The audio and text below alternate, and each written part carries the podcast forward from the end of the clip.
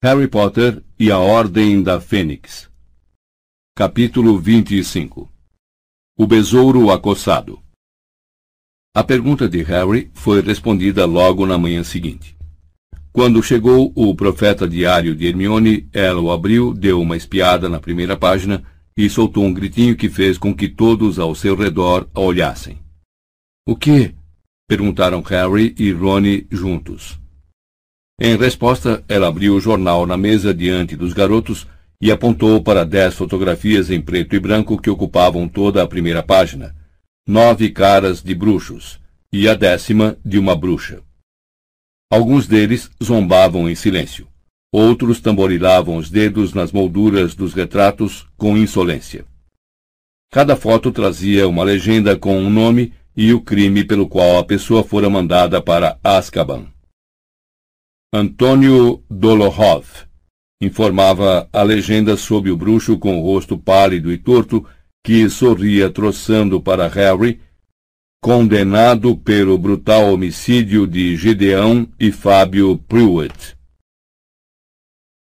Augusto Rookwood. Lia-se sob a foto do homem com o rosto marcado por bexigas e os cabelos oleosos, que se apoiava na borda da foto com ar de tédio condenado por passar a aquele que não deve ser nomeado segredos do Ministério da Magia. Mas o olhar de Harry foi atraído para a foto da bruxa. Seu rosto se destacara no momento em que ele vira a página.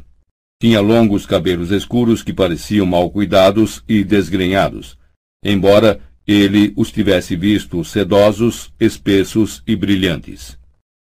Ela o encarou sob as pesadas pálpebras, um sorriso arrogante e desdenhoso brincando em seus lábios. Como Sirius, ela conservava feições atraentes, mas alguma coisa, talvez Azkaban, levara a maior parte da sua beleza. Bellatriz Lestrange, condenada pela tortura e incapacitação permanente de Franco e Alice Longbottom. Hermione cutucou Harry e apontou para a manchete no alto das fotos, que ele, concentrado em Bellatrix, ainda não lera. Fuga em massa de Azkaban. Ministério teme que Black seja o ponto de reunião para antigos comensais da morte. Black? exclamou Harry em voz alta. Não. sussurrou Hermione desesperada. Não fale tão alto. Só leia. O Ministério da Magia anunciou à noite passada que houve uma fuga em massa em Azkaban. Em entrevista aos repórteres em seu gabinete, Cornélio Fudge, ministro da Magia, confirmou que dez prisioneiros de segurança máxima escaparam no início da noite de ontem e que ele já informou ao primeiro-ministro dos trouxas a natureza perigosa dos fugitivos. Nós nos encontramos, infelizmente, na mesma posição de dois anos e meio atrás, quando o assassino Sirius Black fugiu. Fecha aspas, comentou Fudge. Abre aspas. E achamos que as duas fugas estão relacionadas. Uma fuga nessa escala aponta para a ajuda externa, e devemos nos lembrar que Black, a primeira pessoa a escapar de Azkaban, estaria em posição ideal para ajudar outros a seguirem seus passos. Cremos que muito provavelmente esses indivíduos, entre os quais se inclui a prima de Black, Bellatrix Lestrange, se agruparam em torno de Black como seu líder. Estamos, no entanto, envidando todos os esforços para capturar os criminosos. E pedimos à comunidade bruxa que se mantenha alerta e cautelosa. Em nenhuma circunstância devem se aproximar desses indivíduos. Fecha aspas. Está tudo aí, Harry, disse Ronnie assombrado. É por isso que ele estava tão feliz ontem à noite. Não acredito, vociferou Harry. Fudge está culpando Sirius pela fuga. Que outra opção ele tem? disse Hermione amargurada. Não vai poder dizer: Desculpe, pessoal. Dumbledore me avisou que isso poderia acontecer.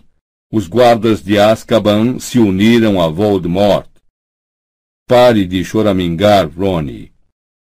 E agora, seus piores seguidores também fugiram. Quero dizer, ele passou uns seis meses anunciando para todo mundo que você e Dumbledore eram mentirosos, não? Hermione abriu com violência o jornal e começou a ler a notícia nas páginas internas, enquanto Harry corria os olhos pelo salão principal. Não conseguia entender por que seus colegas não estavam apavorados nem sequer discutiam a terrível notícia na primeira página. Mas poucos tinham assinatura diária do jornal como Hermione. Estavam todos conversando sobre os deveres e o quadribol. E quem sabe que outras tolices, quando, fora dos muros da escola, mais dez comensais da morte haviam engrossado as fileiras de Voldemort. Ele ergueu os olhos para a mesa dos professores. Ali a situação era diferente. Dumbledore e a professora McGonagall conversavam absortos, ambos parecendo extremamente sérios. A professora Sprout apoiara o Profeta Diário em um vidro de ketchup e lia a primeira página com tal concentração que nem reparava nos pingos de gema de ovo que caíam em seu colo da colher que segurava no ar. Entre mentes, na extremidade da mesa, a professora Umbridge comia com entusiasmo sua tigela de mingau de aveia. Uma vez na vida, seus empapuçados olhos de sapo não estavam varrendo o salão principal à procura de alunos mal comportados.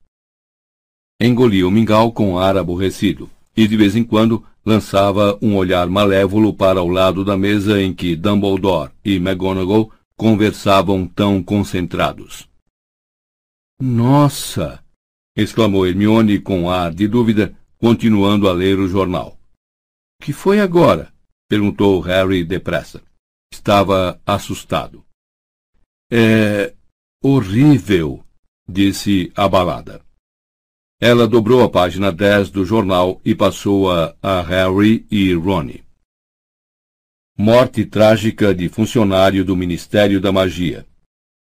O Hospital St. Mungus prometeu um inquérito rigoroso sobre a morte do funcionário do Ministério da Magia, Broderico Bode, 49 anos, encontrado em sua cama, estrangulado por uma planta envasada. Os curandeiros, chamados, não conseguiram reanimar o Sr. Bode, que fora ferido em um acidente de trabalho algumas semanas antes. A curandeira Miriam Strout que se encontrava de serviço na enfermaria do Sr. Bode na hora do incidente, foi suspensa de suas funções, sem perda de remuneração, e não foi encontrada ontem para comentar a notícia. Mas um porta-voz do hospital declarou: O Hospital St. Mungus lamenta profundamente a morte do Sr. Bode, que estava em plena recuperação antes deste trágico acidente. Temos diretrizes rigorosas para as decorações permitidas em nossas enfermarias. Mas, aparentemente, a curandeira Strout, muito atarefada durante o período natalino, não percebeu o perigo da planta à cabeceira do Sr. Body. À medida que sua fala e mobilidade melhoravam, a curandeira Strout encorajou o Sr. Body a cuidar sozinho da planta, sem saber que não era uma inocente diafanina, mas uma muda de visgo do diabo que, ao ser tocada pelo convalescente Sr. Bode, estrangulou-o instantaneamente. O St. Mungus ainda não soube explicar a presença da planta e pede a quem tiver alguma informação para se apresentar. Bode, repetiu Ronnie. Bode. Me lembra alguma coisa. Nós o vimos, cochichou Hermione. No St. Mungus, lembra? Estava na cama de frente a Lockhart, deitado, olhando para o teto. E vimos o visgo do diabo chegar. Ela, a curandeira, Disse que era presente de Natal. Harry foi se lembrando da história. Uma sensação de horror começou a subir como Billy à sua boca. Como foi que não reconhecemos o visgo? Nós já ouvimos antes. Poderíamos ter impedido isso de acontecer. Quem espera que um visgo do diabo apareça em um hospital disfarçado de plantinha ornamental? perguntou Ronnie asperamente. Não é nossa culpa. Quem a mandou para o cara é que é culpado. Deve ter sido uma perfeita anta. Por que não verificou o que estava comprando? Ah, Ronnie, nem vem, disse Hermione trêmula. Não acho que alguém envasasse o visgo sem saber que tentaria matar quem o tocasse. Isso foi homicídio. E um homicídio engenhoso. Se a planta foi enviada anonimamente, como é que alguém vai descobrir quem a mandou? Harry não estava pensando no visgo do diabo. Estava se lembrando de um homem de rosto macilento que entrara no nível do átrio, quando tomaram um elevador para o nível 9 do ministério no dia de sua audiência. Eu conheci Bode, disse lentamente. Eu o vi no ministério quando fui com seu pai. O queixo de Ronnie caiu. Eu ouvi papai falar dele em casa. Era um inominável. Trabalhava no departamento de mistérios. Os garotos se entreolharam por um momento. Então, Hermione tornou a puxar o jornal para ela. Estudou por um momento as fotos dos dez comensais da morte fugitivos na primeira página e então ficou em pé de repente. Onde é que você vai? perguntou Rony surpreso. Enviar uma carta, disse Hermione, atirando a mochila por cima do ombro. Bom, não sei se. Mas vale a pena tentar. Eu sou a única que pode. Detesto quando ela faz isso, resmungou Ronnie ao se levantar com Harry para saírem sem pressa do salão principal. Será que ia morrer se nos dissesse o que pretende fazer ao menos uma vez? Só levaria mais dez segundos. Ei, Hagrid! Hagrid estava parado à porta do salão principal, esperando uma turma de alunos da Corvinal passar. Continuava tão machucado quanto no dia em que voltara de sua missão aos gigantes, e havia um novo corte na ponta do seu nariz. Tudo bem, vocês dois? Disse, fazendo um esforço para sorrir, mas só conseguindo produzir uma careta de dor. Você está ok, Hagrid? perguntou Harry, acompanhando-o nas esteiras dos alunos da Corvinal. Ótimo, ótimo, respondeu Hagrid, assumindo sem sucesso um tom displicente. Acenou e por pouco não bateu na assustada professora Vector que ia passando. Ocupado, você sabe, o de sempre. Aulas para preparar, umas salamandras tiveram podridão nas escamas e estou em observação, murmurou. Está em observação? repetiu Rony em voz alta, de modo que vários alunos próximos olharam curiosos. Desculpe, Quero dizer, você está em observação? Sussurrou. Eu não esperava outra coisa, para falar a verdade. Vocês talvez não tenham percebido, mas a inspeção não correu muito bem, entendem? Em todo o caso. Ele deu um profundo suspiro. Melhor eu ir esfregar mais um pouco de pimenta nas salamandras, ou os rabos delas vão cair. Até mais, Harry. Ronnie. Ele saiu pesadamente pela porta da frente e desceu a escada em direção aos terrenos molhados. Harry ficou observando-o se afastar, imaginando quantas más notícias ele poderia suportar. O fato de Hagrid estar em observação tornou-se conhecido em toda a escola nos dias seguintes. Mas, para a indignação de Harry, quase ninguém pareceu se incomodar. Na verdade, algumas pessoas, entre as quais se destacava Draco Malfoy, pareciam decididamente felizes. Quanto à morte estranha de um obscuro funcionário do Ministério da Magia no St. Mungus, Harry, Ron e Hermione pareciam ser as únicas pessoas que sabiam ou se importavam. Havia apenas um tópico de conversa nos corredores agora.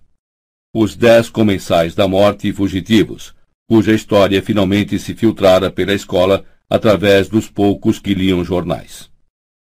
Voavam boatos de que alguns dos condenados tinham sido vistos em Hogsmeade, que deviam estar escondidos na Casa dos Gritos e que iam invadir Hogwarts, tal como haviam dito sobre Sirius um dia. Os que pertenciam à família bruxas tinham sido criados ouvindo os nomes dos comensais da morte com quase tanto medo quanto o de Voldemort. Os crimes que haviam cometido durante o reinado de terror do Lorde das Trevas eram lendários.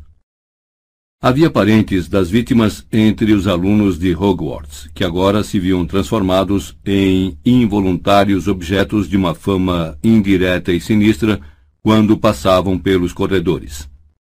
Susana Bones, cujo tio, tia e primos tinham morrido pela mão de um dos dez, comentou, infeliz durante uma aula de herbologia, que agora tinha uma boa ideia de como Harry se sentia. E não sei como você suporta. É horrível, disse ela sem rodeios, despejando estrume demais em sua bandeja de mudinhas de bocas de guincho, fazendo-as se torcerem e estrilar incomodadas. É verdade que Harry ultimamente voltara a ser comentado aos sussurros e apontado nos corredores. Contudo, achava ter percebido uma ligeira diferença no tom dos colegas. Agora pareciam curiosos em vez de hostis, e uma ou duas vezes teve certeza de ouvir fragmentos de conversas que sugeriam que as pessoas não estavam satisfeitas com a versão do profeta de como e por que dez comensais da morte tinham conseguido escapar da fortaleza de Azkaban. Em sua confusão e medo, os que duvidavam estavam se voltando para a única explicação que conheciam. A que Harry e Dumbledore vinham apresentando desde o ano anterior. Não era apenas a atitude dos estudantes que havia mudado. Agora, era bem comum deparar com dois ou três professores conversando em sussurros urgentes nos corredores, interrompendo a conversa no momento em que viam alunos se aproximarem. Obviamente, eles não podem mais conversar na sala de professores, comentou Hermione em voz baixa quando ela, Harry e Ron passaram um dia por McGonagall, Flitwick e Sprout, agrupados à porta da sala de feitiços. Não com a Umbridge por lá. Você acha que eles sabem de alguma novidade? perguntou Ronnie, espiando por cima do ombro para os três professores. Se souberem, não vamos saber, não é? falou Harry, irritado. Não depois do decreto em que número estamos agora? Pois havia aparecido um novo aviso nos quadros das casas na manhã seguinte à fuga de Azkaban por ordem da alta inquisidora de Hogwarts, doravante, os professores estão proibidos de passar informações aos estudantes que não estejam estritamente relacionadas com as disciplinas que são pagos para ensinar.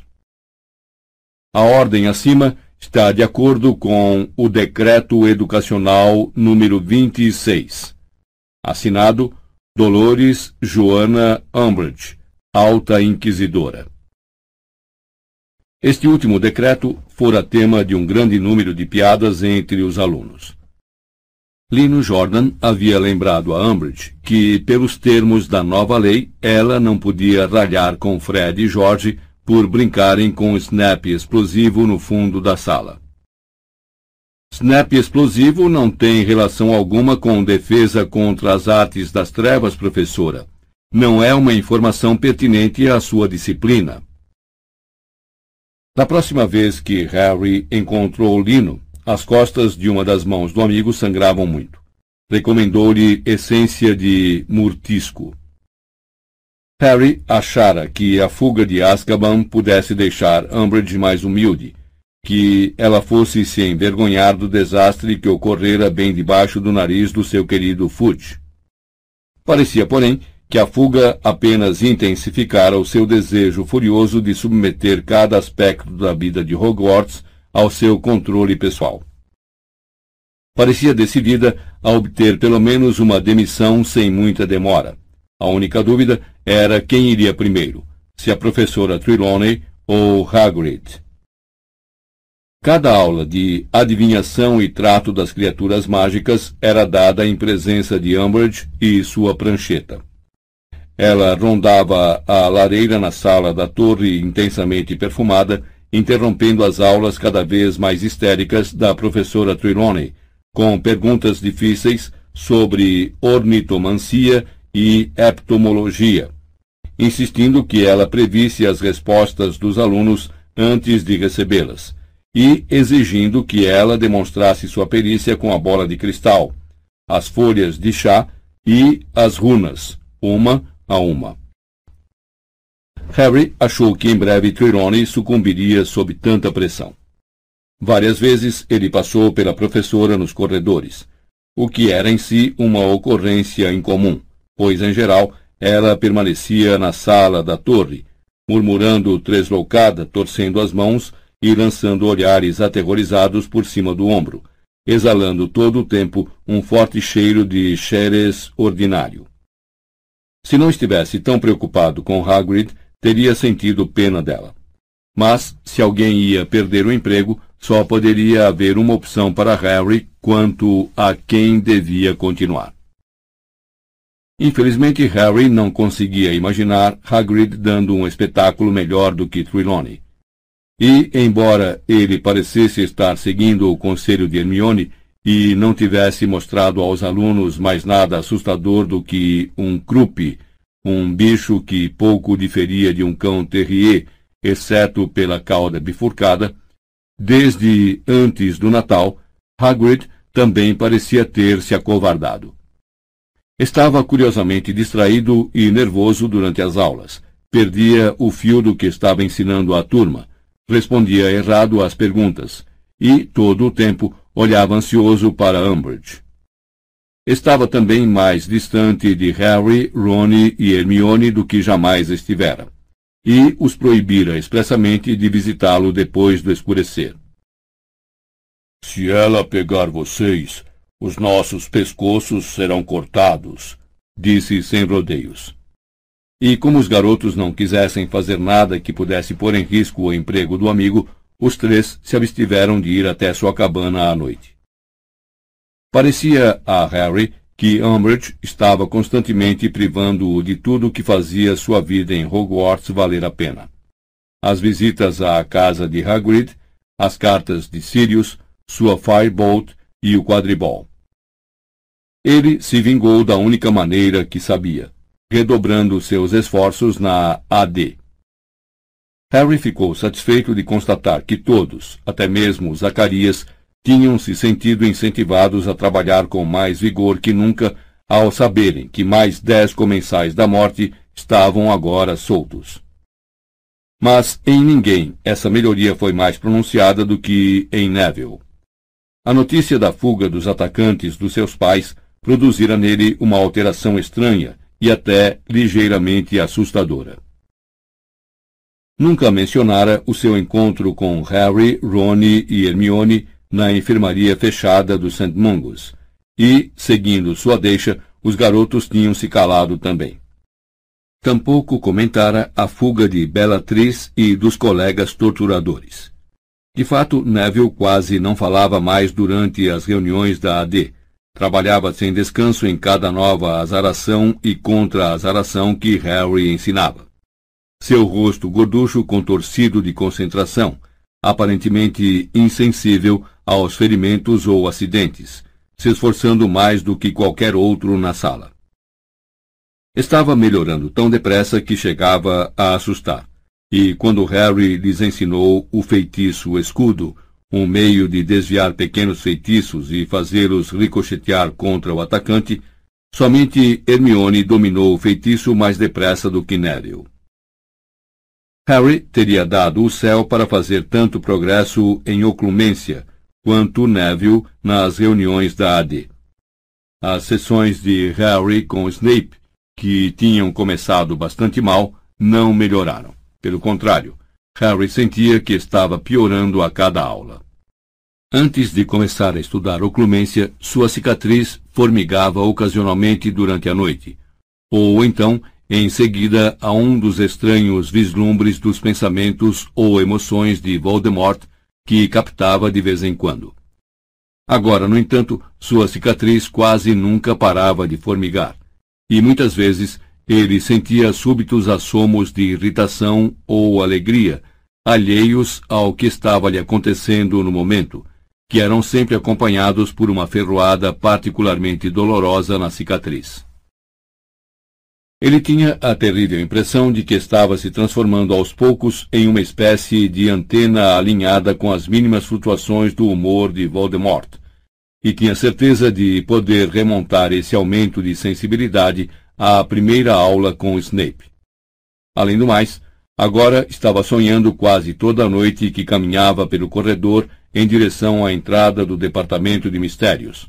Sonhos esses que sempre culminavam com ele parado cobiçoso diante da porta preta sem enfeites. Talvez seja como uma doença, disse Hermione parecendo preocupada, quando ele confidenciou seus pensamentos aos dois amigos. Uma febre ou coisa assim. Tem de piorar antes de melhorar. As aulas com Snape estão fazendo piorar, afirmou Harry.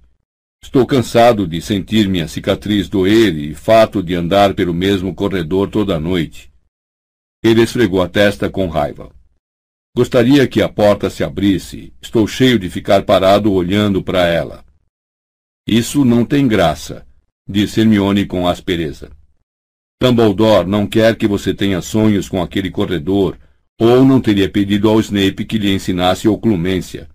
Você vai ter que se esforçar mais nas suas aulas. Estou trabalhando, respondeu Harry, exasperado. Experimente você uma vez. Snape tentando entrar na sua cabeça. Não dá para gargalhar, sabe? Talvez, começou Rony lentamente. Talvez o quê? Perguntou Hermione cortando-o. Talvez não seja culpa de Harry que ele não consiga fechar a mente arriscou Ronnie sombriamente. O que é que você está querendo dizer? perguntou Hermione. Bom, talvez Snape não esteja realmente querendo ajudar o Harry. Harry e Hermione o encararam. Ronnie olhou um e outro com uma expressão misteriosa e assustadora.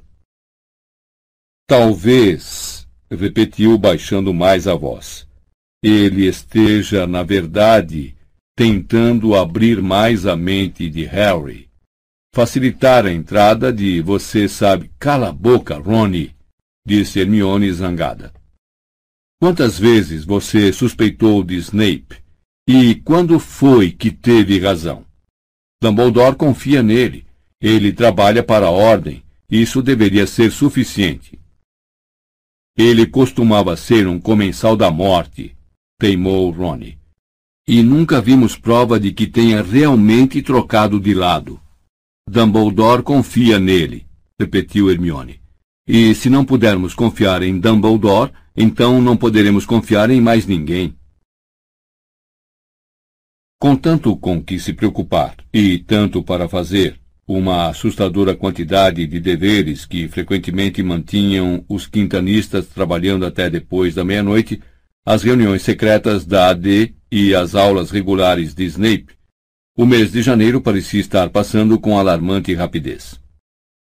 Antes que Harry desse por isso, fevereiro chegara, trazendo um tempo mais úmido e mais quente, e a perspectiva da segunda visita do ano a Hogsmeade. Harry tivera muito pouco tempo para gastar em conversas com Cho, desde que haviam concordado em visitar a vila juntos. Mas, de repente, viu-se diante da perspectiva de passar o dia dos namorados todo em sua companhia. Na manhã do dia 14 de fevereiro, vestiu-se com especial cuidado. Ele e Ronnie chegaram ao salão para tomar o café na hora em que pousavam as corujas trazendo o correio. Edviges não apareceu. Não que Harry a esperasse. Mas Hermione ia puxando uma carta do bico de uma coruja castanha desconhecida quando eles se sentaram. E já não era sem tempo. Se não tivesse vindo hoje, comentou ela ansiosa, abrindo o envelope de onde tirou um pequeno pergaminho. Seus olhos correram da esquerda para a direita quando leu a mensagem, e uma expressão de sinistra satisfação se espalhou pelo seu rosto. Escute, Harry, disse ela, erguendo os olhos. Isto é realmente importante. Você acha que pode se encontrar comigo no Três Vassouras por volta do meio-dia? Bom, não sei, disse Harry em dúvida.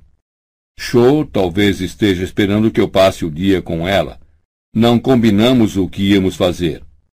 Bom, se precisar, leve ela junto, disse Hermione com urgência. Mas você vai? Bom, tudo bem, mas por quê? Agora não tenho tempo de lhe contar. Tenho de responder logo esta mensagem. E saiu correndo do salão principal, a carta apertada em uma das mãos e um pedaço de torrada na outra. Você vai? Harry perguntou a Ronnie, que sacudiu a cabeça com um ar deprimido. Nem posso ir a Hogsmeade. Angelina quer que a gente treine o dia todo. Como se isso fosse ajudar. Somos o pior time que já vi. Você devia ver o Sloper e o Kirk. São patéticos, piores que eu. Ele deu um profundo suspiro. Não sei por que a Angelina não me deixa pedir demissão de uma vez. Porque você é bom quando está em forma, só por isso, retrucou Harry, irritado. Tinha muita dificuldade em manifestar simpatia pela situação de Ronnie, quando ele próprio teria dado quase tudo para participar do próximo jogo contra a Lufa-Lufa. Ronnie pareceu perceber o tom do amigo, porque não tornou a mencionar a partida durante o café, e houve uma certa frieza na maneira como se despediram pouco depois. Ronnie saiu para o campo de quadribol e Harry, depois de tentar assentar os cabelos mirando-se no côncavo da colher, rumou sozinho para o saguão de entrada para se encontrar com Shaw, sentindo-se muito apreensivo e se perguntando sobre o que iriam conversar.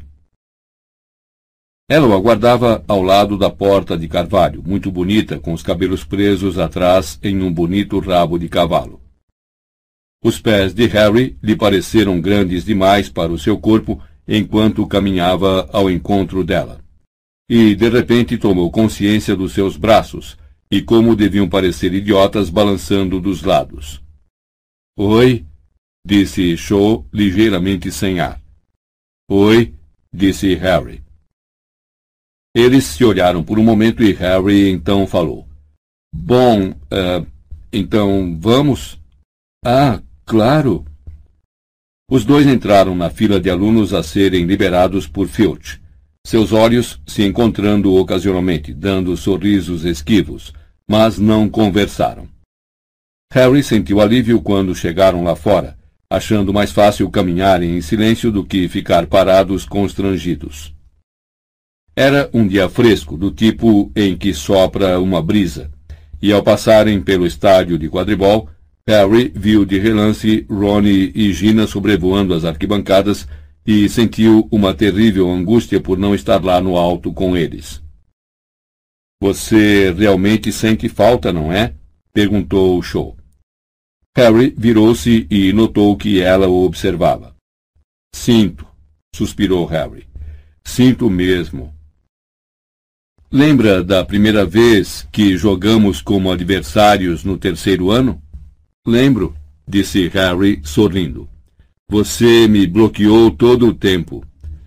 E Olívio disse para você parar de bancar o cavalheiro e me derrubar da vassoura se precisasse, disse Shaw, sorrindo com a lembrança. Ouvi dizer que ele foi contratado pelo orgulho de Portree, é verdade? Não. Foi pelo União de Podomir. Eu o vi jogando na Copa do Mundial no ano passado. Ah, também vi você lá, lembra? Estávamos no mesmo acampamento. Foi realmente bom, não achou? O assunto Copa Mundial de Quadribol levou-os pela estrada da escola e além das grades. Harry mal conseguia acreditar como era fácil conversar com ela. De fato, não era mais difícil do que conversar com Ronnie e Hermione, e estava começando a se sentir confiante e feliz quando uma enorme turma de garotas da Sonserina passou por eles, inclusive Pansy Parkinson.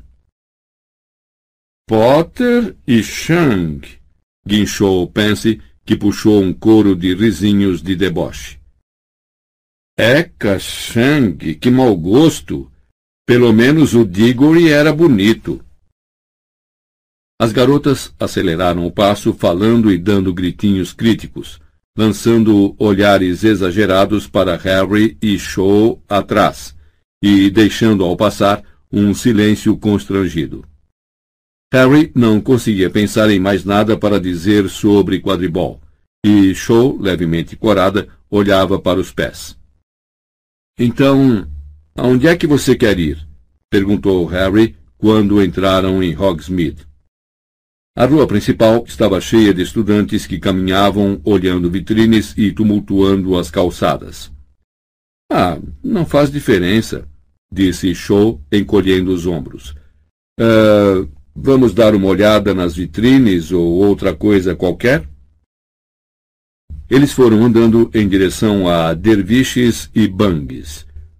Um grande cartaz fora fixado à vitrine, e alguns moradores de Hogsmeade o liam. Eles se afastaram para um lado quando Harry e Shaw se aproximaram, e o garoto se viu mais uma vez diante das fotos dos dez comensais da morte fugitivos. O cartaz, por ordem do Ministério da Magia, oferecia uma recompensa de mil galeões a qualquer bruxo ou bruxa com informações que possibilitassem a recaptura dos condenados retratados. É engraçado, não é? Comentou Shaw em voz baixa, olhando as fotos dos comensais da morte. Lembra quando Sirius Black fugiu e havia dementadores por toda Hogsmeade à procura dele? E agora, dez comensais da morte estão soltos e não há dementadores em lugar nenhum. É, concordou Harry, desviando os olhos do rosto de Bellatrix Lestrange para os dois lados da rua principal. É, é bem esquisito. Ele não lamentava que não houvesse dementadores por ali, mas agora, pensando bem, a ausência deles era extremamente significativa. Não somente haviam deixado os comensais da morte escapar, como nem estavam se dando ao trabalho de procurá-los. Parecia que agora haviam realmente escapado ao controle do ministério. Os dez fugitivos estavam em todas as vitrines pelas quais eles passaram. Na altura da loja de penas escriba começou a chover. Pingos grossos e frios batiam no rosto e na nuca de Harry. Uh, quer tomar um café? perguntou Shaw hesitante quando a chuva começou a cair com mais intensidade. Ah, vamos, disse Harry, olhando ao redor. Onde? Ah, tem um lugar realmente gostoso ali adiante. Você nunca esteve no Madame Puddifoot? Perguntou ela, animada, conduzindo-o para uma rua lateral, a uma pequena casa de chá em que Harry nunca reparara antes. Era um lugarzinho apertado e cheio de vapor, onde tudo parecia ter sido decorado com laços e babadinhos. Lembrou a Harry, desagradavelmente, a sala da Umbridge. Bonitinho, não é? Perguntou Shaw alegre. É, é, respondeu Harry sem sinceridade. Olhe, ela preparou uma decoração para o dia dos namorados, disse Shaw, apontando para os querubins dourados que pairavam sobre as mesinhas circulares e que a intervalos deixavam cair confetes sobre os fregueses. Ah! Os dois se sentaram à última mesa que restava, ao lado da janela embaçada. Rogério Davis, capitão do time da Corvinal, estava sentado a menos de meio metro com uma loirinha bonita, de mãos dadas.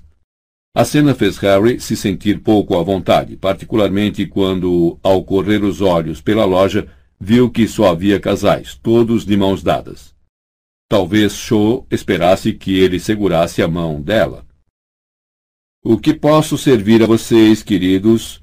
perguntou Madame Puddifoot, uma mulher muito corpulenta com um coque negro e brilhante, espremendo-se entre a mesa deles e a de Rogério com grande dificuldade.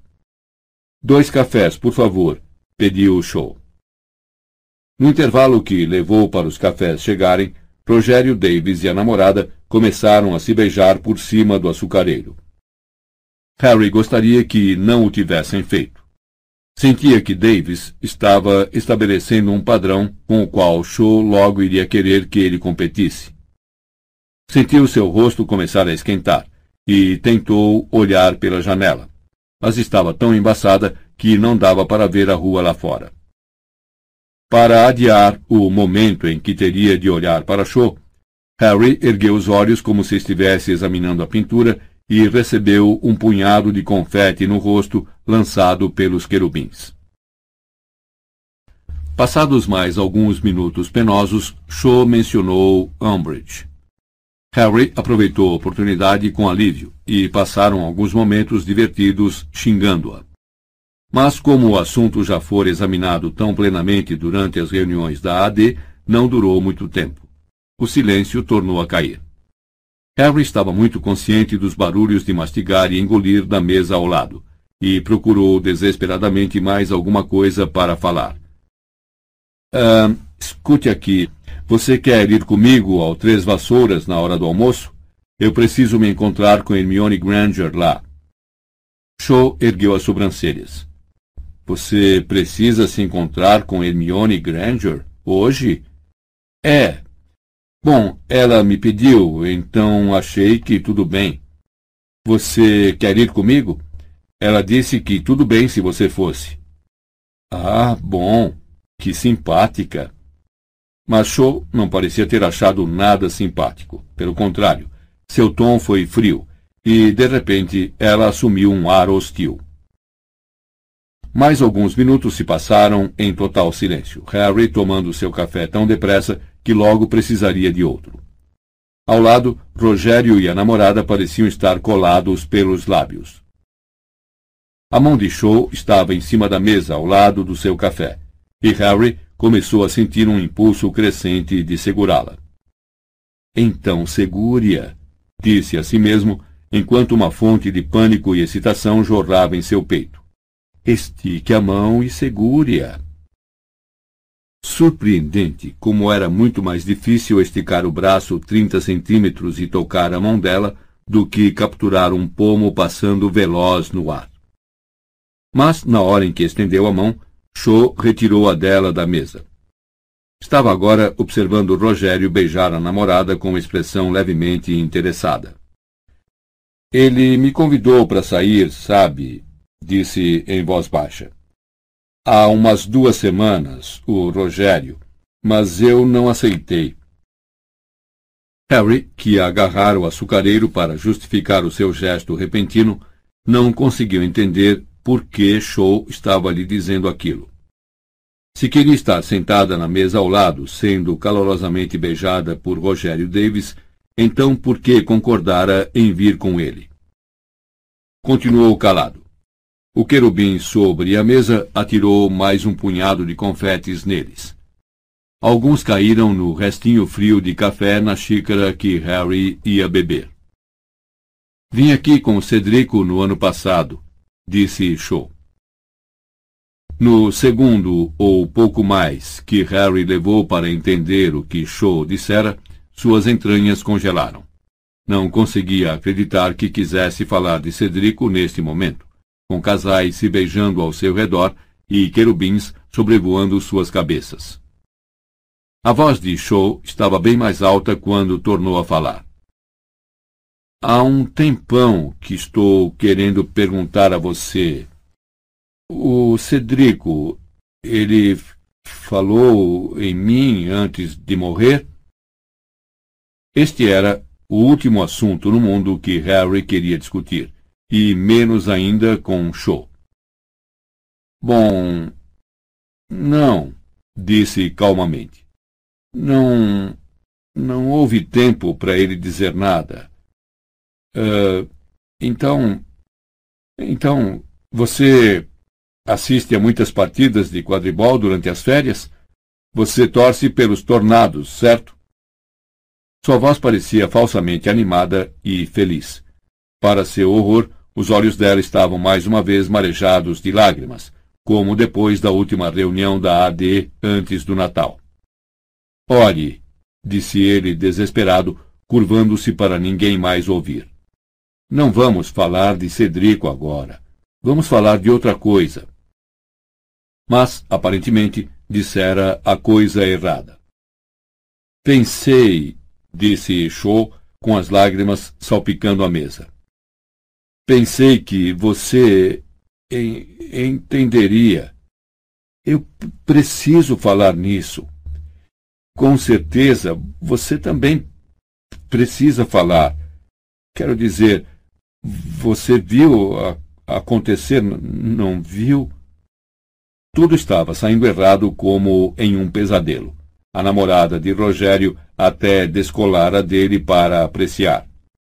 Bom, eu falei nisso, disse Harry num sussurro, com Ronnie e a Hermione, mas ah, você fala com Hermione Granger, disse Cho com voz aguda, o rosto agora brilhante de lágrimas. Outros tantos casais que se beijavam pararam para olhar. Mas não quer falar comigo? T Talvez fosse melhor se a gente simplesmente pagasse a conta e você fosse se encontrar com Hermione Granger, como é óbvio que quer fazer. Harry encarou-a absolutamente perplexo, enquanto ela apanhava o guardanapo de babadinhos e secava o rosto. Show! disse ele com a voz fraquinha, desejando que Rogério agarrasse a namorada e recomeçasse a beijá-la para impedi-la de ficar encarando os dois. Vá embora, então, disse ela, agora chorando no guardanapo. Eu não sei por que você me convidou para sair, para começar se combinou se encontrar com outras garotas depois de mim. Quantas mais você vai encontrar depois da Hermione? Não é nada disso, disse Harry, e estava tão aliviado de finalmente compreender o motivo do aborrecimento de Cho que riu, o que percebeu uma fração de segundo depois, tarde demais, que também fora um erro. Cho se levantou. A sala estava silenciosa e todos os observavam. A gente se vê por aí, Harry, disse ela teatralmente e, soluçando um pouco, precipitou-se para a porta, abriu-a com violência e saiu para a chuva intensa. Show! Harry chamou, mas a porta já se fechara com um tilintar musical. Fez-se absoluto silêncio na casa de chá. Todos os olhares convergiam para Harry. Ele atirou um galeão na mesa, sacudiu o confete dos cabelos e saiu atrás de Cho. Chovia pesado e ela não estava à vista. Harry simplesmente não entendia o que acontecera. Há meia hora eles estavam se entendendo bem. Mulheres! Resmungou com raiva, chapinhando pela rua lavada de chuva com as mãos nos bolsos. Afinal, para que é que ela queria falar do Cedrico? Por que está sempre querendo puxar um assunto que a faz agir como se fosse uma mangueira humana? Ele virou à direita e saiu correndo, espadanando água. E alguns minutos depois, chegava à porta do Três Vassouras. Sabia que era cedo demais para se encontrar com Hermione, mas achou que provavelmente haveria alguém lá com quem ele pudesse passar o tempo. Sacudiu os cabelos molhados para afastá-los e relanceou o olhar pela sala. Hagrid estava sentado sozinho em um canto parecendo infeliz. Oi, Hagrid! chamou Harry, espremendo-se entre as mesas cheias e puxando uma cadeira para sentar ao lado do amigo. Hagrid deu um pulo e olhou para baixo como se mal o reconhecesse. O garoto notou que havia dois novos cortes e vários hematomas em seu rosto. Ah, é você, Harry. Você está bom? Estou ótimo, mentiu Harry. Mas ao lado do maltratado e tristonho Hagrid, sentiu que não tinha muito do que se queixar. Uh, e você está ok? Eu? Ah, estou ótimo, Harry. Ótimo. Ele olhou para o fundo do caneco de estanho do tamanho de um balde e suspirou. Harry não sabia o que dizer. Ficaram lado a lado em silêncio por um momento. Então Hagrid disse abruptamente: No mesmo barco, você e eu, não estamos, Harry? É. É. Já disse isso antes. Os dois forasteiros, por assim dizer, comentou Hagrid, acenando a cabeça sensatamente. E os dois órfãos. É, os dois órfãos. Ele tomou um longo gole. Faz diferença ter uma família decente. Meu pai era decente. E seu pai e sua mãe eram decentes. Se tivessem vivido, a vida teria sido diferente, hein? É, suponho que sim, concordou Harry com cautela. Hagrid parecia estar num estado de ânimo muito estranho. Família, disse sombriamente. Podem dizer o que quiserem. O sangue é importante. E enxugou um fio de lágrima que escorria do olho. Hagrid, perguntou Harry, incapaz de se conter. Onde é que você está arranjando todos esses ferimentos? Hã? exclamou Hagrid, parecendo assustado. Que ferimentos? Todos esses aí, disse Harry, apontando para o seu rosto. Ah, são só pancadas e arranhões normais, disse ele, desencorajando perguntas. É um trabalho espinhoso. Ele esvaziou o caneco, descansou na mesa e se levantou. A gente se vê, Harry. Cuide-se bem. Ele saiu pesadamente do bar com um ar deprimido e desapareceu na chuva torrencial. Harry acompanhou-o com o olhar, sentindo-se no fundo do poço. Hagrid estava infeliz e escondia alguma coisa, mas parecia decidido a não aceitar ajuda que estaria acontecendo. Antes que Harry pudesse continuar a refletir, ouviu alguém chamando-o. Harry! Harry! Aqui! Hermione acenava para ele do outro lado da sala. Ele se levantou e atravessou o pub cheio. Ainda estava a algumas mesas de distância quando percebeu que a amiga não estava sozinha. Estava sentada à mesa com os companheiros de copos mais improváveis que ele poderia imaginar. Luna Lovegood e ninguém menos que Rita Skeeter, ex-jornalista do Profeta Diário, e uma das pessoas de quem Hermione menos gostava no mundo.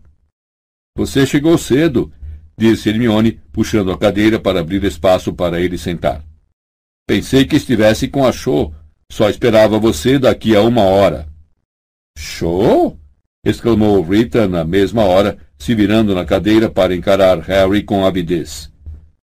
Uma garota? Ela agarrou a bolsa de couro de crocodilo e procurou alguma coisa dentro. Não é da sua conta se Harry estava com cem garotas, disse Hermione a Rita calmamente.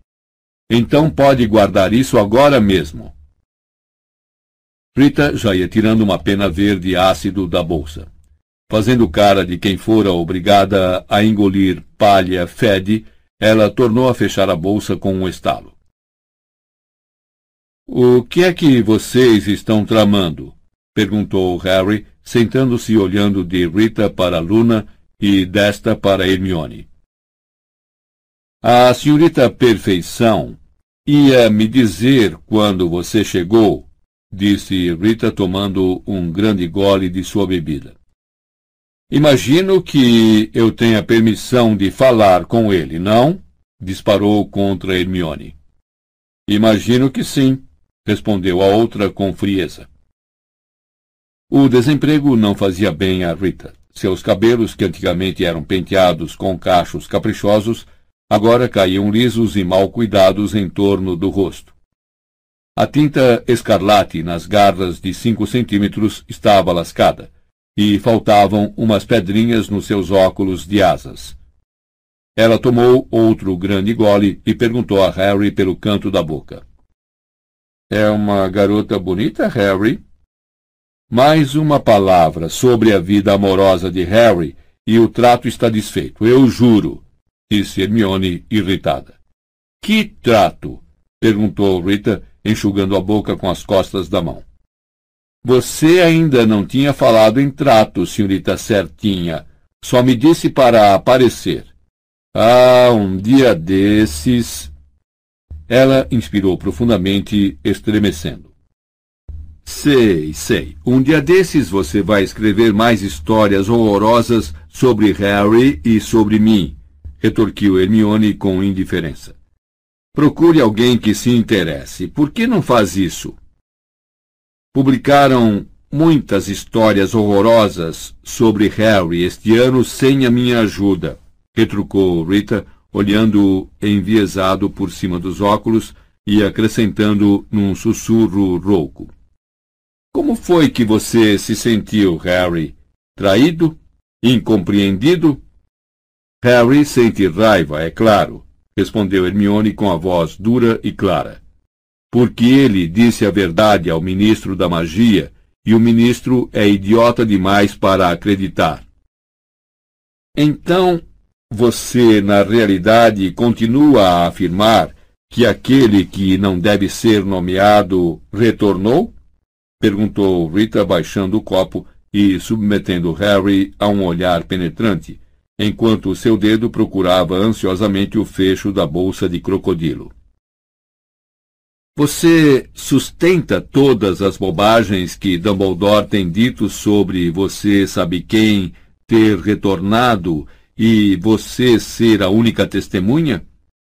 Eu não fui a única testemunha, vociferou Harry. Havia mais de uma dúzia de comensais da morte presentes. Quer saber o nome deles? Adoraria saber, sussurrou Rita, agora tornando a mexer na bolsa, sem tirar os olhos de Harry, como se o garoto fosse a coisa mais bonita que ela já vira.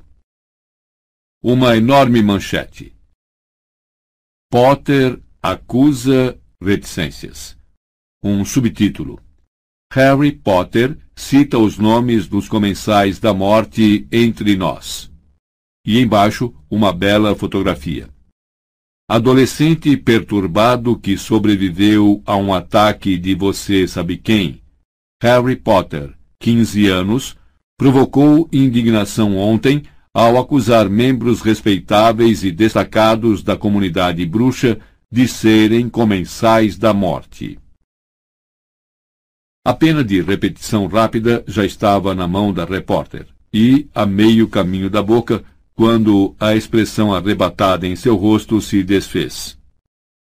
Mas, naturalmente, disse baixando a pena e fuzilando Hermione com o olhar. A senhorita Perfeição não iria querer ver essa história divulgada, não? Na verdade, disse Hermione com meiguice, é exatamente o que a senhorita Perfeição deseja. Rita arregalou os olhos para Hermione, e Harry também. Luna, por outro lado, cantarolou baixinho como se sonhasse Weasley é nosso rei.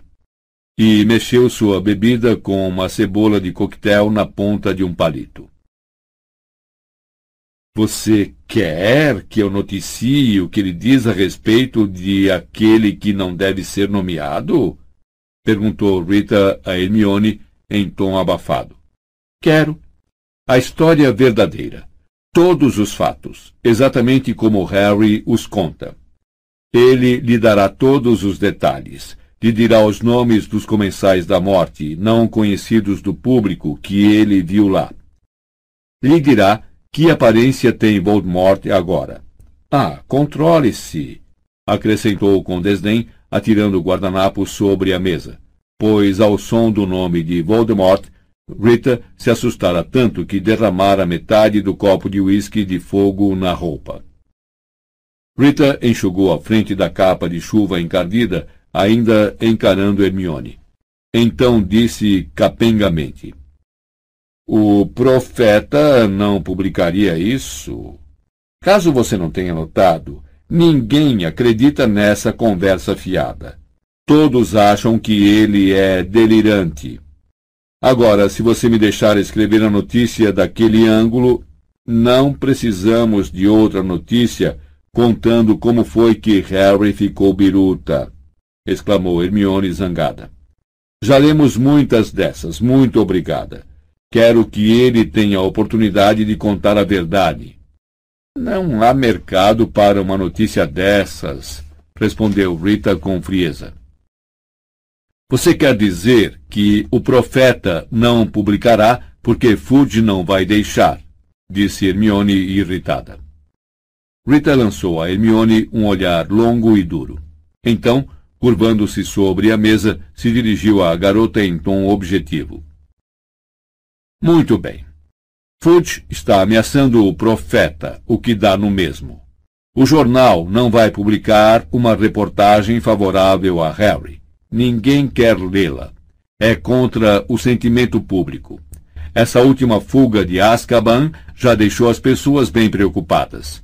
Ninguém quer acreditar que você sabe quem retornou. Então, o profeta diário existe para dizer às pessoas o que elas querem ouvir, é isso? Perguntou Hermione criticamente. Rita tornou a se endireitar, as sobrancelhas erguidas, e virou seu copo de uísque de fogo. O profeta existe para vender exemplares, sua tolinha, disse com frieza. Meu pai acha que é um péssimo jornal, comentou Luna, entrando inesperadamente na conversa. Chupando a cebolinha do seu coquetel, ela fixou em Rita seus olhos enormes, protuberantes, ligeiramente alucinados. Meu pai divulga notícias importantes que acha que o público quer ler. Não está interessado em ganhar dinheiro. Rita olhou depreciativamente para Luna. Dá para adivinhar que seu pai publica um jornaleco idiota de interior, não é? Provavelmente 25 maneiras de se misturar com os trouxas e as datas dos próximos bazares. Não, respondeu Luna, tornando a mergulhar a cebolinha na água de Gilly. Ele é o editor do Pasquim. Rita soltou um bufo tão alto que as pessoas nas mesas próximas olharam assustadas. Notícias importantes que ele acha que o público deve saber, hein? Fulminou. Eu poderia estrumar o meu jardim com o conteúdo daquele trapo. Bom, então esta é a sua chance de melhorar o conteúdo da revista, não? Sugeriu Hermione com gentileza. Luna diz que o pai dela ficaria muito contente em fazer uma entrevista com Harry. Ele é quem irá publicá-la. Rita encarou as garotas por um momento, então soltou gargalhadas. O Pasquim! exclamou com um cacarejo. Vocês acham que as pessoas vão levar Harry a sério se ele aparecer no Pasquim? Algumas pessoas não, disse Hermione com a voz controlada.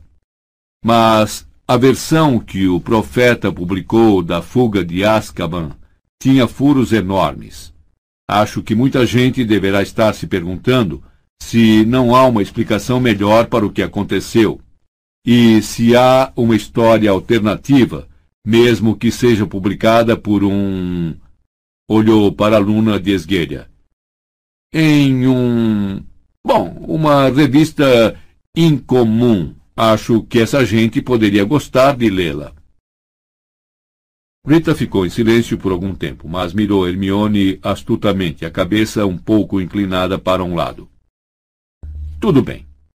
Vamos dizer por um momento que eu aceite, disse subitamente. Que tipo de remuneração vou receber? Acho que papai não chega exatamente a pagar as pessoas para escreverem para a revista, disse Luna sonhadora. Escrevem porque é uma honra e, naturalmente, para ver o nome delas em letra de imprensa. A cara de Rita Skeeter, ao se virar para Hermione, era de quem achou outra vez forte o gosto do palha fede na boca. É para eu fazer isso de graça? Bom, é, disse Hermione calmamente tomando um golinho da bebida. Do contrário, como você já sabe, informarei às autoridades que você nunca se registrou como animago. Naturalmente, o profeta diário talvez lhe pague um bom cachê por uma reportagem em primeira mão da vida em Azkaban. Pela reação, pareceu que nada daria mais prazer a Rita do que agarrar a sombrinha de papel que saía da bebida de Hermione e enfiá-la pelo nariz da garota adentro. Suponho que não tenha outra opção, não é? Disse com a voz ligeiramente trêmula. Abriu então a bolsa de crocodilo mais uma vez, apanhou um pergaminho e ergueu a pena de repetição rápida.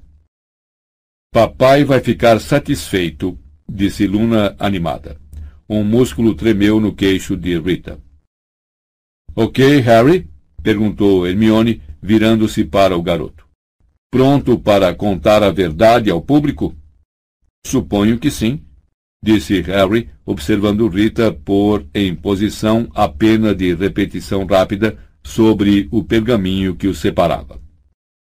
Então pode começar, Rita, disse Hermione serenamente pescando uma cereja do fundo do copo. Capítulo 26 Visto e imprevisto Luna disse vagamente que não sabia quando a entrevista de Harry com Rita apareceria no Pasquim, pois seu pai estava esperando um longo e interessante artigo sobre as recentes aparições de bufadores de chifre enrugado. E, naturalmente, seria uma história muito importante então, a entrevista de Harry talvez tivesse de aguardar o próximo número. Harry não achou uma experiência fácil falar sobre a noite em que Voldemort retornara. Rita extraiu dele cada mínimo detalhe, e ele lhe passou tudo o que lembrava, sabendo que era uma grande oportunidade de contar a verdade para o mundo. Perguntava-se como as pessoas reagiriam. Imaginou que a história confirmaria para muita gente a visão de que ele era completamente doido, especialmente porque apareceria ao lado de uma absoluta tolice sobre bufadores de chifre enrugado. Mas a fuga de Bellatrix Lestrange e seus companheiros comensais da morte havia dado a Harry um desejo ardente de fazer alguma coisa, produzisse ou não resultados. Mal posso esperar para ver o que a Umbridge pensa de você falar publicamente, comentou Dino, parecendo assombrado no jantar de segunda-feira à noite. Simas despejava goela abaixo grandes garfadas de torta de frango com presunto, sentado do outro lado de Dino, mas Harry sabia que ele estava escutando. É o certo, Harry, disse Neville, sentado de frente. Estava muito pálido, mas continuou em voz baixa. Deve ter sido dureza falar disso, não foi? Foi, balbuciou Harry. Mas as pessoas precisam saber do que Voldemort é capaz, não? Com certeza, disse Neville, concordando com a cabeça. E os comensais da morte também. As pessoas precisam saber. Neville deixou a frase no ar e voltou a atenção para sua batata assada. Simas ergueu a cabeça, mas quando seu olhar encontrou o de Harry, ele tornou a baixá-lo depressa para o prato. Transcorrido algum tempo, Dino, Simas e Neville saíram para a sala comunal, deixando Harry e Hermione à mesa esperando por Ronnie, que ainda não viera jantar por causa do treino de quadribol. Shou Shang entrou no salão com a amiga Marieta. O estômago de Harry deu uma sacudida desagradável, mas a garota não olhou para a mesa da Grifinória e se sentou de costas para ele. Ah, me esqueci de perguntar, disse Hermione animada, dando uma olhada rápida na mesa da Corvinal. Que aconteceu no seu encontro com a Show? Por que você voltou tão cedo? Ah, ah Bom, foi. Começou Harry, puxando um prato de doce de ruibarbo para perto e se servindo mais uma vez. Um. um completo fiasco, já que você está perguntando. E contou a ela o que acontecera na casa de chá de Madame Pudfoot. Então, concluiu alguns minutos depois, quando o último bocadinho de doce desapareceu. Ela se levantou de repente, certo, e disse: A gente se vê por aí, Harry, e saiu correndo da loja. Ele descansou a colher e olhou para Hermione. Quero dizer, por que foi tudo isso? O que é que aconteceu? Hermione olhou para a nuca de Cho e suspirou. Ah, Harry, disse Tristonha.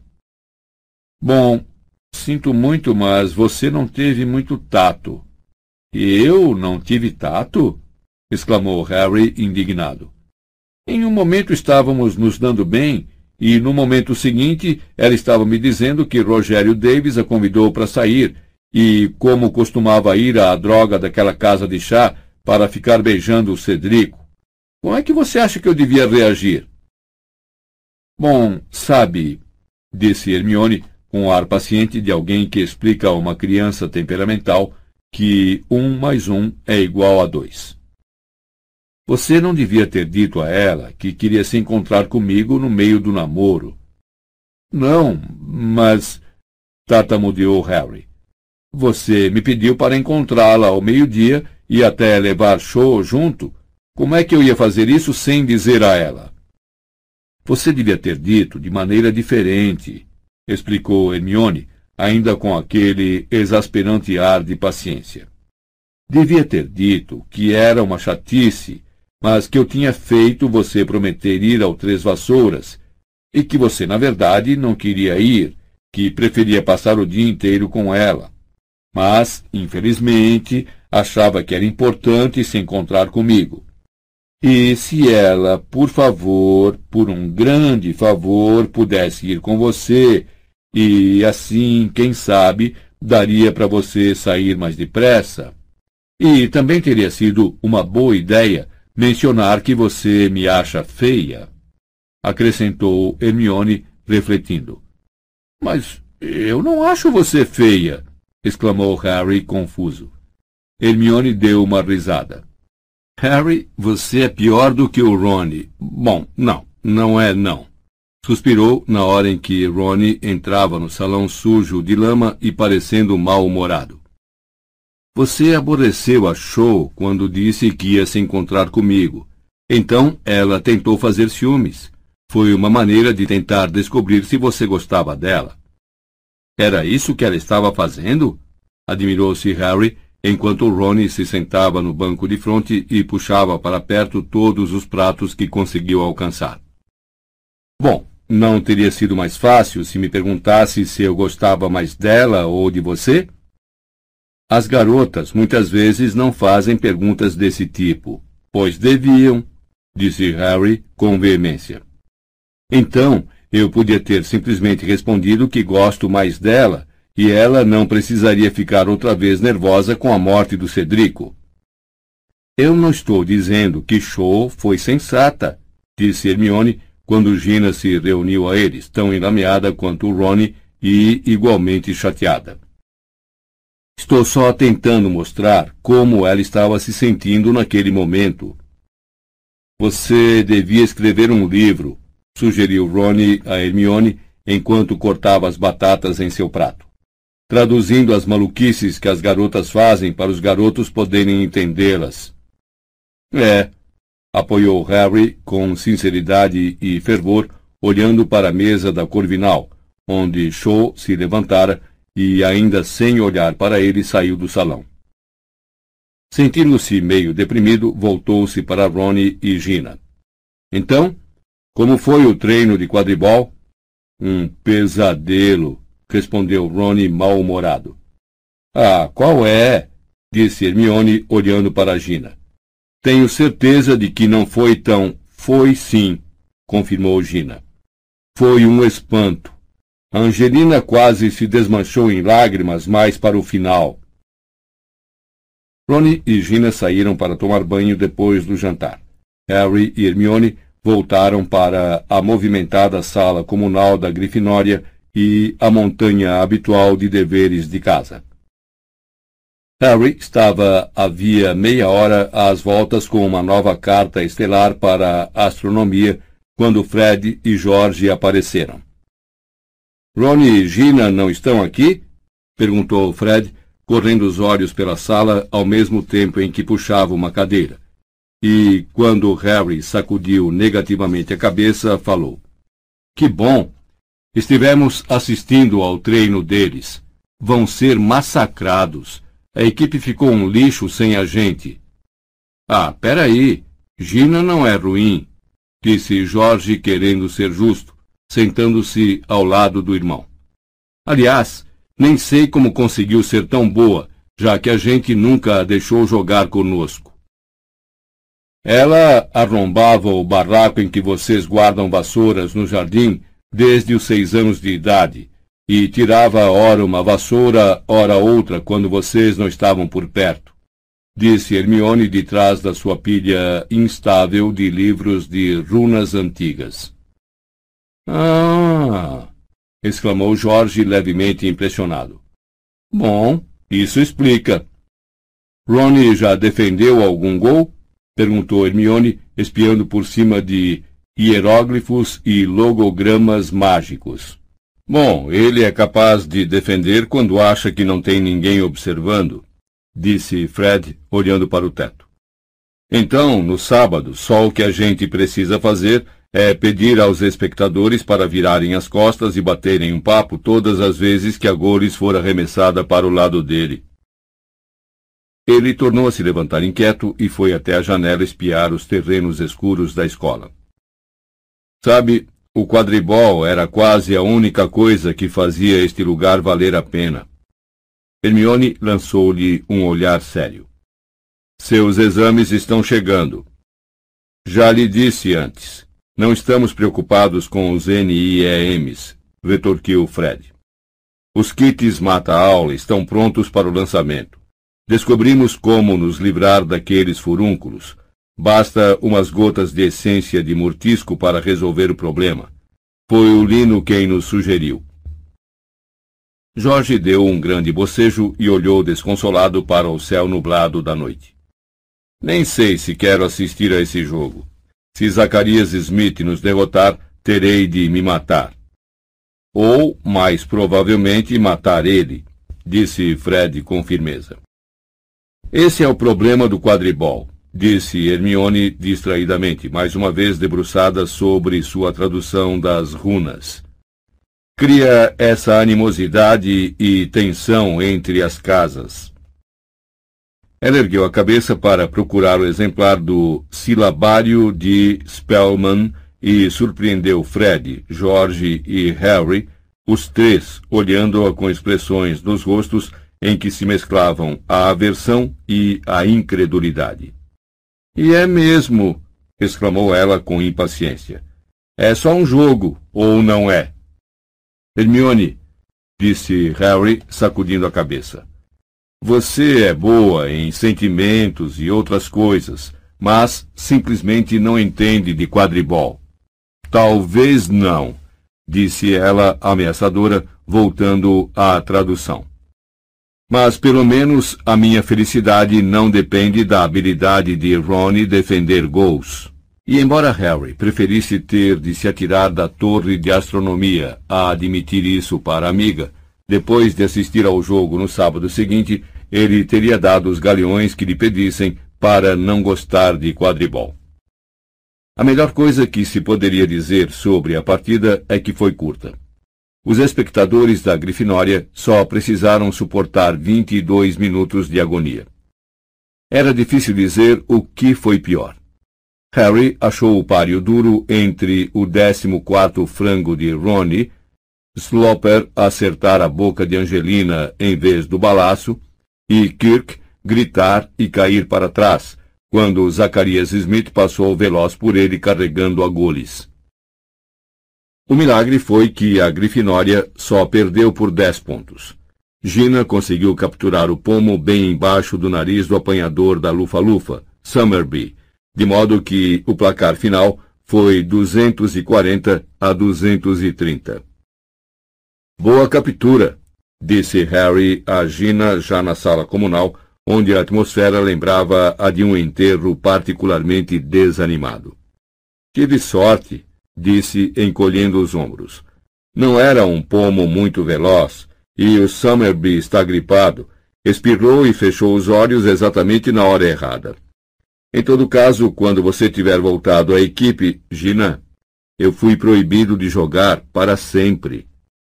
Você foi proibido enquanto a Umbridge estiver na escola, corrigiu a garota. Faz diferença. De qualquer maneira, quando você tiver voltado, acho que vou me candidatar à artilheira. Angelina e Alicia vão sair no ano que vem, e eu prefiro marcar gols a apanhar o pomo. Harry olhou para Ronnie, que estava encolhido a um canto contemplando os próprios joelhos, uma garrafa de cerveja amanteigada na mão. Angelina continua a não querer que ele se demita, disse Gina como se lesse os pensamentos de Harry. Diz que sabe que ele tem jeito para a coisa. Harry gostava de Angelina pela fé que demonstrava ter em Ronnie, mas, ao mesmo tempo, achava que seria realmente mais caridoso permitir que ele saísse da equipe. Ronnie deixara o campo sob outro coro atroador de Weasley é nosso rei, cantado com o maior gosto pelos alunos da Sonserina, casa que agora era a favorita para a Copa de Quadribol. Fred e Jorge se aproximaram. Não tenho nem coragem de curtir com a cara dele, disse Fred olhando para o irmão encolhido. Veja bem, quando ele perdeu o décimo quarto e fez gestos desencontrados como se fosse um cachorrinho nadando. Bom, vou guardar para as festinhas, hein? Ronnie arrastou-se para a cama depois disso. Por respeito aos seus sentimentos, Harry aguardou um pouco antes de subir para o dormitório para que o amigo pudesse fingir que estava dormindo, se quisesse. Dito e feito. Quando finalmente entrou no quarto, Ronnie estava roncando um pouquinho alto demais para ser inteiramente plausível. Harry se deitou pensando no jogo. Fora imensamente frustrante assistir a ele da lateral do campo. Estava muito impressionado com o desempenho de Gina, mas sabia que se estivesse jogando, teria capturado o pomo antes, tinha havido um momento em que a bolinha esvoaçara perto do tornozelo de Kirk. Se Gina não tivesse hesitado, poderia ter conquistado a vitória para a Grifinória. Umbridge assistia sentada alguns níveis abaixo de Harry e Hermione. Uma ou duas vezes virara-se para espiá-lo, sua boca larga de sapo distendida no que ele imaginara ser um sorriso de triunfo. Só de lembrar, Sentia-se quente de raiva deitado ali no escuro. Depois de alguns minutos, porém, lembrou-se de que devia esvaziar a mente de toda a emoção antes de dormir, conforme Snape não parava de recomendar ao fim de cada aula de oclumência. Harry tentou por uns momentos, mas pensar em Snape depois de se lembrar da Umbridge meramente aumentava sua sensação de surdo rancor e, em vez disso, viu-se focalizando o quanto detestava os dois. Aos poucos, os roncos de Ronnie foram se perdendo na distância e sendo substituídos pelo som de uma respiração lenta e profunda. Harry levou muito mais tempo para adormecer. Sentia o corpo cansado, mas seu cérebro demorou a se fechar. Sonhou que Neville e a professora Sprout estavam valsando na sala precisa, ao som de uma gaita de foles que a professora McGonagall tocava. Ele os observou por uns momentos, então resolveu ir procurar os outros membros da AD. Mas quando saiu da sala, deparou não com a tapeçaria de Barnabás, o amalucado, mas com um archote ardendo em seu suporte na parede de pedra. Ele virou a cabeça lentamente para a esquerda. Lá na extremidade do corredor sem janelas havia uma porta comum preta. Caminhou em sua direção com uma crescente excitação. teve a estranha sensação de que desta vez ia finalmente ter sorte e descobrir o jeito de abri-la. Já bem próximo, viu, com um súbito aumento nessa excitação, que havia uma réstia de claridade azul para o lado direito. A porta estava entreaberta.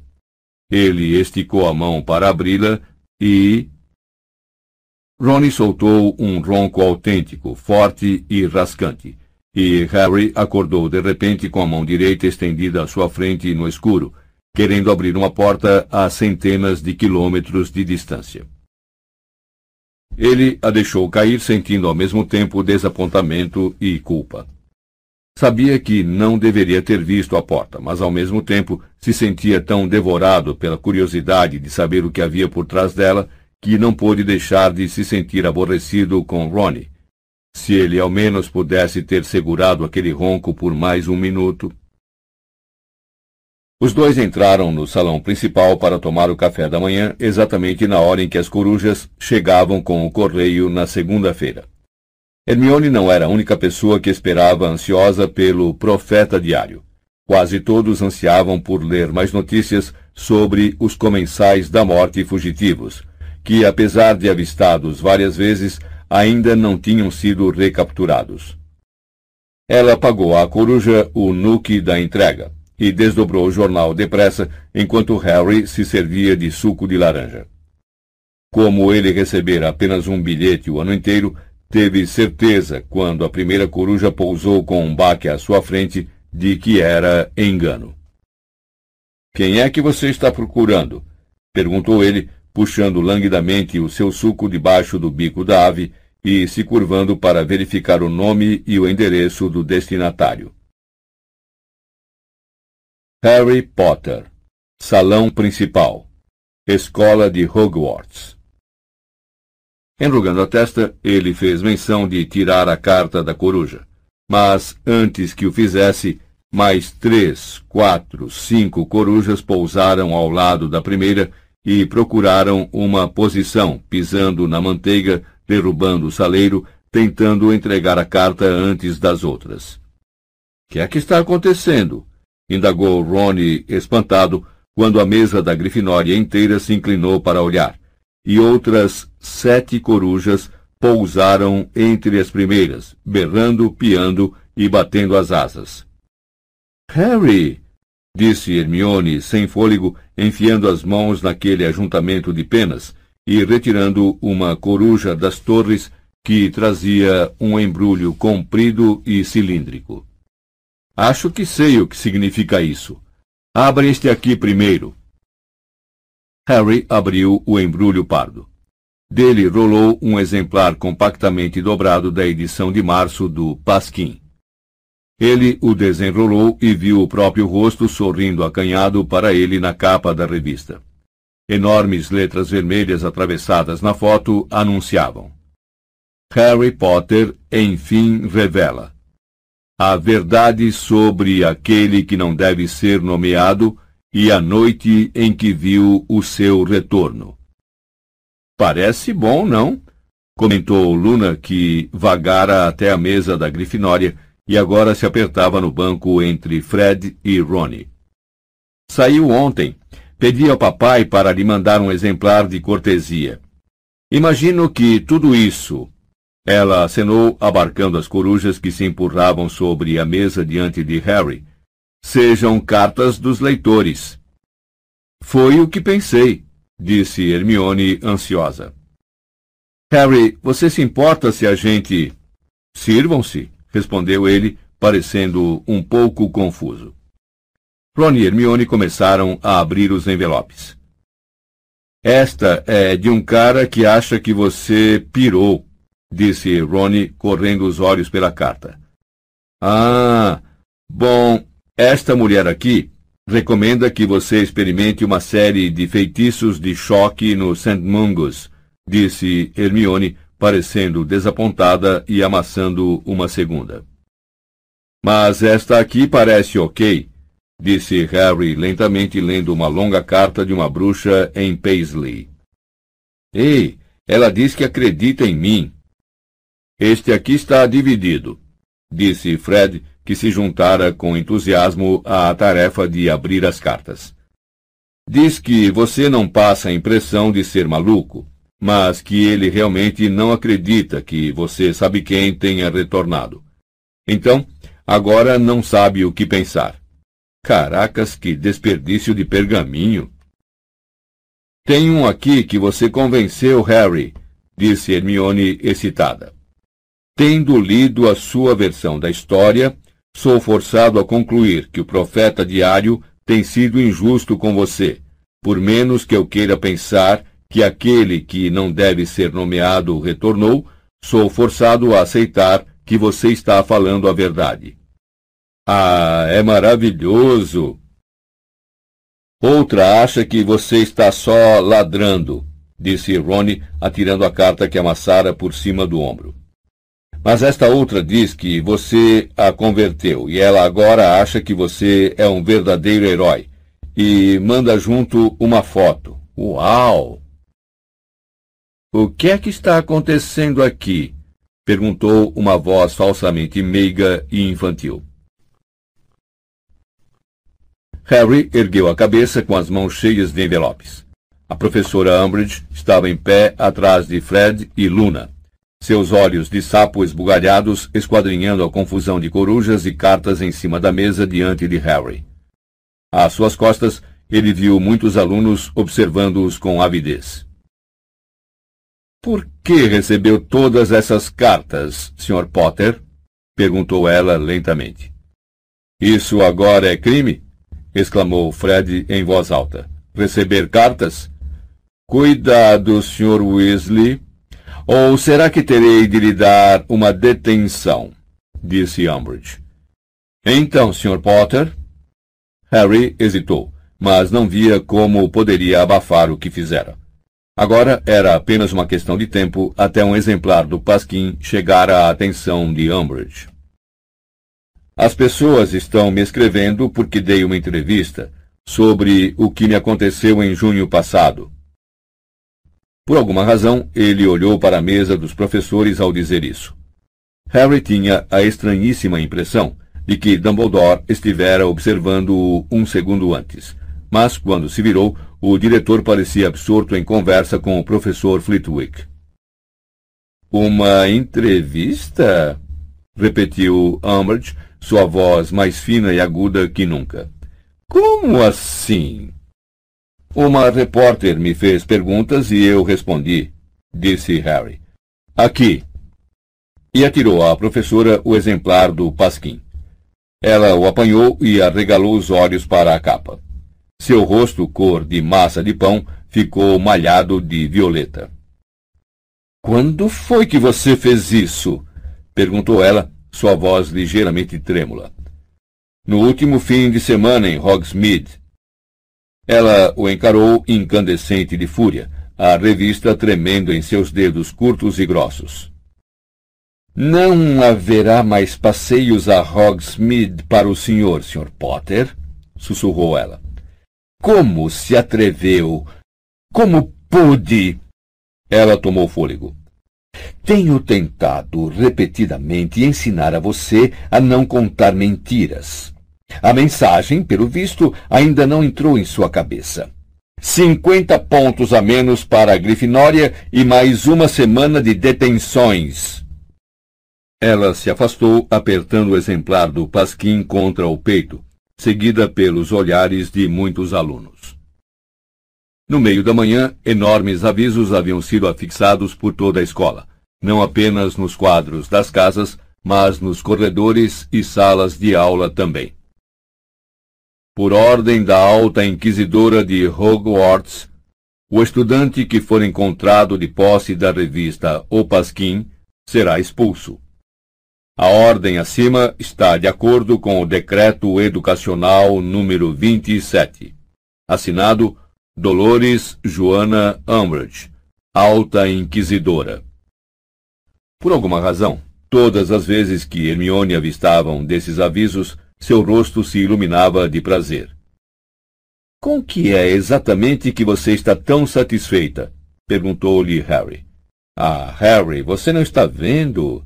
sussurrou Hermione. Se ela quisesse fazer uma única coisa para garantir que todo aluno da escola lesse a sua entrevista, era exatamente proibir sua leitura. E parece que Hermione tinha toda a razão. Até o fim do dia, embora Harry não tivesse visto nenhum pedacinho do Pasquim em lugar algum da escola, todos pareciam estar citando a entrevista uns para os outros. Harry os ouviu cochichando nas filas às portas das salas de aulas, discutindo-a no almoço e no fundo das salas. E Hermione chegou a contar que as meninas que estavam usando os boxes nos banheiros falavam nisso quando ela passou por lá antes da aula de runas antigas. Então elas me viram e obviamente sabem que sei. Então me bombardearam com perguntas, contou Hermione a Harry com os olhos brilhando. E Harry, acho que elas acreditam em você. Realmente, acho que enfim você as convenceu. Entre mentes, a professora Umbridge rondava a escola, parando alunos a esmo e mandando-os mostrar os livros e os bolsos. Harry sabia que a professora procurava exemplares do Pasquim, mas os estudantes estavam muito à frente dela. As páginas que continham a entrevista de Harry tinham sido reformatadas por meio de feitiços para parecer cópias de livros-texto, se mais alguém as lesse, ou apagadas por magia até que seus donos quisessem torná-la a lê-las. Logo pareceu que todo mundo na escola vira a entrevista. Os professores, obviamente, tinham sido proibidos de mencionar a entrevista pelo Decreto Educacional número 26, mas, assim mesmo, encontraram maneiras de expressar suas opiniões. A professora Sprout concedeu à Grifinória 20 pontos quando Harry lhe passou o regador de água. Um sorridente professor Flitwick deu a Harry uma caixa de ratinhos de açúcar que guinchavam ao fim da aula de feitiços, fazendo e se afastando depressa. E a professora Trelawney irrompeu em soluços nervosos durante a aula de adivinhação e anunciou à turma surpresa e a uma Umbridge extremamente desaprovadora que Harry não ia morrer cedo, viveria até uma velhice madura, seria ministro da magia e teria doze filhos. Mas o que deixou Harry mais feliz foi Cho alcançá-lo quando ia correndo para a aula de transfiguração no dia seguinte. Antes que ele entendesse o que estava acontecendo, suas mãos se uniram e ela sussurrou em seu ouvido. Lamento muito, muito mesmo. Aquela entrevista foi tão corajosa, me fez chorar. Ele ficou triste ao saber que a entrevista a fizera derramar outras tantas lágrimas mas muito alegre por voltarem a se falar, e ainda mais satisfeito quando Show lhe deu um beijinho no rosto e se afastou correndo. E o inacreditável. Assim que chegou à porta da sala de transfiguração, aconteceu outra coisa igualmente boa. Simas saiu da fila para lhe falar. Eu só queria dizer, murmurou, fixando com os olhos apertados o joelho esquerdo de Harry, que acredito em você e mandei um exemplar da revista para minha mãe. E se ainda fosse preciso mais alguma coisa para completar sua felicidade, vieram as reações de Malfoy, Crabbe e Goyle. Harry os viu de cabeça juntas na biblioteca mais para o fim da tarde. Estavam em companhia de um garoto franzino que Hermione murmurou se chamar Teodoro Knott. Os quatro se viraram para olhar Harry, que procurava nas prateleiras um livro sobre sumiço parcial. Goyle estalou as juntas dos dedos ameaçadoramente, e Malfoy cochichou alguma coisa sem dúvida ruim para Crabbe. Harry sabia muito bem por que estavam agindo assim. Ele citara os pais deles como comensais da morte. E o melhor, sussurrou Hermione alegremente quando saíram da biblioteca é que eles não podem contradizer você, porque não podem admitir que leram o artigo. E, para coroar, Luna lhe disse ao jantar que nunca uma tiragem do Pasquim se esgotara tão rápido. Papai vai fazer uma segunda tiragem, contou ela a Harry com os olhos arregalados de excitação. Ele nem consegue acreditar diz que as pessoas parecem ainda mais interessadas na entrevista do que nos bufadores de chifre enrugado. Harry foi herói na sala comunal da Grifinória àquela noite. Atrevidos, Fred e George tinham lançado um feitiço ampliador na capa do pasquim e a penduraram na parede para que a cabeça gigantesca de Harry contemplasse os colegas do alto e, ocasionalmente, dissesse frases do tipo: O ministério é retardado e Coma bosta, Umbridge, em voz ressonante. Hermione não achou isso muito divertido. Disse que interferia com sua concentração e acabou indo se deitar cedo, irritada. Harry teve de admitir que o cartaz perdeu a graça uma ou duas horas depois, principalmente quando o feitiço da fala começou a se desgastar e se ouviam apenas palavras desconexas como bosta e Umbridge, a intervalos sempre mais frequentes, em um tom progressivamente mais alto. De fato, começou a lhe dar dor de cabeça e sua cicatriz recomeçou a formigar incomodamente. Para os gemidos de desapontamento dos muitos colegas que estavam sentados ao seu redor lhe pedindo que recontasse a entrevista pela milésima vez, ele também anunciou que precisava dormir cedo. O dormitório estava vazio quando chegou lá. Por um momento ele descansou a testa no vidro frio da janela ao lado de sua cama. O gesto pareceu aliviar a queimação na cicatriz. Então ele se despiu e se deitou, desejando que a dor de cabeça passasse. Sentia-se também um pouco enjoado.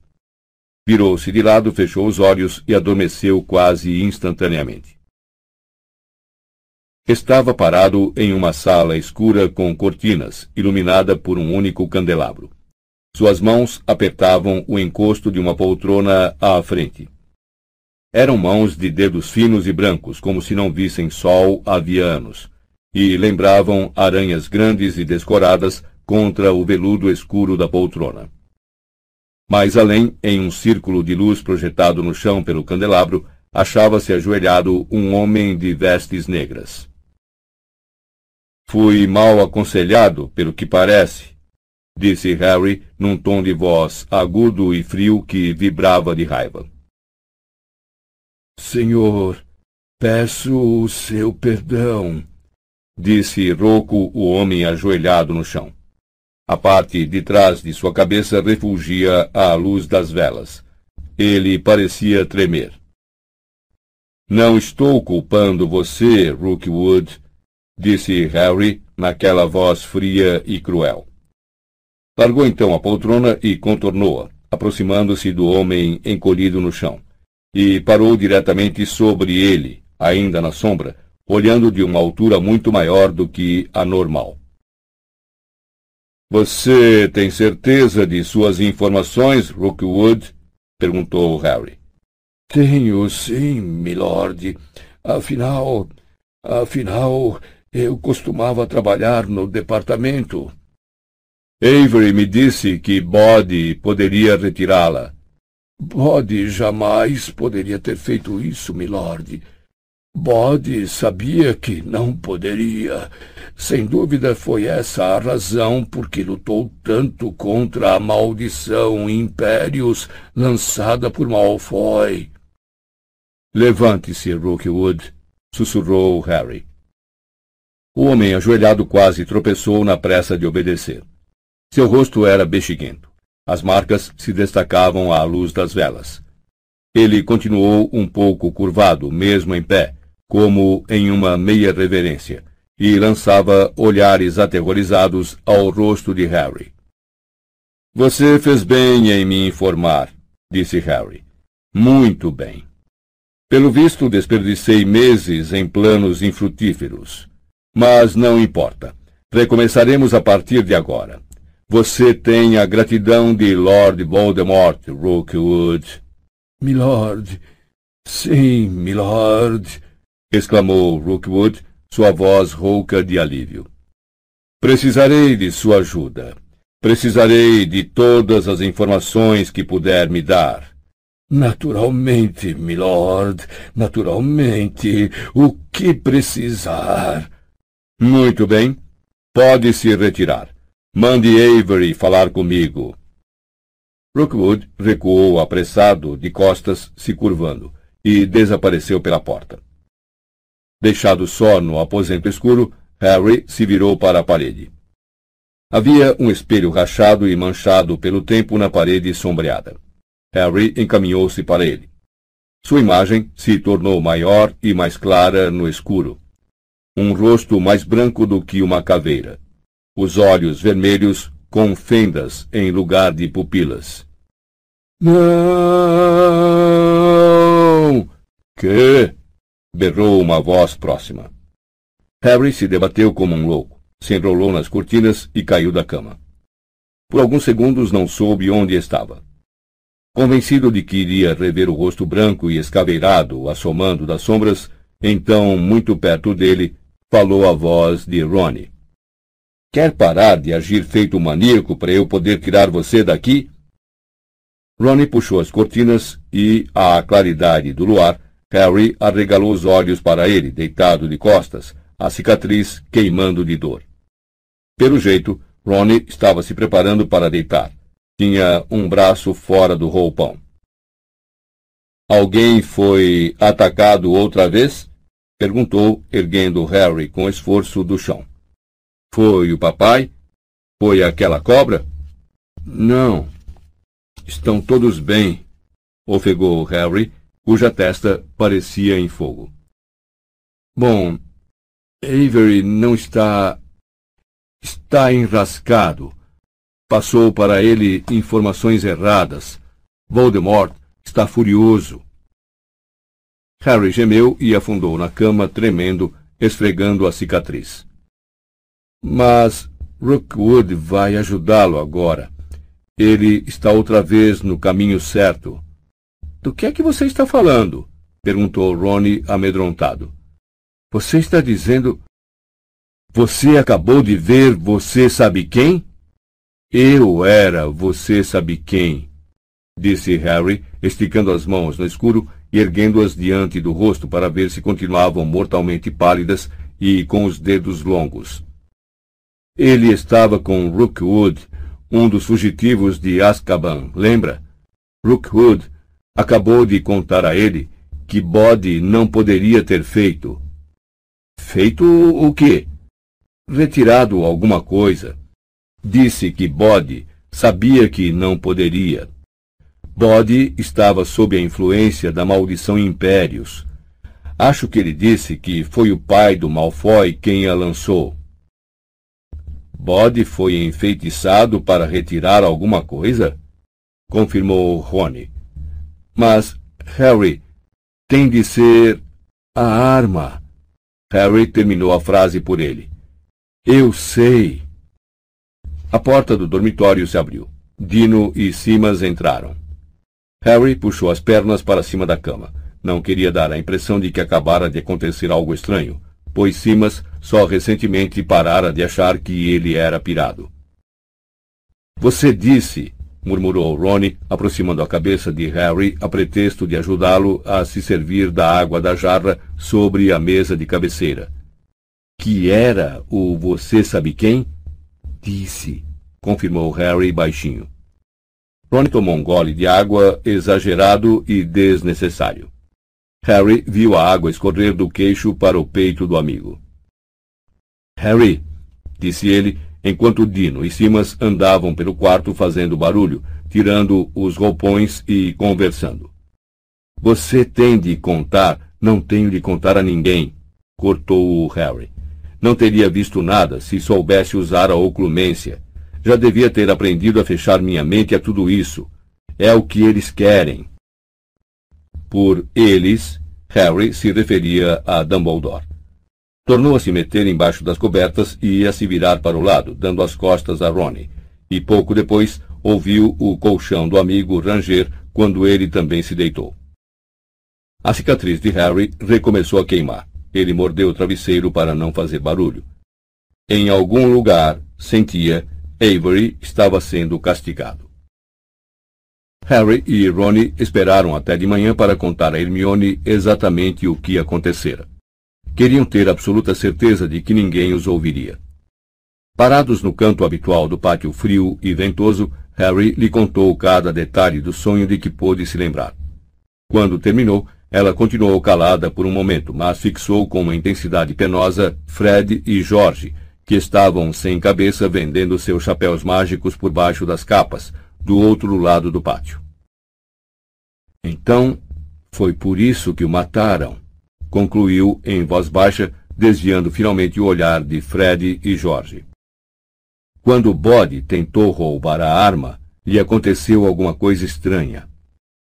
Acho que deve haver feitiços defensivos na arma ou em volta dela para impedir que as pessoas a peguem. Era por isso que ele estava no St. Mungus com o cérebro destrambelhado, sem conseguir falar. Mas lembram do que a curandeira nos disse? Bode estava se recuperando. E não podiam arriscar que ele melhorasse, não é? Quero dizer, o choque do que aconteceu quando ele tocou naquela arma provavelmente desfez a maldição impérios. Quando recuperasse a voz, ele explicaria o que estivera fazendo, não é? Então, saberiam que ele fora enviado para roubar a arma. Naturalmente, teria sido fácil para Lúcio Malfoy lançar a maldição sobre Bode. Nunca sai do ministério, não é? E ele andava por lá no dia da minha audiência, disse Harry. No. Calma aí, disse lentamente. Estava no corredor do departamento de mistérios naquele dia. Seu pai comentou que ele provavelmente estava querendo bisbilhotar e descobrir o que tinha acontecido na minha audiência. Mas e se. Estúrgio! exclamou Hermione estupefata. Como disse? perguntou Rony, parecendo confuso. Estúrgio Podmore, disse Hermione sem fôlego preso por tentar passar por uma porta. Lúcio Malfoy deve ter pego ele também. Aposto que fez isso no dia em que você ouviu lá, Harry. Estúrgio estava usando a capa da invisibilidade de Moody, certo? Então, e se ele estivesse guardando a porta invisível e Malfoy o ouvisse mexer, ou adivinhasse que tinha alguém ali, ou simplesmente tivesse lançado a maldição impérios, contando que houvesse alguém guardando a sala. Portanto, quando Estúrgio teve oportunidade, quando foi novamente sua vez de tirar serviço, ele tentou entrar no departamento de mistérios para roubar a arma para Voldemort. Rony, fique quieto. Mas foi apanhado e mandado para Azkaban. Ela olhou para Harry. E agora Rookwood disse a Voldemort como conseguir a arma? Eu não ouvi a conversa toda, mas foi o que me pareceu, disse Harry. Rookwood costumava trabalhar lá. Quem sabe Voldemort vai mandar o Rookwood fazer o serviço. Hermione acenou a cabeça, aparentemente com os pensamentos ainda longe. Então, de repente, falou. Mas você não devia ter visto isso, Harry, de jeito nenhum. Que? Exclamou ele surpreso. Você devia estar aprendendo a fechar a mente a esse tipo de coisa, disse Hermione com inesperada severidade. Sei que devia, disse Harry. Mas, bom, acho que você devia tentar esquecer o que viu, falou com firmeza. E de agora em diante, se esforçar mais para aprender sua oclumência. A semana não melhorou com o passar dos dias. Harry recebeu outros dois D em poções e continuou aflito com a perspectiva de Hagrid ser demitido. E não conseguiu parar de pensar no sonho em que fora Voldemort, embora não tornasse a mencioná-lo para Rony e Hermione. Não queria receber outro passa-fora da amiga. Desejou muito conversar com Sirius, mas isso estava fora de questão. Então, tentou afastar o assunto para o fundo da cabeça. Infelizmente, o fundo de sua cabeça já não era o lugar seguro que fora no passado. Levante-se, Potter. Umas duas semanas depois do sonho com Rookwood, Harry se veria mais uma vez ajoelhado no chão da sala de Snape, tentando esvaziar a mente. Acabara de ser forçado mais uma vez a aliviar um fluxo de lembranças infantis que nem sequer sabia que ainda guardava. A maior parte ligada a humilhações que Duda e sua turma lhe haviam infligido no ensino fundamental. A última lembrança, disse Snape. Qual foi? Não sei, respondeu Harry, levantando-se cansado.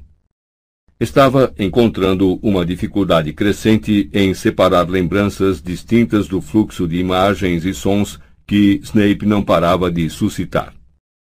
O senhor se refere àquela em que meu primo tentou me fazer ficar em pé no vaso sanitário? Não, disse Snape suavemente. Me refiro à do homem ajoelhado no meio de um aposento mal iluminado. Não é nada. Os olhos escuros de Snape perfuraram os de Harry. Lembrando-se do que o professor dissera sobre a extrema importância do contato visual para a legilimência, Harry piscou e desviou os olhos. Como é que aquele homem e aquele aposento foram parar em sua mente, Potter? perguntou Snape. Foi, respondeu Harry, olhando para todo lado menos para Snape. Foi só. só um sonho que eu tive. Um sonho? Houve uma pausa em que Harry se fixou em um enorme sapo morto dentro de um frasco de líquido roxo. Você sabe para que estamos aqui, não sabe, Potter? disse o professor em um tom baixo e perigoso. Você sabe para que estou cedendo as minhas noites e ocupando-as com essa tarefa monótona? Sei, disse Harry formalmente. Então, lembre-me por que estamos aqui, Potter. Para eu aprender oclumência, disse Harry, agora olhando para uma enguia morta. Correto, Potter. E por mais obtuso que você seja, Harry olhou para Snape, odiando-o. Seria de esperar que após dois meses de aulas você tivesse feito algum progresso. Quantos outros sonhos você teve com o Lorde das Trevas?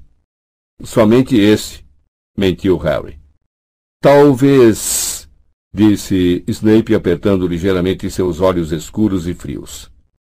Talvez você sinta prazer em ter essas visões e sonhos, Potter. Talvez eles o façam se sentir especial, importante. Não, não fazem, respondeu Harry, de queixo duro e com os dedos apertando o punho da varinha. Ainda bem, Potter, disse Snape friamente. Porque você não é especial nem importante. E não cabe a você descobrir o que o Lorde das Trevas está dizendo aos seus comensais da morte. Não essa é a sua tarefa, não é? disparou Harry. Não tivera intenção de dizer isso. Escapara de sua boca com a raiva. Durante muito tempo os dois se encararam. Harry convencido de que fora longe demais. Mas surgira uma expressão curiosa, quase satisfeita no rosto de Snape quando ele respondeu. É, Potter, disse ele com os olhos brilhando é a minha tarefa. Agora, se estiver pronto, recomeçaremos. Ele ergueu a varinha. Um, dois, três. Legilimens. Cem dementadores precipitavam-se sobre o lago em direção a Harry. Ele fez uma careta de concentração. Estavam se aproximando. Via os buracos escuros sob os capuzes, contudo. Via também Snape à sua frente, os olhos fixos em seu rosto, resmungando. E, por alguma razão, Snape foi se tornando mais nítido e os dementadores mais difusos. Harry ergueu a própria varinha. Protego! Snape cambaleou. Sua varinha voou para longe de Harry, e de repente a mente do garoto estava apinhada de lembranças que não eram dele.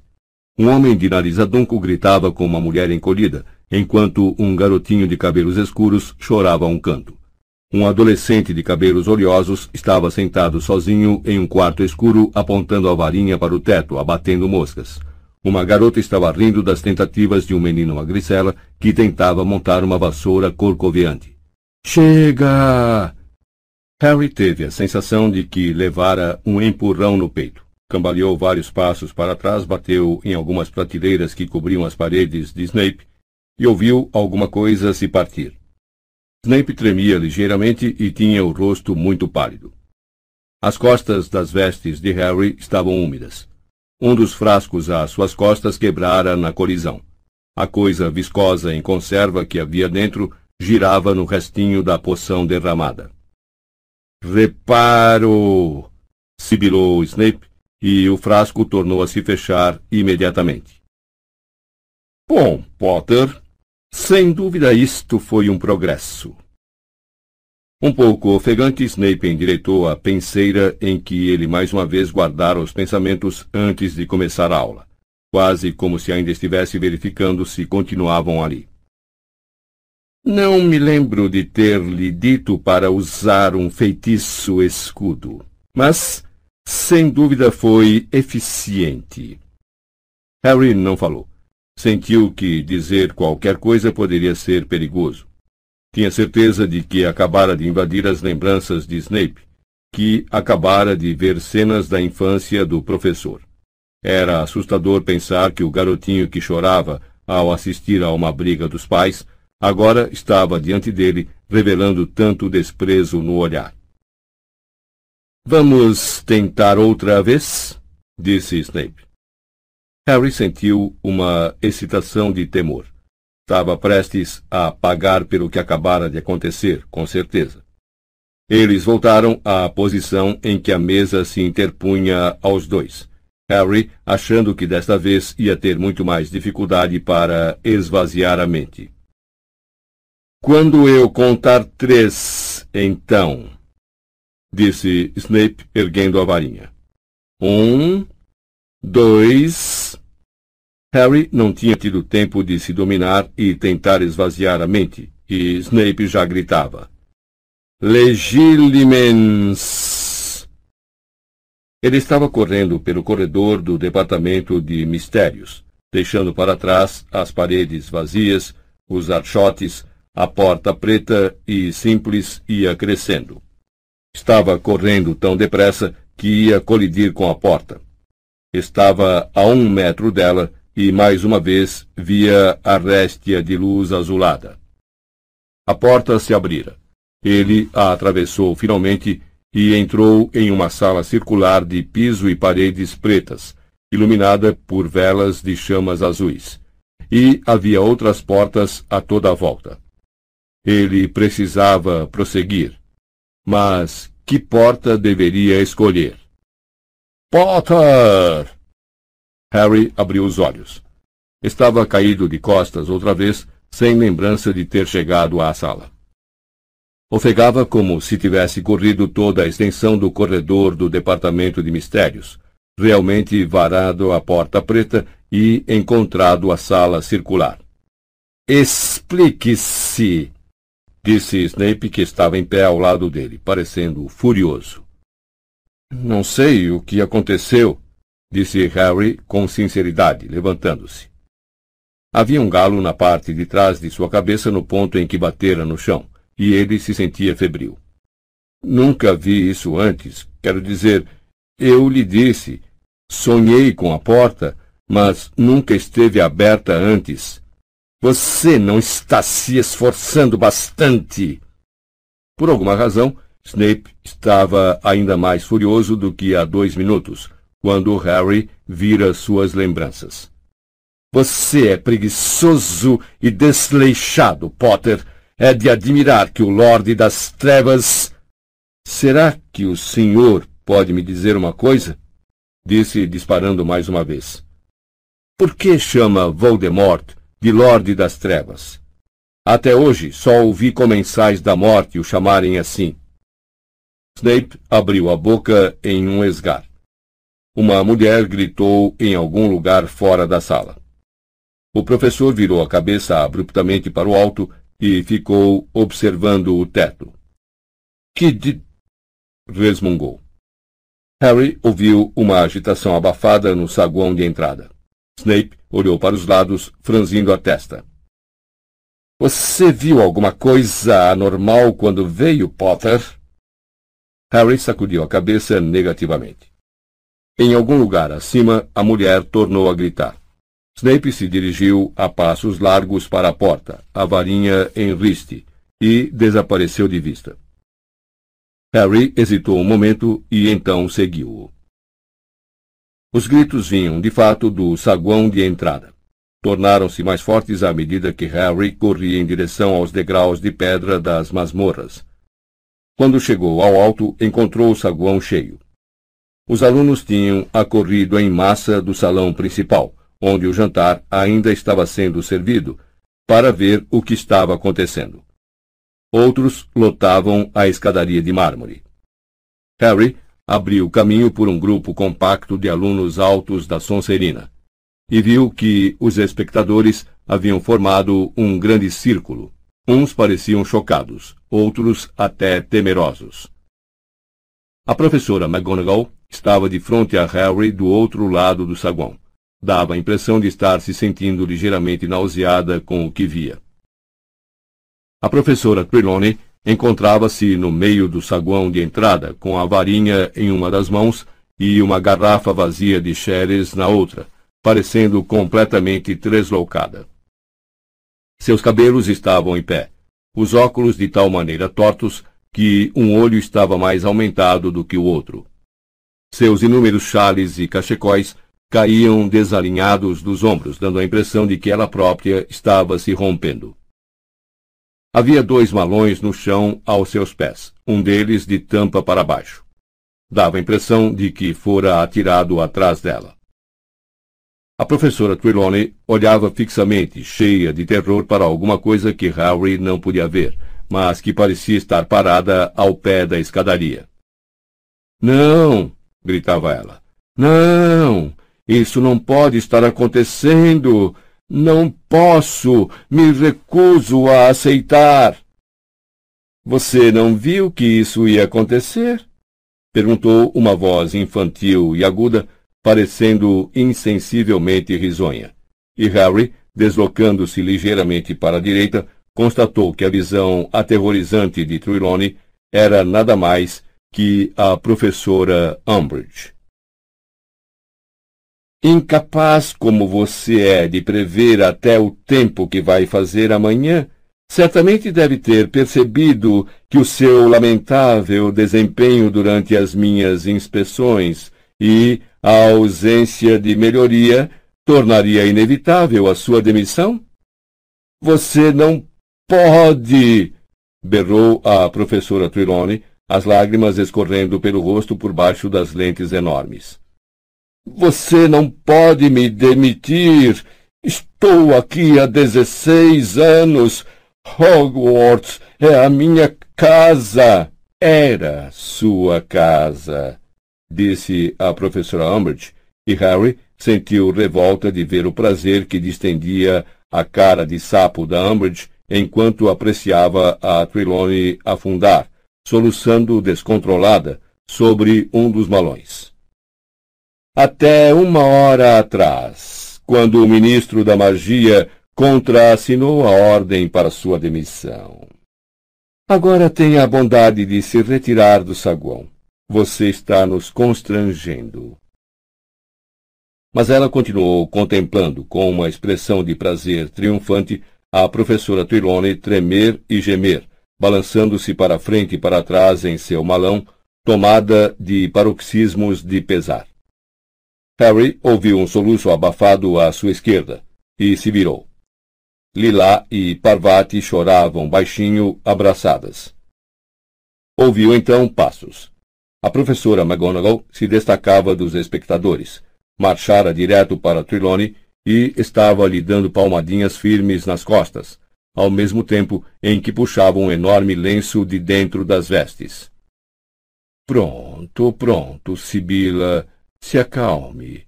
Assoe o nariz no lenço.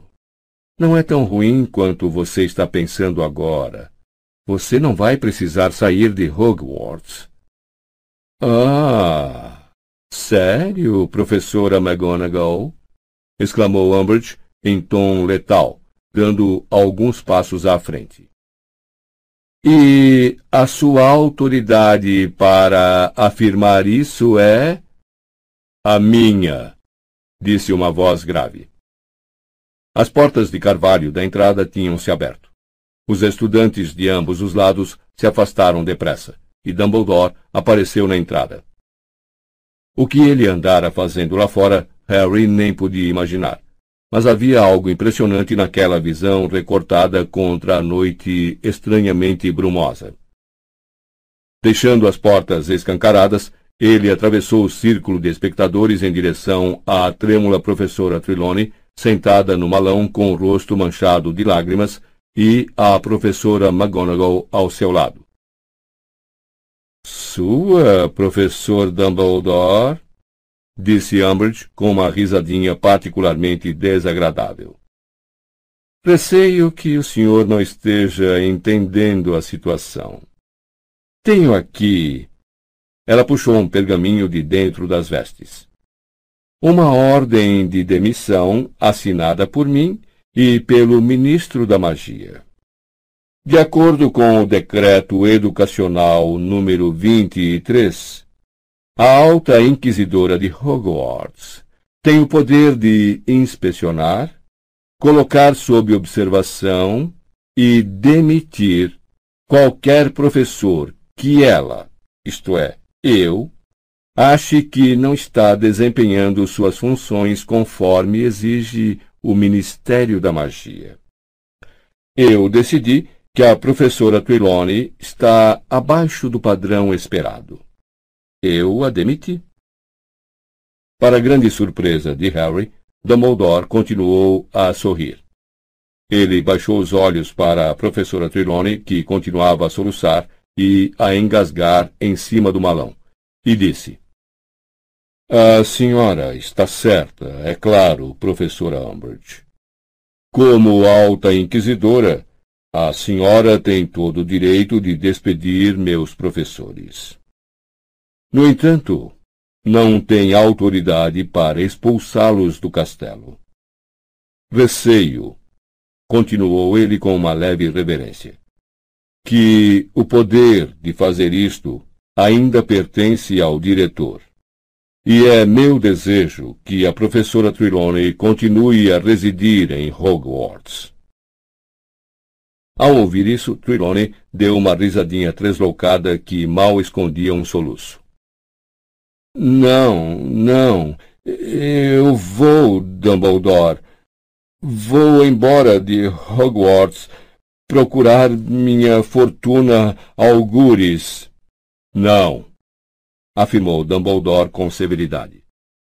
É meu desejo que você permaneça, Sibila. Ele se virou então para a professora McGonagall. Será que posso lhe pedir para acompanhar Sibila de volta aos aposentos dela? É claro, disse McGonagall. Vamos, levante-se, Sibila.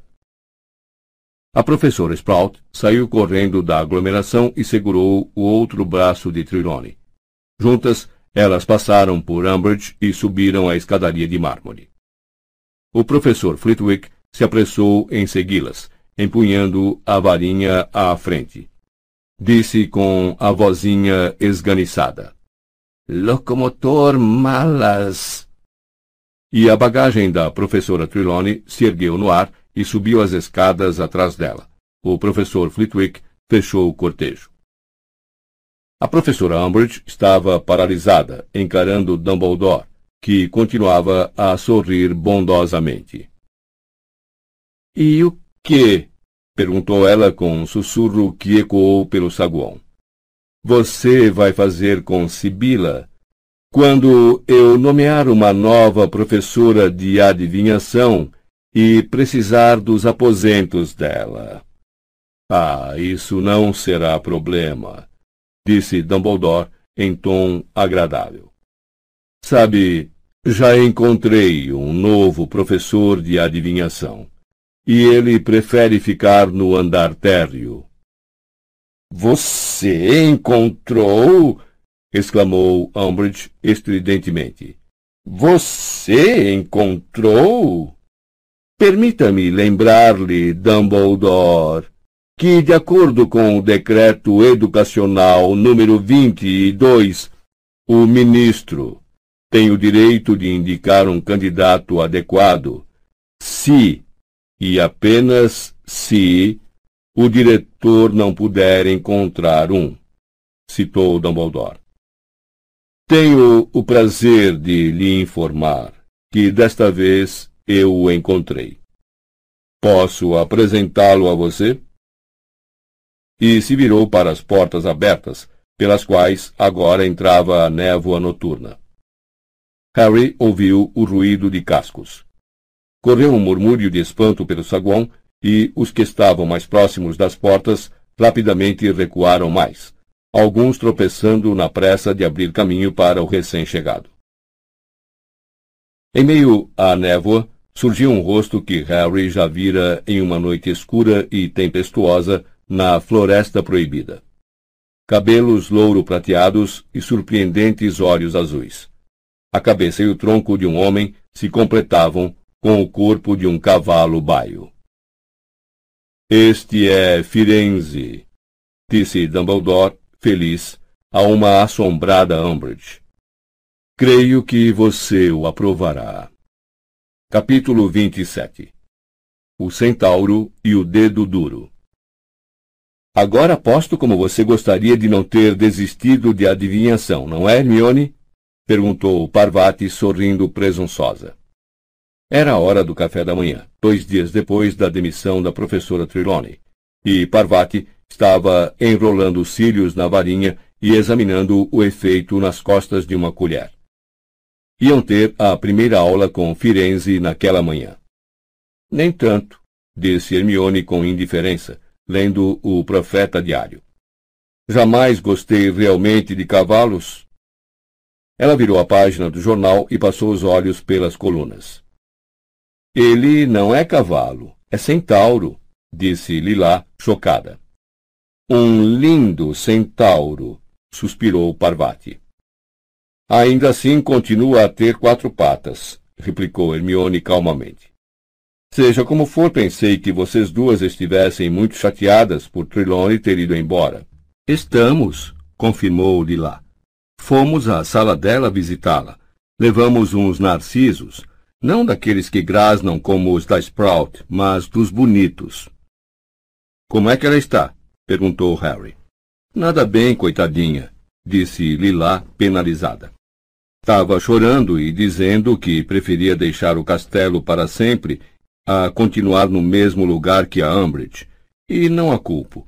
A Umbridge foi horrível com ela, não foi? Tenho um pressentimento de que a Umbridge só está começando a ser horrível, comentou Hermione sombriamente.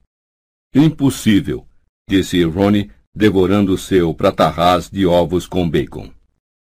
Ela não pode ficar pior do que é. Pois escreva o que eu estou dizendo. Ela vai querer se vingar do Dumbledore por nomear um novo professor sem consultá-la, disse Hermione fechando o jornal. Principalmente um semi-humano. Você viu a cara que ela fez quando viu o Firenze. Depois do café, Hermione foi para a aula de aritmância, enquanto Harry e Ron seguiam com Parvati e Lila para o saguão de entrada, caminho para a aula de adivinhação. Não vamos para a Torre Norte? Perguntou Ronnie, intrigado ao ver Parvati passar pela escadaria de mármore sem subir. Parvati lhe lançou um olhar de desdém por cima do ombro. Como é que você espera que Firenze suba aquela escada? Estamos na sala 11 agora. Não viu no quadro de avisos ontem? A sala 11 era no térreo, no corredor que saía do saguão para o lado oposto ao salão principal. Harry sabia que era uma daquelas salas que não eram usadas com regularidade, e por isso dava uma impressão de abandono, como o de um armário ou quarto de guardados. Quando ele entrou logo atrás de Ronnie e se viu no meio de uma clareira florestal, ficou momentaneamente atordoado. Que dia! O piso da sala se revestira de um musgo primaveril, no qual se erguiam árvores. Seus ramos folhosos balançavam no teto e nas janelas, fazendo com que a sala se enchesse de raios de uma luz verde suave e malhada. Os alunos que já haviam chegado se acomodaram no piso terroso, com as costas apoiadas nos troncos das árvores e pedregulhos, e abraçavam as pernas dobradas ou cruzadas com força sobre o peito, todos parecendo muito nervosos. No meio da clareira, onde não havia árvores, estava Firenze. Harry Potter, disse ele, estendendo a mão quando o garoto entrou. Ah, oi, cumprimentou Harry, apertando a mão do centauro, que o examinou sem piscar com aqueles olhos espantosamente azuis, mas não sorriu. Ah, que bom ver você! E você, disse o centauro, inclinando a cabeça louro prateada. Estava escrito que tornaríamos a nos encontrar. Harry reparou que havia no peito de Firenze a sombra de um hematoma em forma de casco. Quando se virou para se reunir ao resto da turma sentada no chão, viu que todos o olhavam assombrados, aparentemente muito impressionados que ele falasse com Firenze, que eles acharam assustador.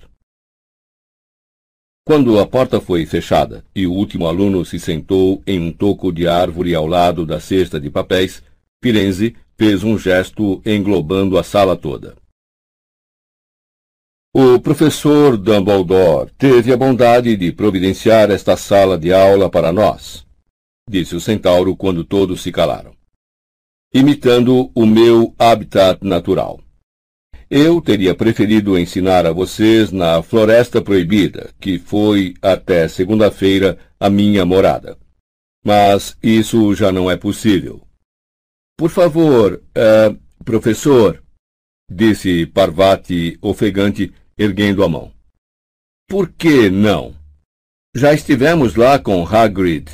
Não temos medo. O problema não é a sua coragem, disse Firenze mas a minha situação.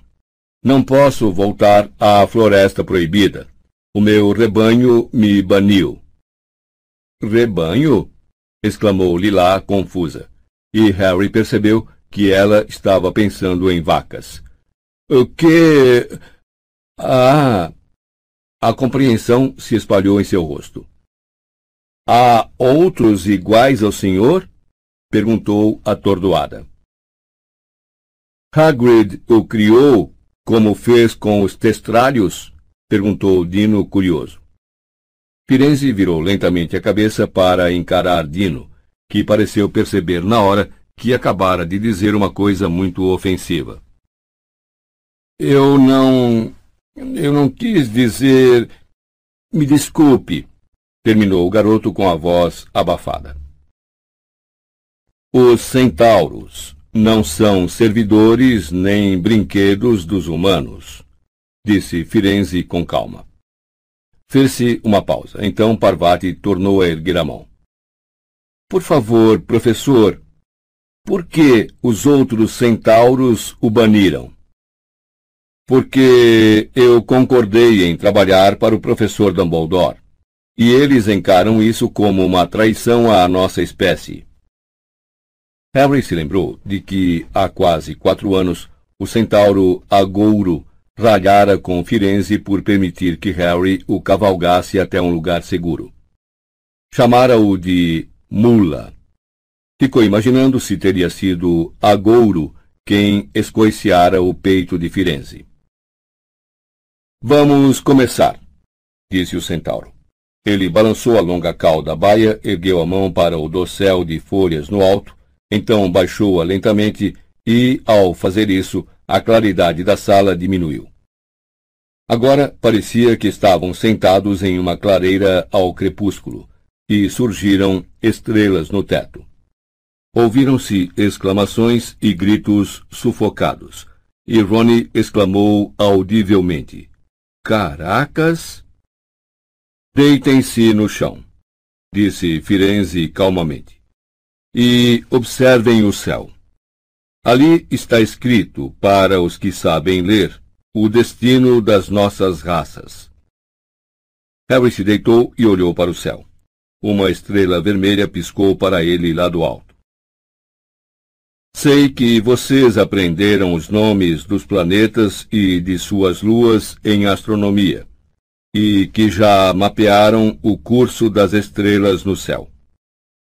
Os centauros foram desvendando os mistérios desses movimentos durante séculos.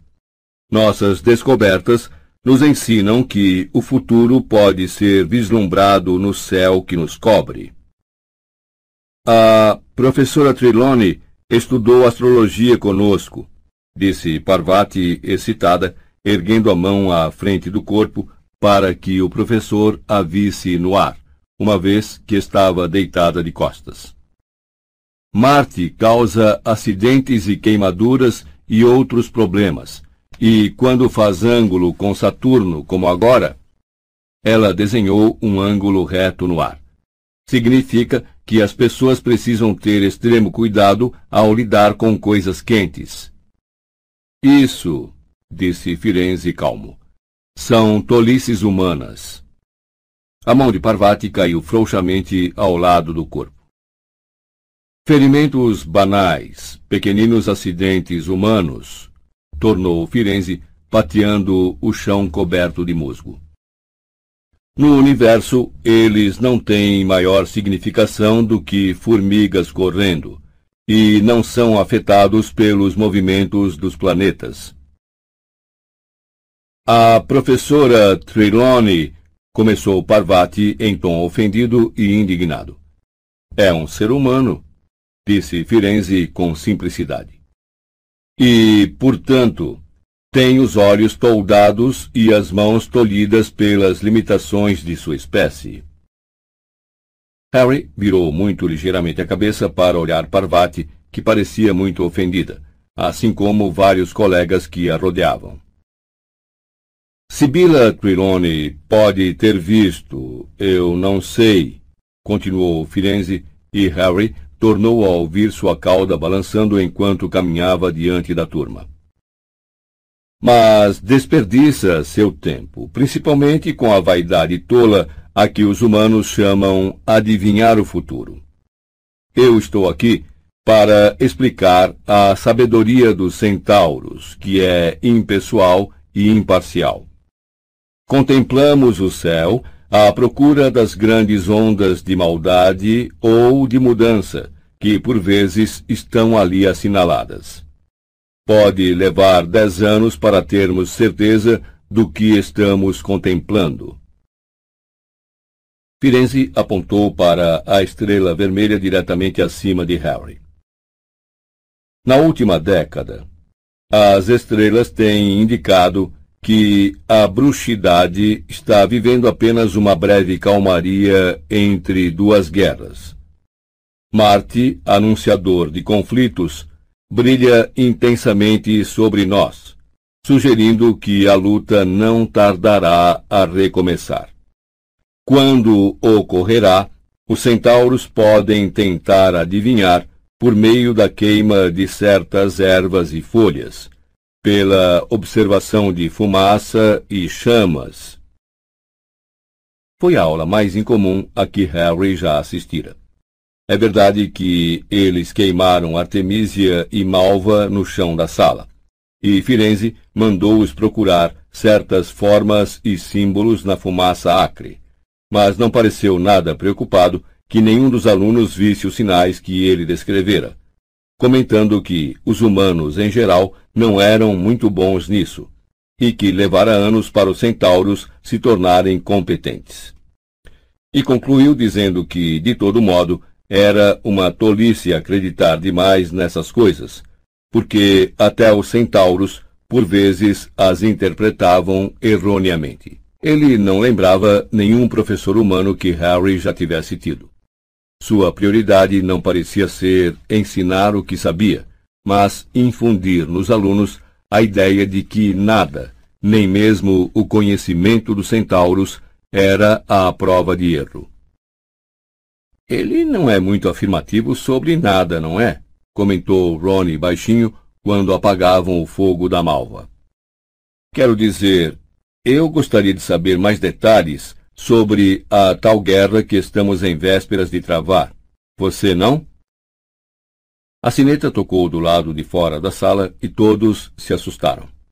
Harry esquecera completamente que continuava dentro do castelo, convencido de que estava realmente na floresta. Os alunos saíram em fila com o ar um tanto perplexo. Harry já ia segui-los com Ronnie quando Firenze o chamou. Harry Potter, uma palavrinha, por favor. O garoto se virou. O centauro se adiantou para ele. Ronnie hesitou. Pode ficar, mas feche a porta, por favor. Ronnie se apressou a obedecer. Harry Potter, você é amigo de Hagrid, não é? perguntou o centauro. Sou, disse Harry. Então, dê-lhe um aviso meu. A tentativa dele não está dando certo. Seria melhor que a abandonasse. A tentativa dele não está dando certo? Repetiu Harry sem entender. E seria melhor que a abandonasse, repetiu Firenze confirmando com a cabeça. Eu próprio avisaria a ele, mas fui banido. Não seria prudente me aproximar da floresta agora. Hagrid já tem problemas suficientes sem uma guerra de centauros. Mas o que é que Hagrid está tentando fazer? perguntou Harry, nervoso. Firenze olhou-o impassível. Hagrid recentemente me prestou um grande serviço e há muito tempo conquistou o meu respeito pelo cuidado que demonstra com todos os seres vivos. Não trairei o seu segredo. Mas ele precisa ouvir a voz da razão. A tentativa não está dando certo. Diga isso a ele, Harry Potter. Um bom dia para vocês. A felicidade que Harry sentira na esteira da entrevista ao Pasquim havia muito tempo se evaporara. Quando um março monótono passou despercebido para um abril tempestuoso, sua vida pareceu ter se transformado mais uma vez em uma sucessão de preocupações e problemas. Umbridge continuara a assistir a todas as aulas de trato das criaturas mágicas, tornando muito difícil passar o aviso de Firenze a Hagrid. Finalmente, Harry conseguiu, fingindo que perdera seu exemplar de Animais Fantásticos e Onde Habitam, e voltando depois da aula. Quando transmitiu a mensagem de Firenze, Hagrid fixou nele seus olhos inchados e roxos por um momento, aparentemente espantado. Então pareceu se controlar. Cara legal, o Firenze, disse rouco. Mas não sei do que ele está falando. A tentativa está dando certo. Hagrid, o que é que você está aprontando? perguntou Harry sério porque você precisa ter cuidado. A Umbridge já demitiu Trirone e, se você quer saber, ela continua prestigiada no ministério. Se estiver fazendo alguma coisa que não deve, você vai. Tem coisas mais importantes do que manter o emprego, comentou Hagrid, embora suas mãos tremessem levemente ao dizer isso, fazendo uma bacia cheia de excrementos de ouriços cair no chão. Não se preocupe comigo, Harry. Agora vamos andando. Seja um bom menino. Harry não teve escolha senão deixar Hagrid limpando a bosta do chão, mas se sentiu totalmente desanimado ao se arrastar de volta ao castelo. Entre mentes, tal como os professores e Hermione insistiam em lembrar, os NOMs estavam cada dia mais próximos. Todos os quintanistas se sentiam de alguma forma estressados, mas Anna Abbott foi a primeira a receber uma poção calmante de Madame Pomfrey, depois de cair no choro durante uma aula de herbologia e soluçar, dizendo que era burra demais para prestar os exames e que queria deixar a escola naquele instante. Se não fosse pelas sessões na AD, Harry tinha a impressão de que estaria profundamente infeliz. Às vezes tinha o sentimento de que vivia para as horas que passava na sala precisa, onde se esforçava muito.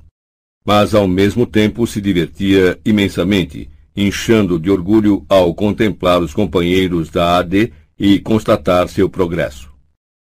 De fato, Harry às vezes se perguntava como é que Umbridge iria reagir quando visse todos os participantes da AD receberem excelente no NOM de Defesa contra as Artes das Trevas.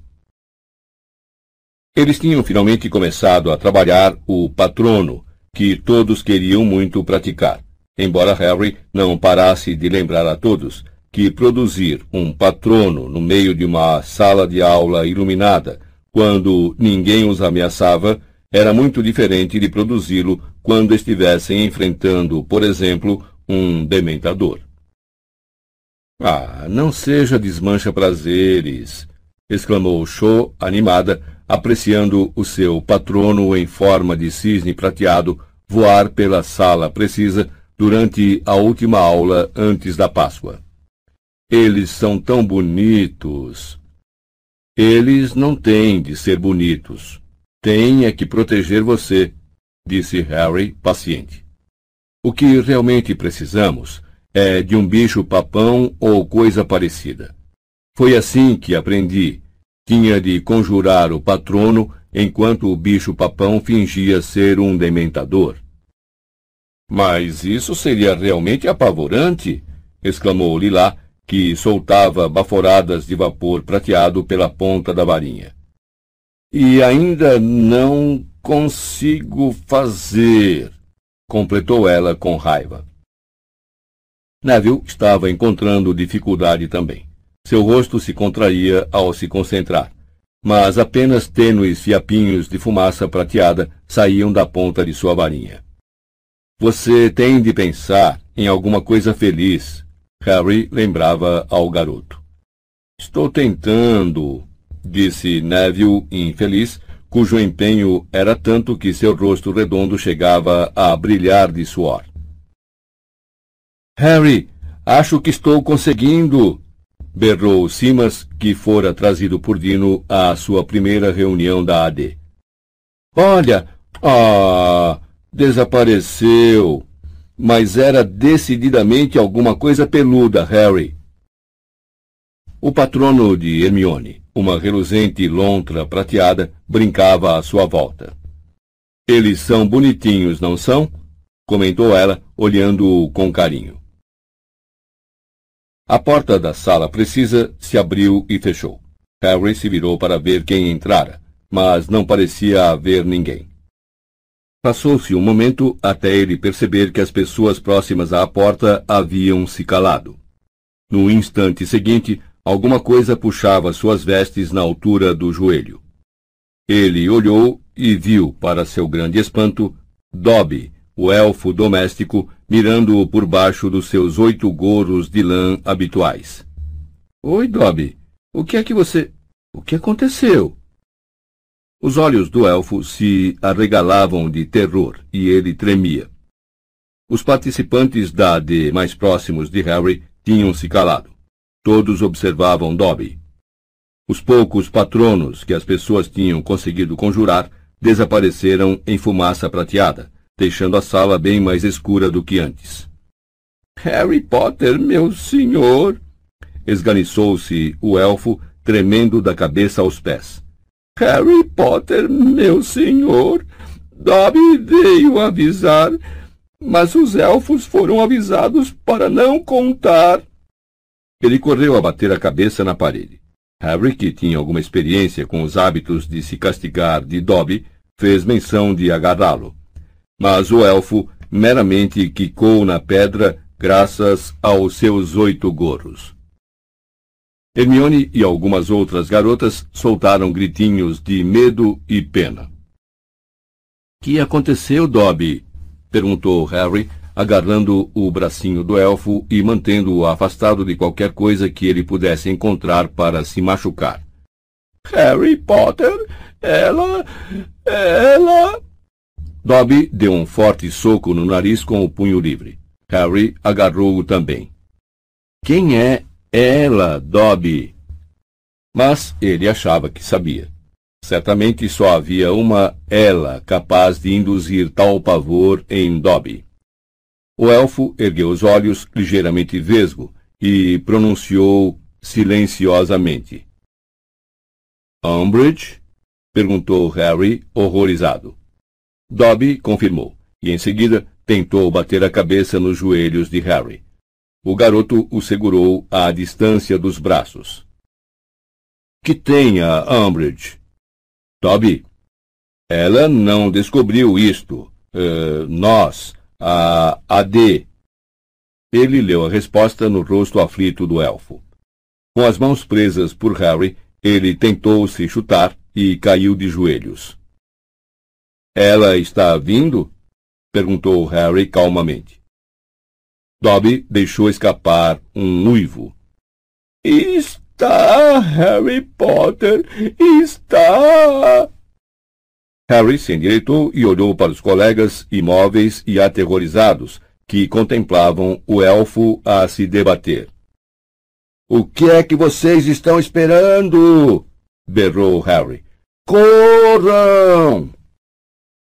Todos se arremessaram para a saída na mesma hora, embolando na porta. Então, passaram num ímpeto. Harry ouviu-os correndo pelos corredores e desejou que tivessem o bom senso de não tentar ir direto para os dormitórios. Eram apenas dez para as nove. Se ao menos se refugiassem na biblioteca ou no corujal, que eram mais próximos. Harry, anda logo! gritou Hermione em meio ao bolo de gente que se empurrava para sair. Ele pegou Dobby, que continuava tentando se machucar seriamente, e correu com o elfo nos braços para o fim da fila. Dobby, isto é uma ordem. Volte para a cozinha com os outros elfos. E se ela perguntar se você me avisou, minta e diga que não. E proíbo você de se machucar, acrescentou, largando o elfo no chão quando finalmente cruzou o portal e bateu a porta.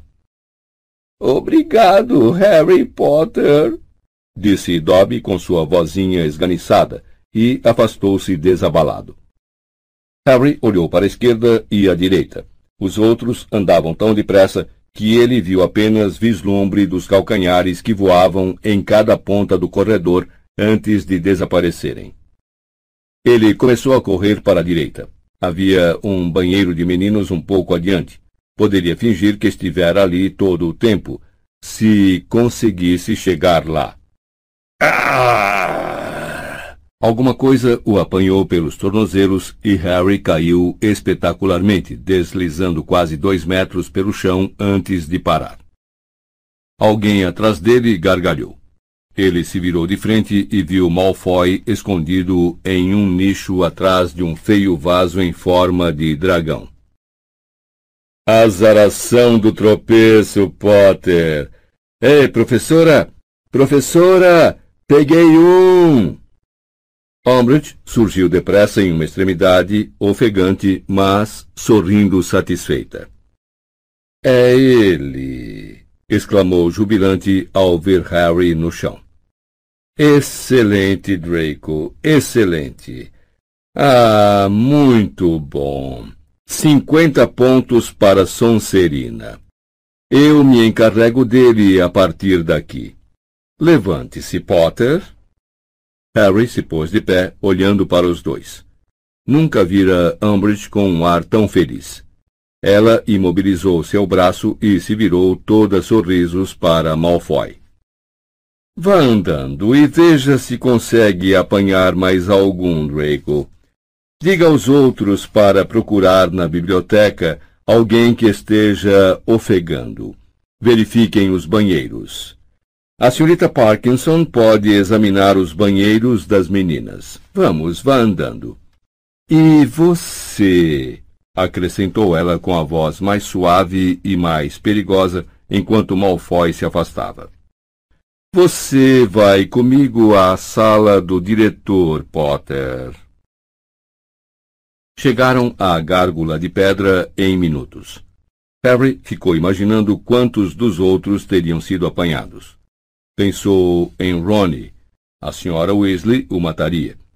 E como se sentiria Hermione se fosse expulsa antes de prestar os NOMs.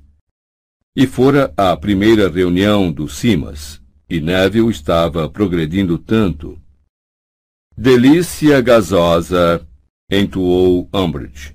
A gárgula de pedra saltou para o lado, a parede se abriu em duas metades e eles subiram a escada rolante de pedra. Chegaram à porta polida com a aldrava de grifo, mas Umbridge não se deu ao trabalho de bater. Entrou direto, ainda segurando Harry com firmeza. A sala estava cheia de gente. Dumbledore encontrava-se à escrivaninha, a expressão serena, as pontas dos longos dedos juntas. A professora McGonagall, empertigada ao seu lado, o rosto extremamente tenso. Cornélio Fudge, ministro da magia, se balançava para frente e para trás, sem sair do lugar, ao lado da lareira, pelo visto, imensamente satisfeito com a situação. Quinn Shacklebolt e um bruxo com uma carranca e cabelos muito curtos e crespos que Harry não reconheceu, estavam postados de cada lado da porta como guardas, e a figura de sardas e óculos de Percy Weasley pairava excitada junto à parede, uma pena e um pesado rolo de pergaminho nas mãos, aparentemente preparado para tomar notas. Os retratos dos velhos diretores e diretoras não estavam fingindo dormir esta noite. Estavam atentos e sérios, observando o que acontecia embaixo. Quando Harry entrou, alguns fugiram para quadros vizinhos e cochicharam com urgência aos ouvidos dos colegas. Harry se desvencilhou do aperto de Umbridge quando a porta se fechou. Cornélio Fudge olhou com uma espécie de maligna satisfação no rosto. Ora! exclamou. Ora, ora, ora! Harry respondeu com o olhar mais sujo que conseguiu dar. Seu coração batia descontrolado no peito, mas o cérebro estava estranhamente claro e tranquilo. Ele estava voltando à torre da Grifinória disse Umbridge. Havia uma excitação obscena em sua voz, o mesmo prazer perverso que Harry ouvira quando a professora Trelawney se desintegrava de infelicidade no saguão de entrada. O menino Malfoy o encurralou. Foi mesmo? Foi mesmo? exclamou Fudge, admirado. Preciso me lembrar de contar ao Lúcio. Muito bem, Potter. Espero que saiba por que está aqui. Harry tinha toda a intenção de responder com um atrevido sim. Sua boca abrira e a palavra começava a se formar quando ele percebeu a expressão de Dumbledore. O diretor não olhava diretamente para ele. Tinha os olhos fixos em um ponto por cima do seu ombro. Mas, quando Harry o encarou, mexeu a cabeça uma fração de segundo para cada lado. Harry mudou de ideia no meio da palavra. Não. Como disse? perguntou Fudge. Não, repetiu Harry com firmeza. Você não sabe por que está aqui? Não, senhor, não sei. Fudge olhou incrédulo de Harry para a professora Umbridge. O garoto se aproveitou da desatenção momentânea para lançar outro olhar rápido a Dumbledore, que deu um aceno mínimo e a sombra de uma piscadela para o tapete. Então você não faz ideia? disse o ministro com a voz positivamente pesada de sarcasmo. De por que a professora Umbridge o trouxe a esta sala? Você não sabe que infringiu o regulamento da escola? Regulamento da escola? Não. Nem os decretos do ministério? acrescentou Fudge, irritado. Não que eu tenha consciência, respondeu Harry brandamente. Seu coração continuava a bater acelerado. Quase valia a pena dizer mentiras para ver a pressão sanguínea de Fudge subir, mas não conseguia ver como iria dizê-las impunemente. Se alguém informara a Umbridge sobre a AD, então ele, o líder, poderia começar a arrumar as malas agora mesmo. Então, é novidade para você, disse Fudge, sua voz agora pastosa de raiva. Que foi descoberta uma organização estudantil ilegal nesta escola. É, sim, senhor, disse Harry, exibindo um olhar de inocência e de surpresa pouco convincente. Acho, ministro, disse Umbridge atrás do garoto com a voz sedosa, que faríamos maior progresso se eu trouxesse a nossa informante. É, faça isso, disse Fudge com um aceno, e olhou maliciosamente para Dumbledore quando Umbridge saiu.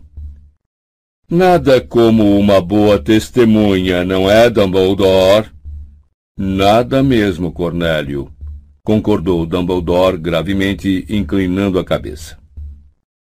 Houve uma espera de vários minutos em que ninguém se entreolhou. Então, Harry ouviu a porta se abrir às suas costas. Umbridge entrou e passou por ele segurando pelo ombro a amiga de cabelos crespos de Cho, Marieta, que escondia o rosto nas mãos. Não se apavore, querida, não tema, disse a professora Umbridge com suavidade, dando-lhe palmadinhas nas costas. Está tudo bem agora. Você agiu certo. O ministro está muito satisfeito com você. Dirá a sua mãe que boa menina você foi.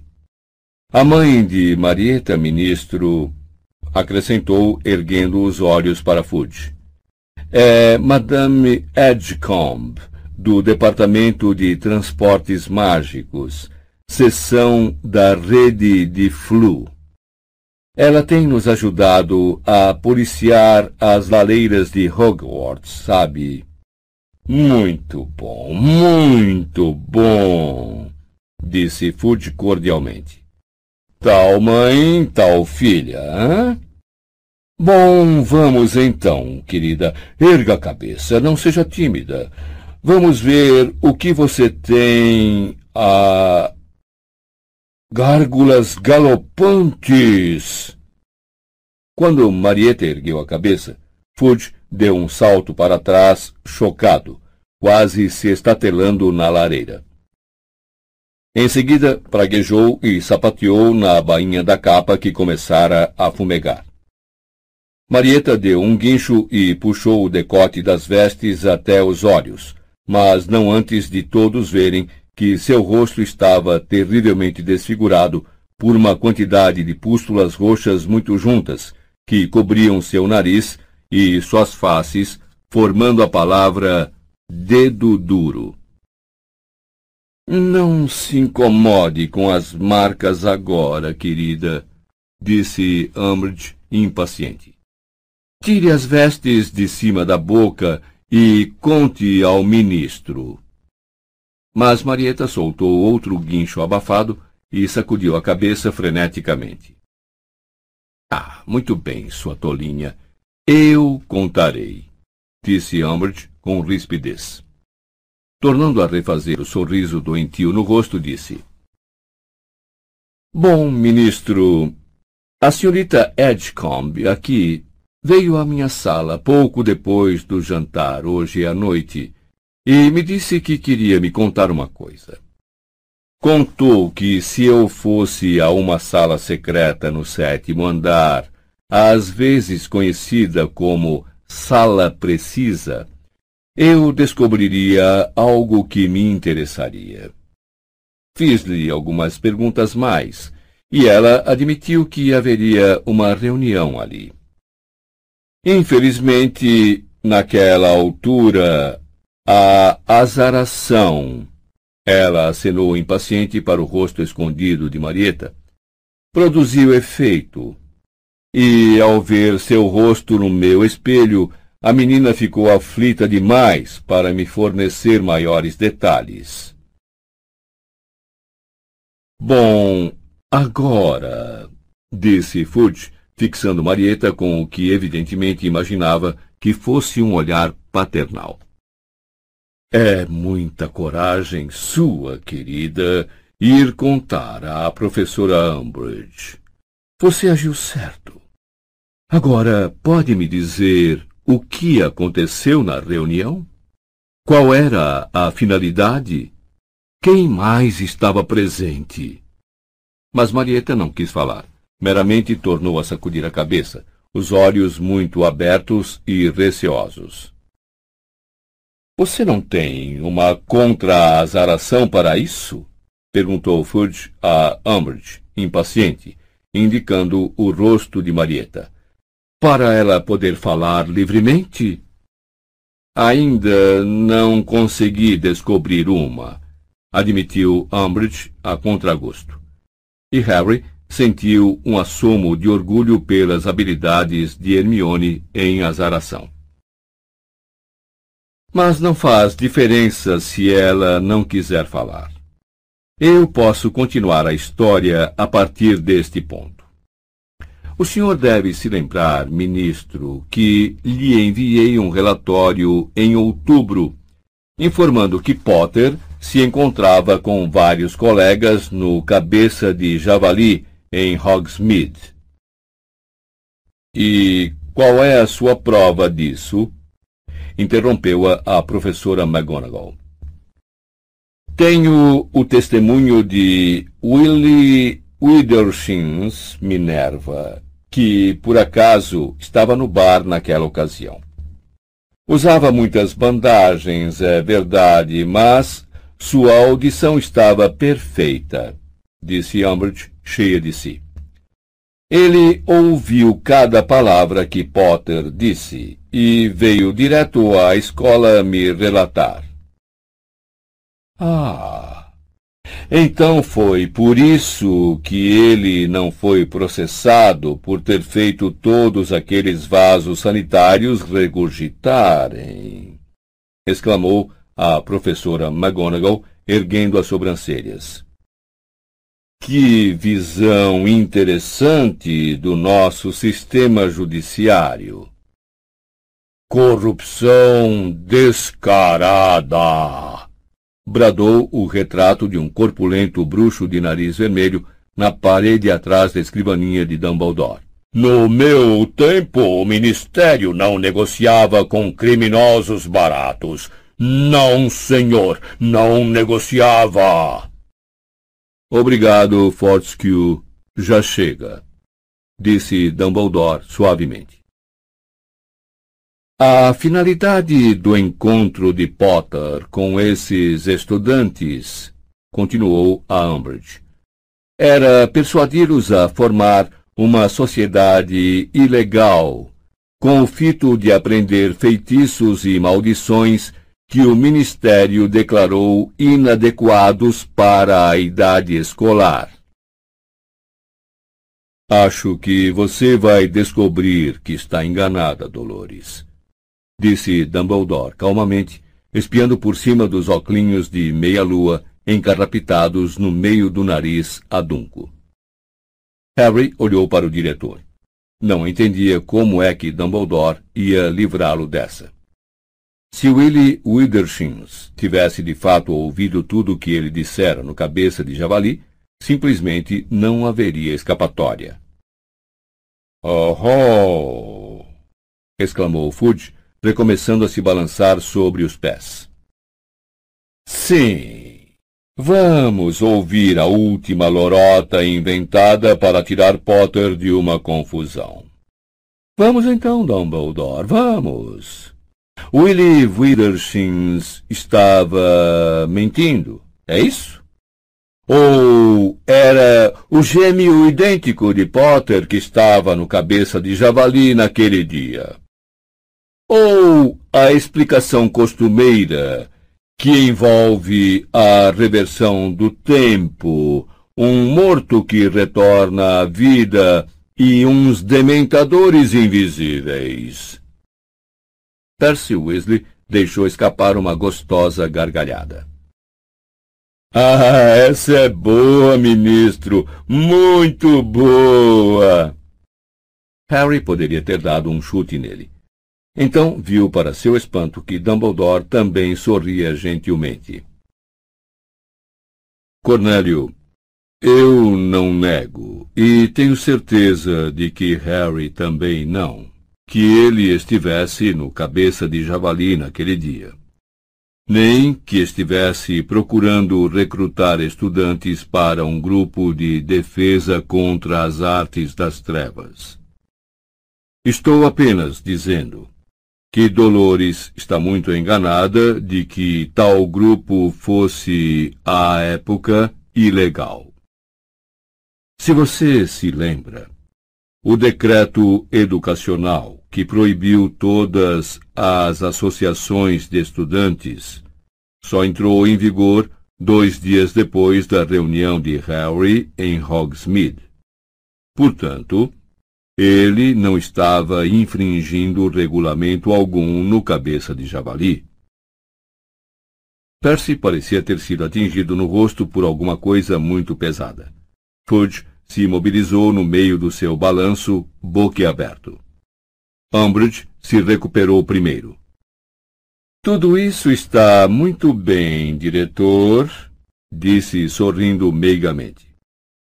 Mas agora já faz seis meses que o decreto número 24 entrou em vigor. Se o primeiro encontro não foi ilegal, todos os que ocorreram depois certamente o são. Bom, replicou Dumbledore, estudando-a com educado interesse por cima dos dedos entrelaçados. Eles certamente seriam, se tivessem continuado depois que o decreto entrou em vigor. Você tem alguma prova de que os encontros continuaram? Enquanto Dumbledore falava, Harry ouviu um rumorejo atrás e achou que Quinn cochichara alguma coisa. Podia jurar também que sentir alguma coisa roçar o lado do seu corpo, alguma coisa suave como um sopro ou as asas de um pássaro, mas olhando para baixo não viu nada. Prova? repetiu Umbridge, abrindo aquele sorriso bufonídeo. Você não esteve prestando atenção, Dumbledore? Por que acha que a senhorita Edgecombe está aqui? Ah, e ela pode nos falar dos seis meses de encontros? Perguntou Dumbledore, erguendo as sobrancelhas. Tive a impressão de que ela estava meramente relatando uma reunião hoje à noite. Senhorita Edgecombe, disse imediatamente. Conte-nos há quanto tempo essas reuniões vêm acontecendo, querida. Você pode simplesmente acenar ou balançar a cabeça. Tenho certeza de que isso não vai piorar as manchas. Elas têm se realizado regularmente nos últimos seis meses? Harry sentiu seu estômago despencar. Era o fim tinham chegado a uma muralha de provas inegáveis que nem mesmo Dumbledore seria capaz de remover. Só precisa acenar ou balançar a cabeça, querida, disse Umbridge, tentando persuadir Marieta. Vamos, agora. Isso não vai reativar a azaração. Todos na sala olharam para o topo da cabeça da garota. Apenas seus olhos estavam visíveis entre as vestes repuxadas e a franja crespa. Talvez fosse um efeito das chamas, mas seus olhos pareciam estranhamente vidrados. Então, para absoluto assombro de Harry, Marieta balançou negativamente a cabeça. Umbridge olhou depressa para Fudge e de novo para Marieta. Acho que você não entendeu a pergunta. Entendeu, querida? Estou perguntando se você tem ido a essas reuniões nos últimos seis meses. Você tem, não tem? Mais uma vez, Marieta balançou a cabeça. O que é que você quer dizer balançando a cabeça, querida? perguntou Umbridge impaciente. Eu diria que o significado do gesto da menina foi muito claro, disse a professora McGonagall com aspereza. Não houve reuniões secretas nos últimos seis meses. Estou certa, senhorita Edgecombe? Marieta acenou a cabeça afirmativamente. Mas houve uma reunião hoje à noite, exclamou Umbridge furiosa. Houve uma reunião, senhorita Edgecombe. A senhorita me falou nela na sala precisa. E Potter era o líder, não era? Potter o organizou. Potter, por que você está balançando a cabeça, menina? Bom, normalmente quando uma pessoa balança a cabeça, disse McGonagall friamente, ela quer dizer não. Então, a não ser que a senhorita Edgecombe esteja usando uma linguagem de sinais ainda desconhecida dos seres humanos, a professora Umbridge agarrou Marieta, virou-a de frente e começou a sacudi-la violentamente. Uma fração de segundo depois, Dumbledore estava em pé, a varinha erguida. Quim se adiantou e Umbridge se afastou de Marieta, sacudindo a mão no ar como se tivesse se queimado. Não posso permitir que você brutalize os meus estudantes, Dolores, disse Dumbledore, e pela primeira vez pareceu aborrecido. Queira se acalmar, Madame Umbridge, disse Quinn com sua voz profunda e lenta. A senhora não quer se envolver em confusões. Não, disse Umbridge, ofegante, erguendo os olhos para a figura imponente de Quim. Quero dizer, eh, sim, você tem razão, Shacklebolt. Eu, eu, eu perdi a cabeça. Marieta estava parada exatamente onde Umbridge a largara. Não parecia nem perturbada pelo inesperado ataque da professora, nem aliviada por ter sido solta.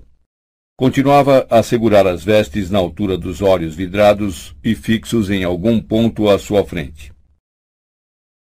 Uma repentina suspeita, ligada ao cochicho de Quim e à coisa que sentia passar por ele, nasceu na mente de Harry. Dolores, disse Fudge com ar de quem tentava determinar algo de uma vez por todas. A reunião de hoje à noite Aqui sabemos que decididamente se realizou. Sim, disse Umbridge, recuperando-se. Sim. Bom. A senhorita Edgecombe me informou e eu imediatamente me dirigi ao sétimo andar, acompanhada por certos estudantes dignos de confiança, para apanhar em flagrante os participantes da reunião. Parece, no entanto, que eles foram avisados, porque quando chegamos ao sétimo andar corriam em todas as direções.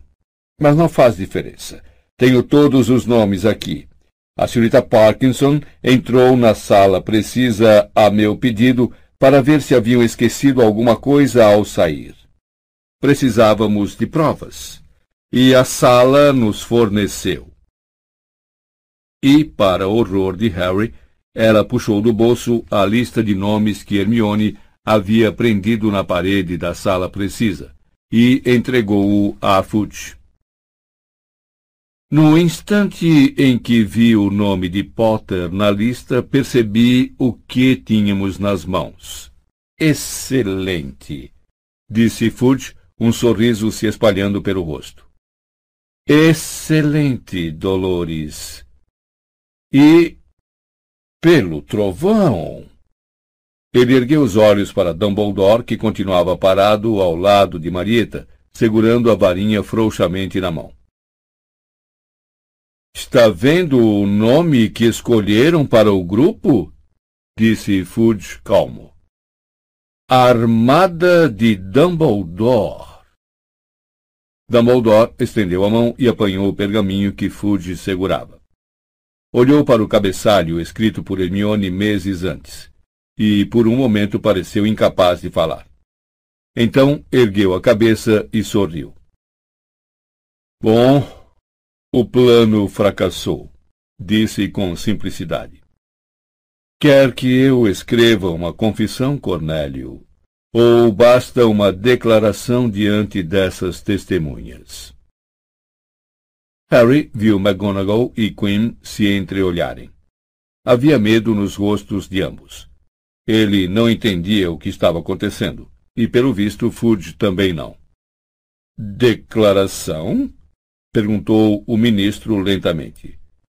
Que eu não. A armada de Dumbledore, Cornélio, disse Dumbledore, ainda sorrindo ao agitar a lista de nomes diante dos olhos de Fudge. Não é a armada de Potter. É a armada de Dumbledore. Mas, mas... A compreensão iluminou subitamente o rosto de Fudge. Ele recuou um passo horrorizado, soltou um ganido e pulou outra vez para longe da lareira. Você! sussurrou, sapateando na capa em chamas. Isso mesmo, confirmou Dumbledore em tom agradável. Você organizou isso? Organizei. Você recrutou esses estudantes para. para uma armada? Hoje à noite seria a primeira reunião, disse Dumbledore, acenando com a cabeça. Somente para saber se eles estariam interessados em se unir a mim. Vejo agora que, obviamente, foi um erro convidar a senhorita Edgecombe. Marieta confirmou com a cabeça. Fudge olhou da garota para Dumbledore, seu peito inchando. Então você tem conspirado contra mim? berrou. Isso mesmo, respondeu Dumbledore alegremente. Não! gritou Harry. Quinn lançou um olhar de advertência a ele. McGonagall arregalou os olhos ameaçadoramente.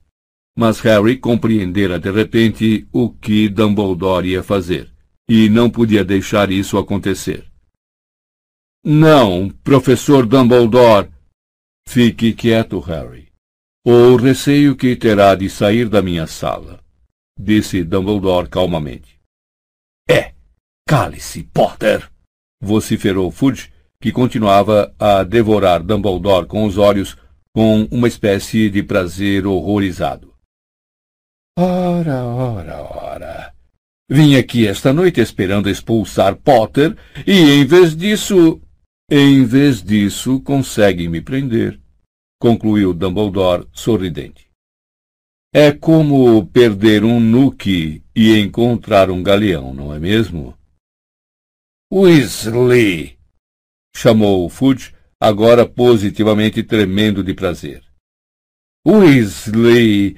Você anotou tudo, tudo o que ele disse? A confissão. Está tudo aí? Sim, senhor. Penso que sim, respondeu Percy, pressuroso, com o nariz sujo de tinta tal a velocidade com que fizera suas anotações. A parte em que diz que está tentando organizar uma armada contra o Ministério, que está trabalhando para me desestabilizar? Sim, senhor. Anotei, sim, senhor, respondeu Percy, verificando as anotações exultante. Muito bem, então. disse o ministro, agora irradiando felicidade. Reproduza suas notas, Weasley, e mande uma cópia para o Profeta Diário imediatamente. Se despacharmos uma coruja veloz, chegará em tempo para a edição matutina. Percy saiu correndo da sala, batendo a porta ao passar, e Fudge voltou sua atenção para Dumbledore. Você será agora escoltado ao ministério, onde será formalmente acusado e escoltado a Azkaban para aguardar julgamento. Ah, disse Dumbledore educadamente. Sim. Sim, achei que chegaríamos a este pequeno transtorno. Transtorno! exclamou Fudge, a voz vibrando de felicidade. Não vejo nenhum transtorno, Dumbledore. Bom, replicou Dumbledore, desculpando-se. Receio dizer que vejo. Ah, verdade? Bom, parece que você tem a ilusão de que irei, como é mesmo a expressão, que irei sem fazer barulho. Receio dizer que não vou sem fazer barulho, Cornélio. Não tenho absolutamente a intenção de ser mandado para Azkaban. Eu poderia fugir, é claro, mas que perda de tempo. E, francamente, posso pensar em inúmeras coisas que prefiro fazer. O rosto de Umbridge corava sem parar. Parecia que ela estava sendo enchida com água fervendo. Fudge olhou para Dumbledore com uma expressão muito tola no rosto, como se estivesse aturdido por um golpe repentino e não conseguisse acreditar no que estava acontecendo. Teve um pequeno engasgo, depois olhou para Quim e o homem de cabelos curtos e grisalhos, o único na sala que permanecera totalmente em silêncio até então. Este deu a Fudge um aceno de confirmação e se adiantou uns passos, afastando-se da parede. Harry viu sua mão deslizar quase displicentemente em direção ao bolso.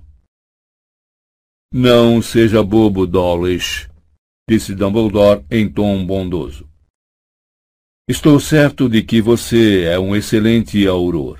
Tenho a impressão de que obteve excepcional em todos os seus N e EMs. Mas se tentar uh, me levar à força, terei de machucá-lo. O homem chamado Dawlish piscou meio abobado. Tornou a olhar para Fudge, mas desta vez parecia esperar uma dica sobre o que fazer a seguir. Então, caçoou Fudge, recuperando-se. Você pretende enfrentar Dawlish, Shakebolt, Dolores e a mim sozinho, é, Dumbledore? Pelas barbas de Merlin, não, disse Dumbledore sorrindo. Não, a não ser que vocês sejam suficientemente insensatos de me obrigar a isso. Ele não estará sozinho, exclamou a professora McGonagall em voz alta, metendo a mão nas vestes. Ah, estará sim, Minerva, tornou Dumbledore rápido. Hogwarts precisa de você. Chega de disparates, disse Fudge, puxando a própria varinha. Dawlish, Shacklebolt, prendam-no! Um raio prateado lampejou pela sala. Ouviu-se um estrondo como o de um tiro e o chão tremeu. Uma mão agarrou Harry pelo cangote e forçou-o a se deitar no chão quando o segundo raio disparou. Vários retratos berraram. Fox guinchou e uma nuvem de fumaça encheu o ar.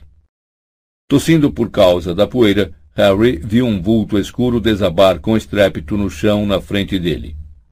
Ouviu-se um grito agudo e um baque, e alguém exclamando: Não! Seguiu-se o ruído de vidro quebrando, de pés se arrastando freneticamente, um gemido e silêncio. Harry tentou virar para os lados a ver quem o estrangulava, e viu a professora McGonagall encolhida ao seu lado. Ela o livrara, e a Marieta afastando-os do perigo. A poeira ainda caía devagarinho do alto em cima deles. Ligeiramente ofegante, Harry viu uma figura alta vindo em sua direção. Vocês estão bem? perguntou Dumbledore. Estamos, respondeu a professora McGonagall, erguendo-se e arrastando com ela Harry e Marieta. A poeira foi se dissipando.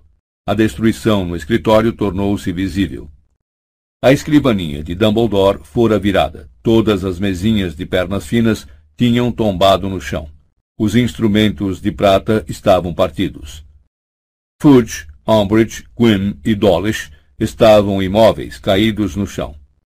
Fox, a fênix, sobrevoava-os em círculos amplos, cantando baixinho.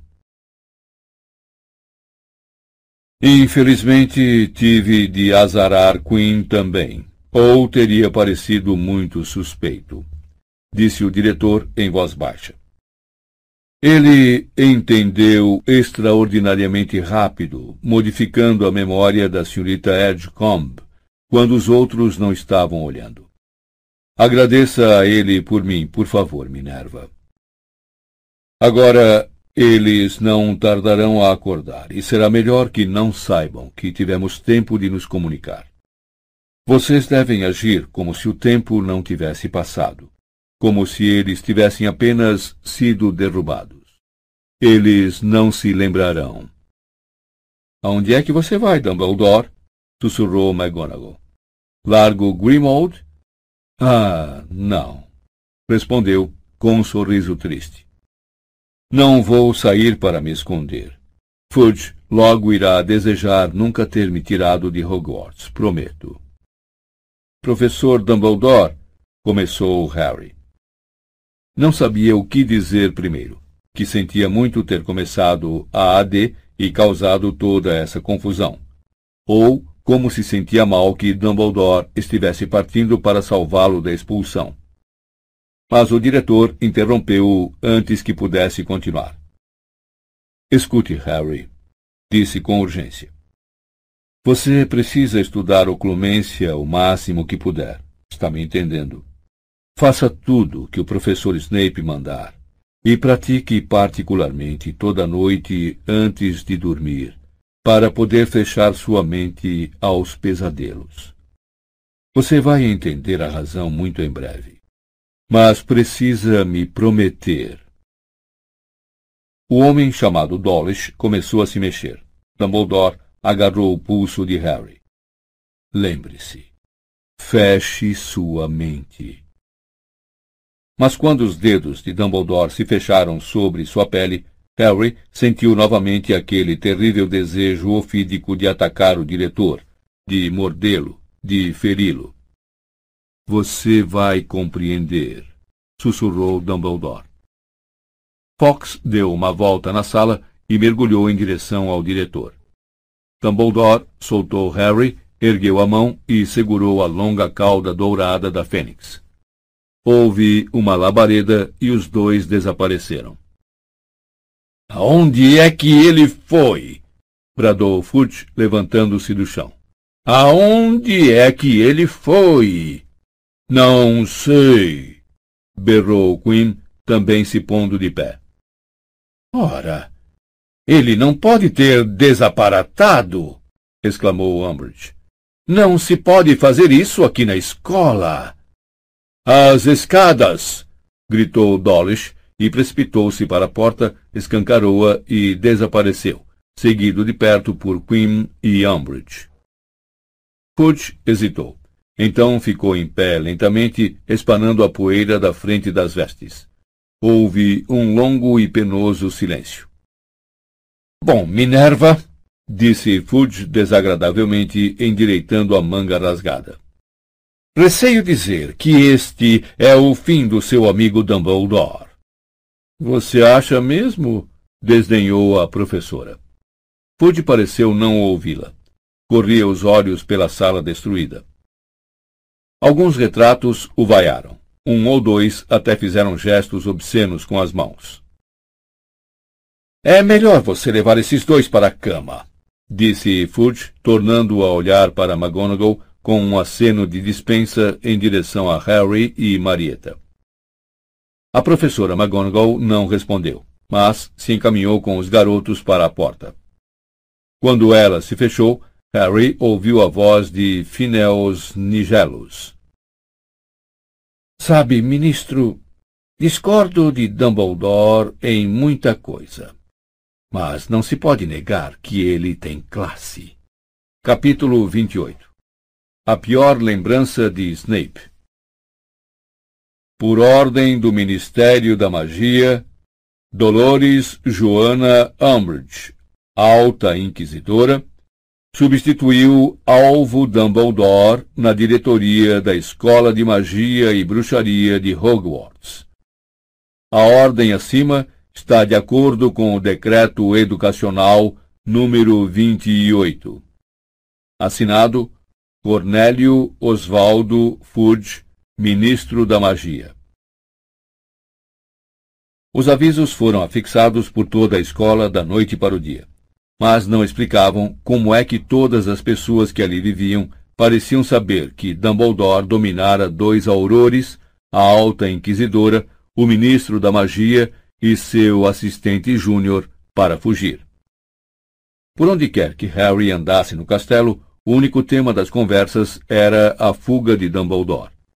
E embora alguns detalhes tivessem sido alterados nas repetições, Harry ouviu uma segunda lista garantir a outra que Fudge estaria agora acamado no St. Mungus com uma abóbora no lugar da cabeça.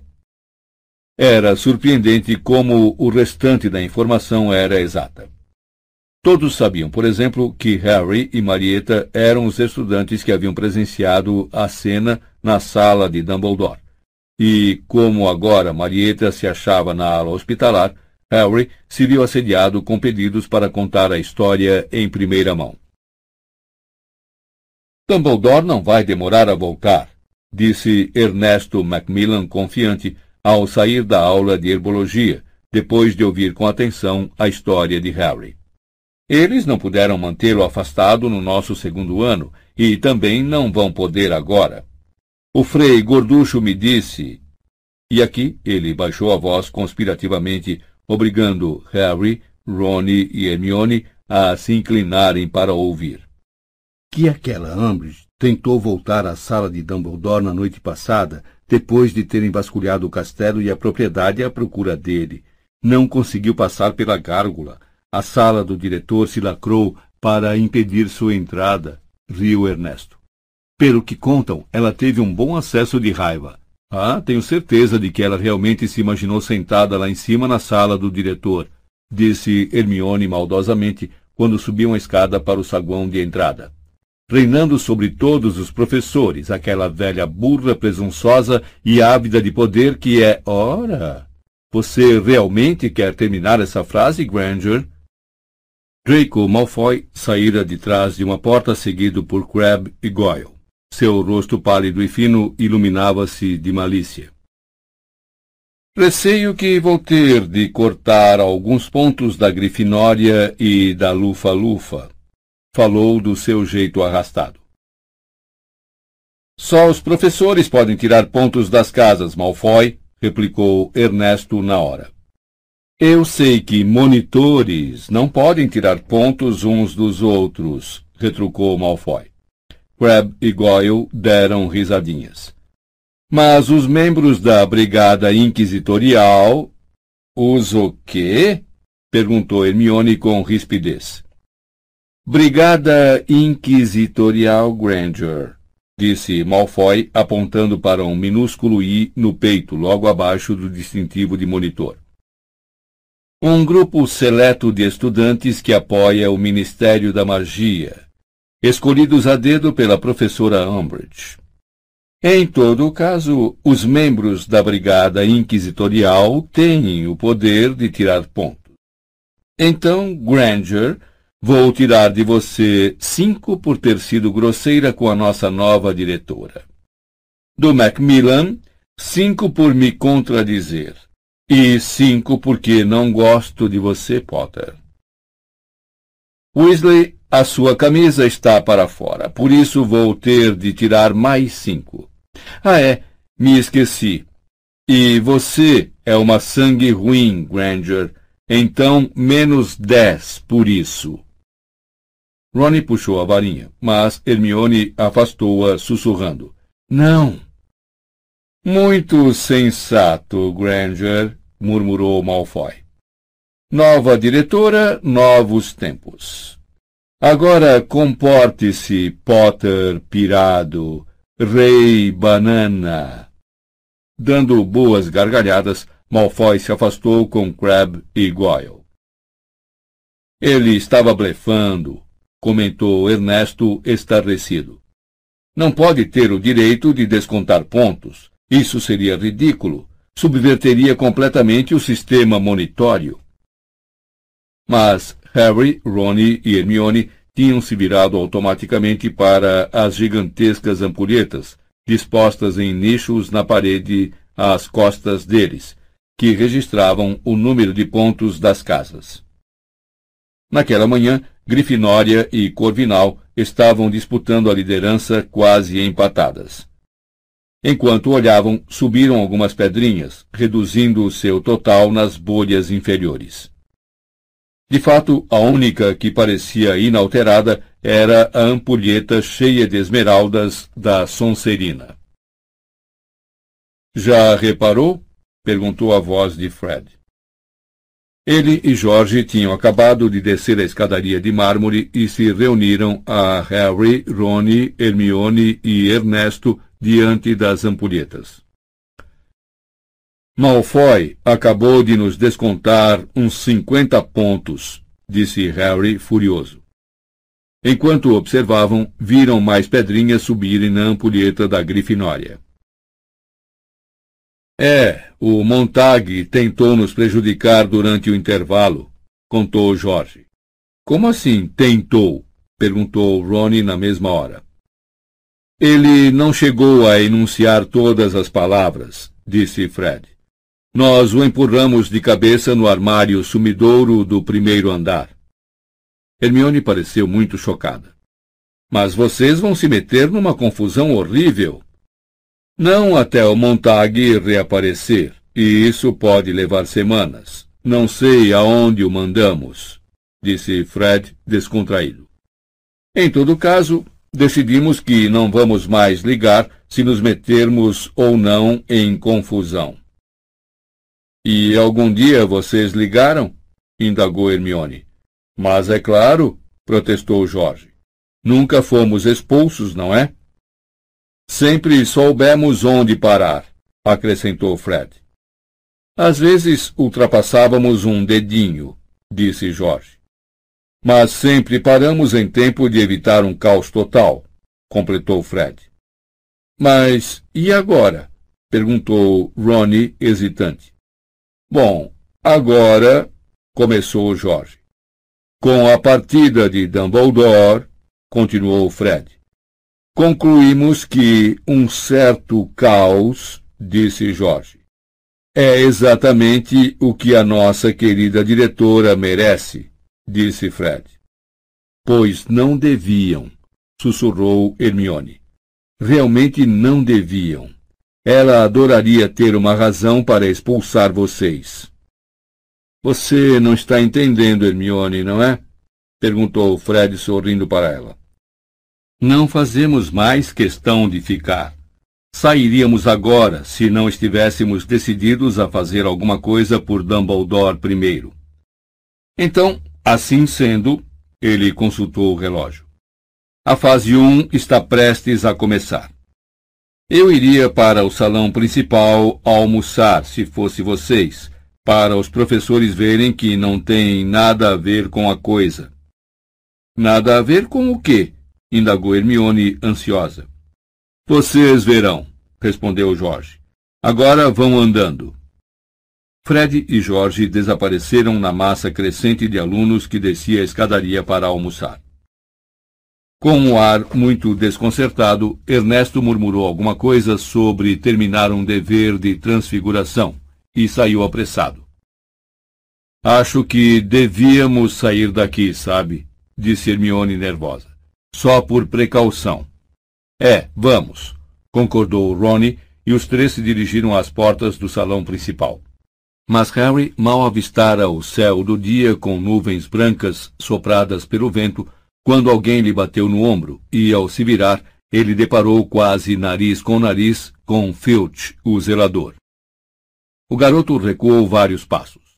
Filch era melhor visto de longe. A diretora quer ver você, Potter, disse malicioso. Não fui eu, disse Harry tolamente, pensando no que Fred e Jorge estavam planejando. As bochechas caídas de Filch sacudiram de riso inarticulado. Consciência pesada, exclamou asmático. Venha comigo. Harry olhou para Ronnie e Hermione, que pareciam preocupados. Ele sacudiu os ombros e acompanhou Filch de volta ao saguão de entrada, na direção contrária à maré de estudantes esfomeados. O zelador parecia estar de excelente humor.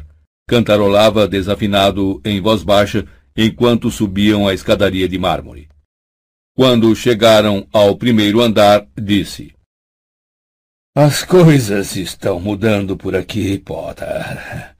Já reparei, respondeu o garoto com frieza. Veja, faz anos que digo a Dumbledore que ele é muito frouxo com vocês disse Filch com uma risadinha maldosa. Suas ferinhas nojentas, vocês nunca soltariam bombas de bosta se soubessem que eu tinha poder para arrancar o couro de vocês a chicotadas, não é mesmo?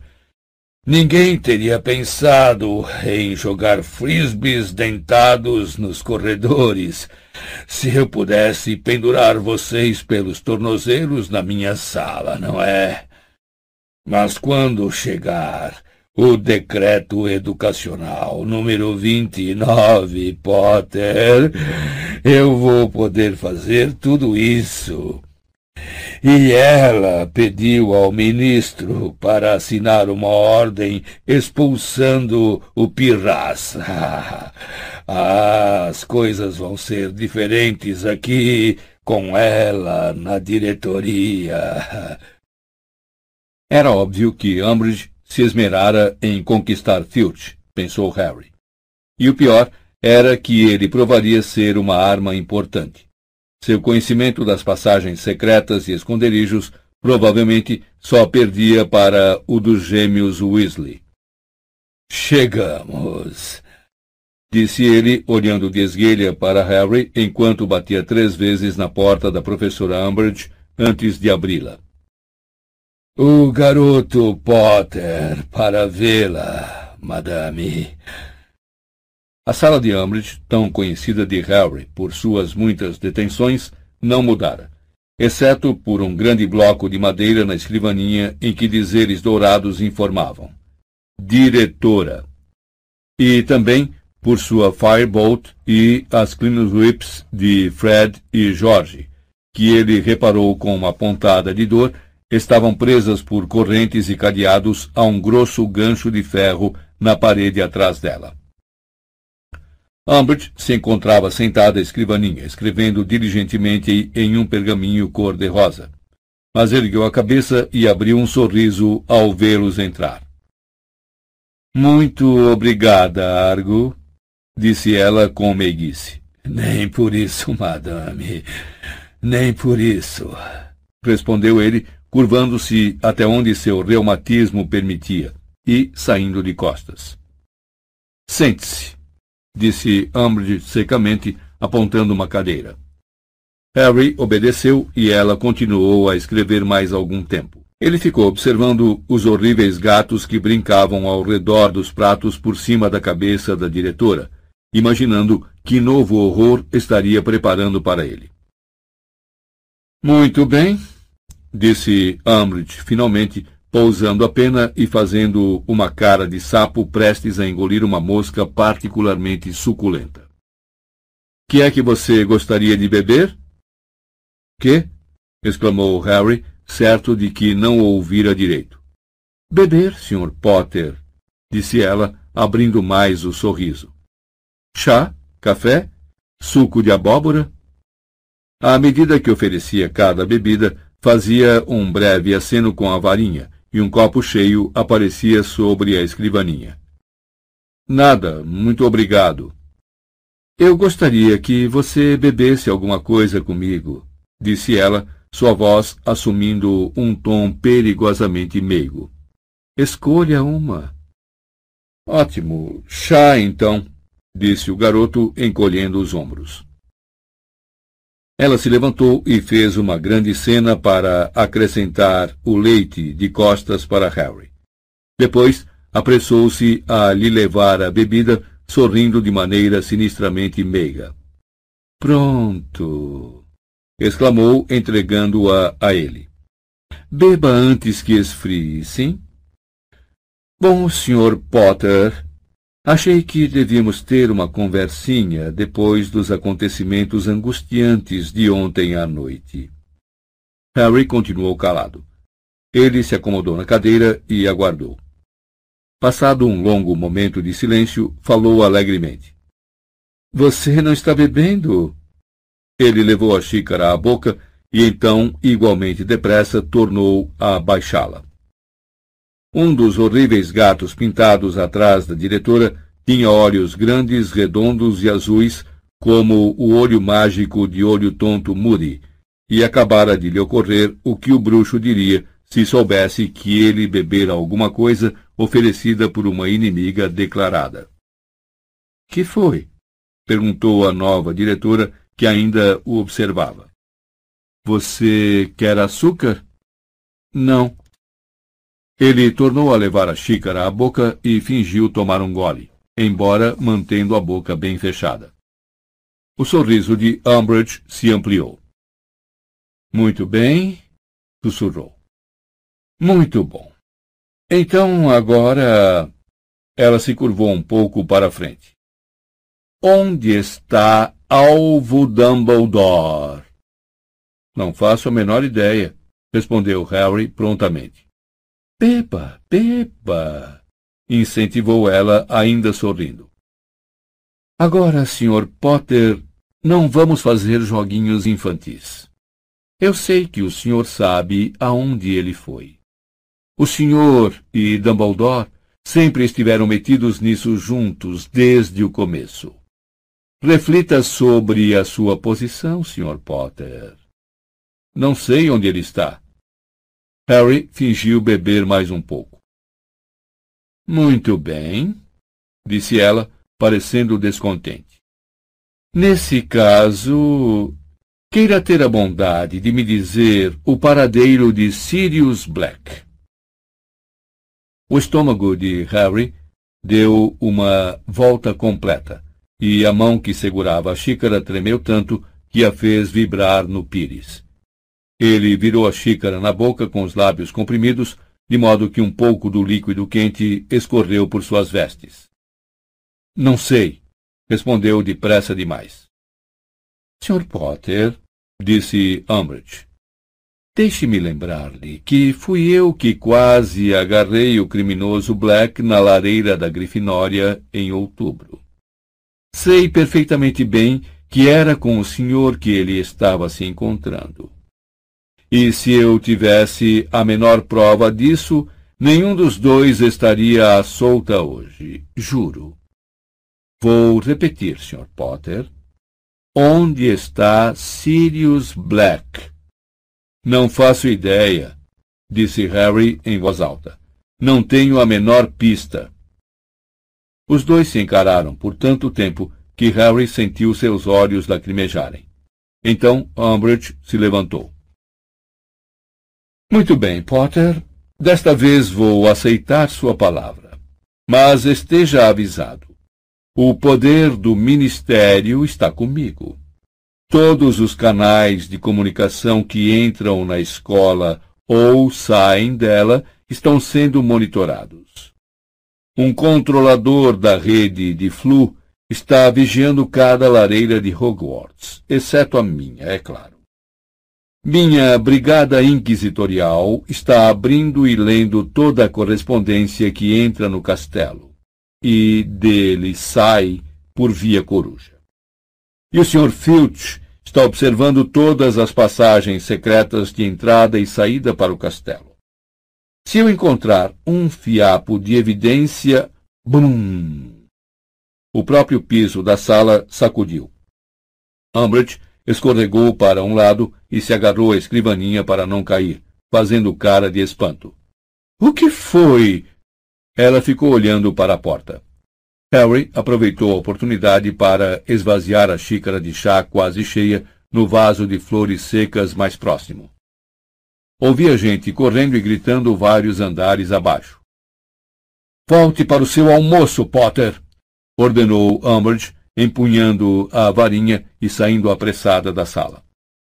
Harry deu-lhe alguns segundos de dianteira, e então correu atrás dela para ver a origem de todo aquele estardalhaço. Não foi difícil saber. Um andar abaixo reinava um pandemônio. Alguém, e Harry tinha uma boa ideia de quem, aparentemente tocara fogo em uma enorme caixa de fogos mágicos. Dragões formados inteiramente por faíscas verdes e douradas voavam para cima e para baixo nos corredores, produzindo explosões e labaredas pelo caminho. Rodas rosa-choque de mais de um metro de diâmetro zumbiam letalmente pelo ar como discos voadores. Foguetes com longas caudas de estrelas de prata cintilantes ricocheteavam pelas paredes. Centelhas escreviam palavrões no ar sem ninguém acioná-las. Rojões explodiam como minas para todo lado que Harry olhava.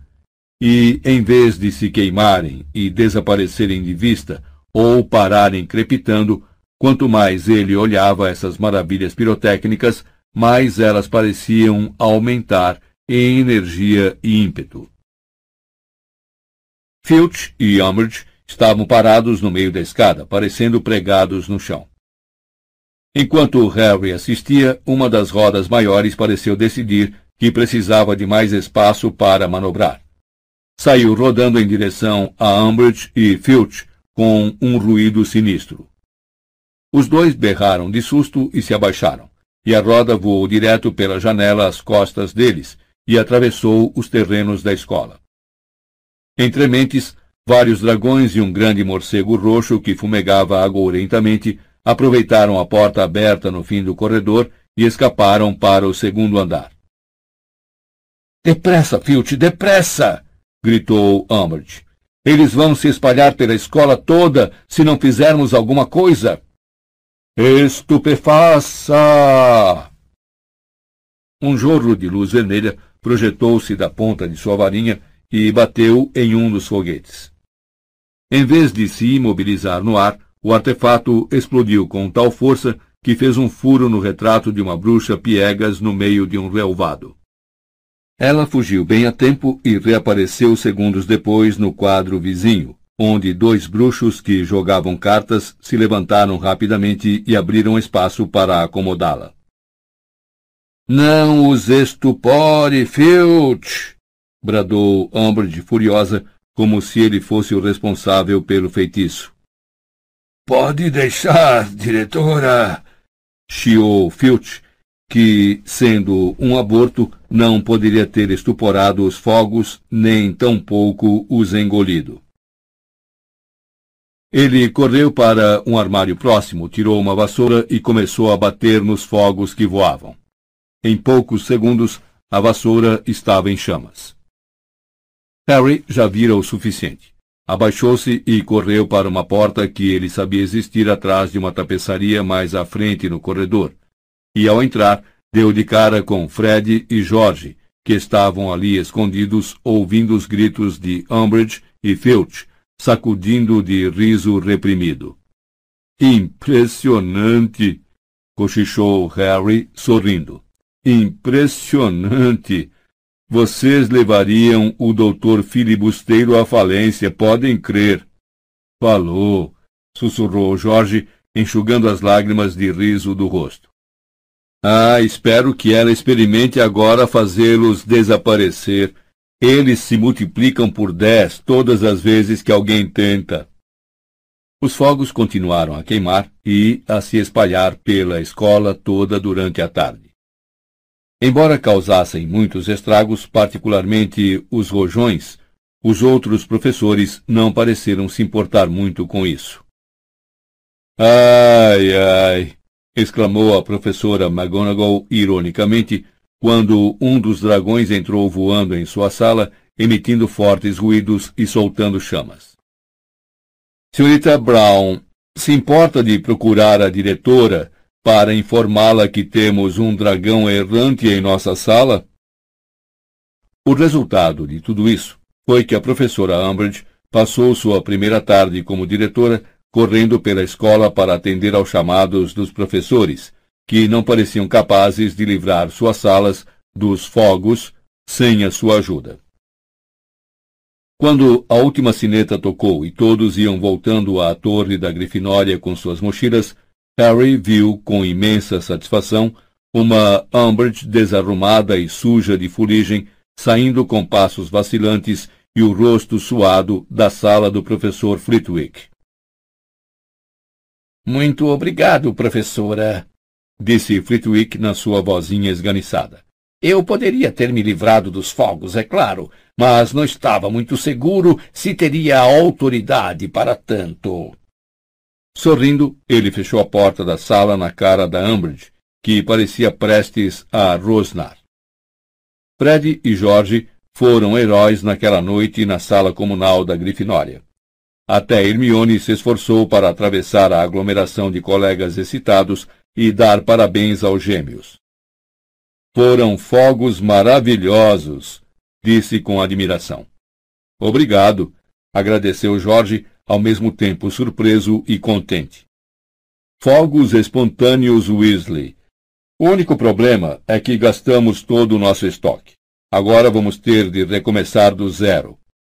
Mas valeu a pena, disse Fred, que anotava os pedidos dos colegas aos berros. Se quiser acrescentar o seu nome à lista de espera, Hermione, custa cinco galeões uma caixa de fogos básicos e vinte uma deflagração de luxo. Hermione voltou à mesa em que Harry e Ron estavam sentados, contemplando as mochilas como se esperassem que os deveres de casa fossem saltar de dentro delas e começar a se fazer sozinhos. Ah, por que não tiramos a noite de folga? perguntou a garota animada quando um rojão Weasley de cauda prateada coriscou pela janela. Afinal, as férias da Páscoa começam na sexta-feira e teremos muito tempo então. Você está se sentindo bem? perguntou Ronnie, encarando a amiga sem acreditar no que ouvia. Por falar nisso, continuou Hermione alegremente. Sabem, Acho que estou me sentindo um pouquinho rebelde. Harry ainda ouvia os estampidos distantes das bombas fugitivas, quando ele e Ronnie foram se deitar uma hora mais tarde. E, enquanto se despia, passaram umas estrelinhas pela torre, ainda formando insistentemente a palavra cocô. Ele se enfiou na cama, bocejando.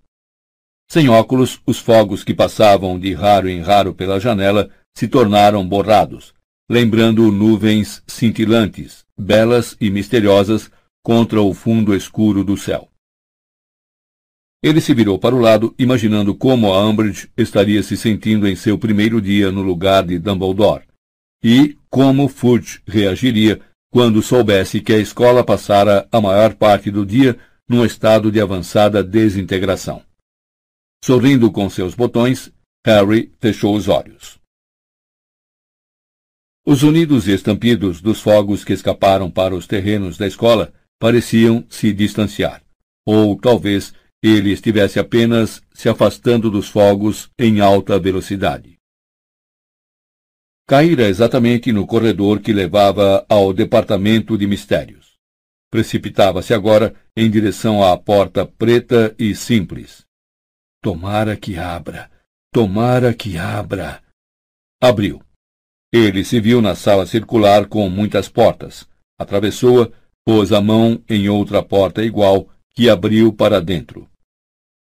Agora se encontrava em uma sala retangular muito comprida, cheia de ruídos mecânicos. Partículas de luz dançavam nas paredes, mas ele não parou para investigar. Precisava prosseguir. Havia uma porta ao fundo, que também se abriu quando ele a tocou. E agora estava em uma sala mal iluminada, alta e larga como uma igreja em que não havia nada exceto prateleiras e mais prateleiras nas paredes, cada uma delas carregada de pequenas esferas empoeiradas de vidro repuxado. O coração de Harry batia rápido de excitação. Ele sabia aonde ir. Avançou correndo, mas seus passos não ecoavam na enorme sala deserta. Havia alguma coisa na sala que ele queria muito, muito mesmo algo que ele queria ou mais alguém queria. Sua cicatriz estava doendo. Bang! Harry acordou instantaneamente, confuso e zangado. O som de risadas enchia o dormitório escuro. Irado! Exclamou Simas, cuja silhueta se recortava contra a janela. Acho que uma daquelas rodas bateu em um rojão e os dois cruzaram. Vem cá ver! Harry ouviu Ronnie e Dino se levantarem da cama depressa para ver melhor. Ele continuou quieto e em silêncio, enquanto a dor em sua cicatriz diminuía e o desapontamento o invadia. Era como se algo muito bom lhe tivesse sido arrebatado no último instante. Desta vez, chegara muito perto. Porquinhos alados e brilhantes, cor-de-rosa e prata, passavam voando pelas janelas da torre da Grifinória. Harry permaneceu deitado, ouvindo os gritos de alegria dos colegas da Grifinória nos dormitórios abaixo. Seu estômago deu uma sacudidela nauseante ao se lembrar de que teria oclumência na noite seguinte. Harry passou todo o dia com medo do que Snape iria dizer se descobrisse até onde Harry penetrara no departamento de mistérios no último sonho. Com um assomo de culpa, deu-se conta de que não praticara oclumência nenhuma vez desde a última aula. Acontecera tanta coisa desde que Dumbledore partira. De certo, não teria conseguido esvaziar a mente mesmo que tentasse. Duvidava, porém, que Snape aceitasse tal desculpa. Ele tentou fazer um treino de última hora durante as aulas do dia, mas não adiantou. Hermione não parava de lhe perguntar qual era o problema sempre que ele tentava esvaziar a mente de todos os pensamentos e emoções. E, afinal, o melhor momento para isso não era enquanto os professores disparavam perguntas de revisão para os alunos. Conformado com o pior, ele se dirigiu à sala de Snape depois do jantar. No meio do saguão, porém, Cho veio correndo ao seu encontro. Estou aqui, disse Harry, satisfeito de ter uma razão para adiar o seu encontro com Snape, acenando para ela do lado oposto do saguão onde ficavam as ampulhetas. A da Grifinória agora estava quase vazia. Você está bem? Umbridge não andou lhe perguntando sobre a AD, andou? Ah, não, respondeu Cho apressada. Não, foi só que... Bom, eu queria dizer... Harry, eu nunca sonhei que a Marieta fosse contar. Ah, bom, respondeu Harry, mal-humorado.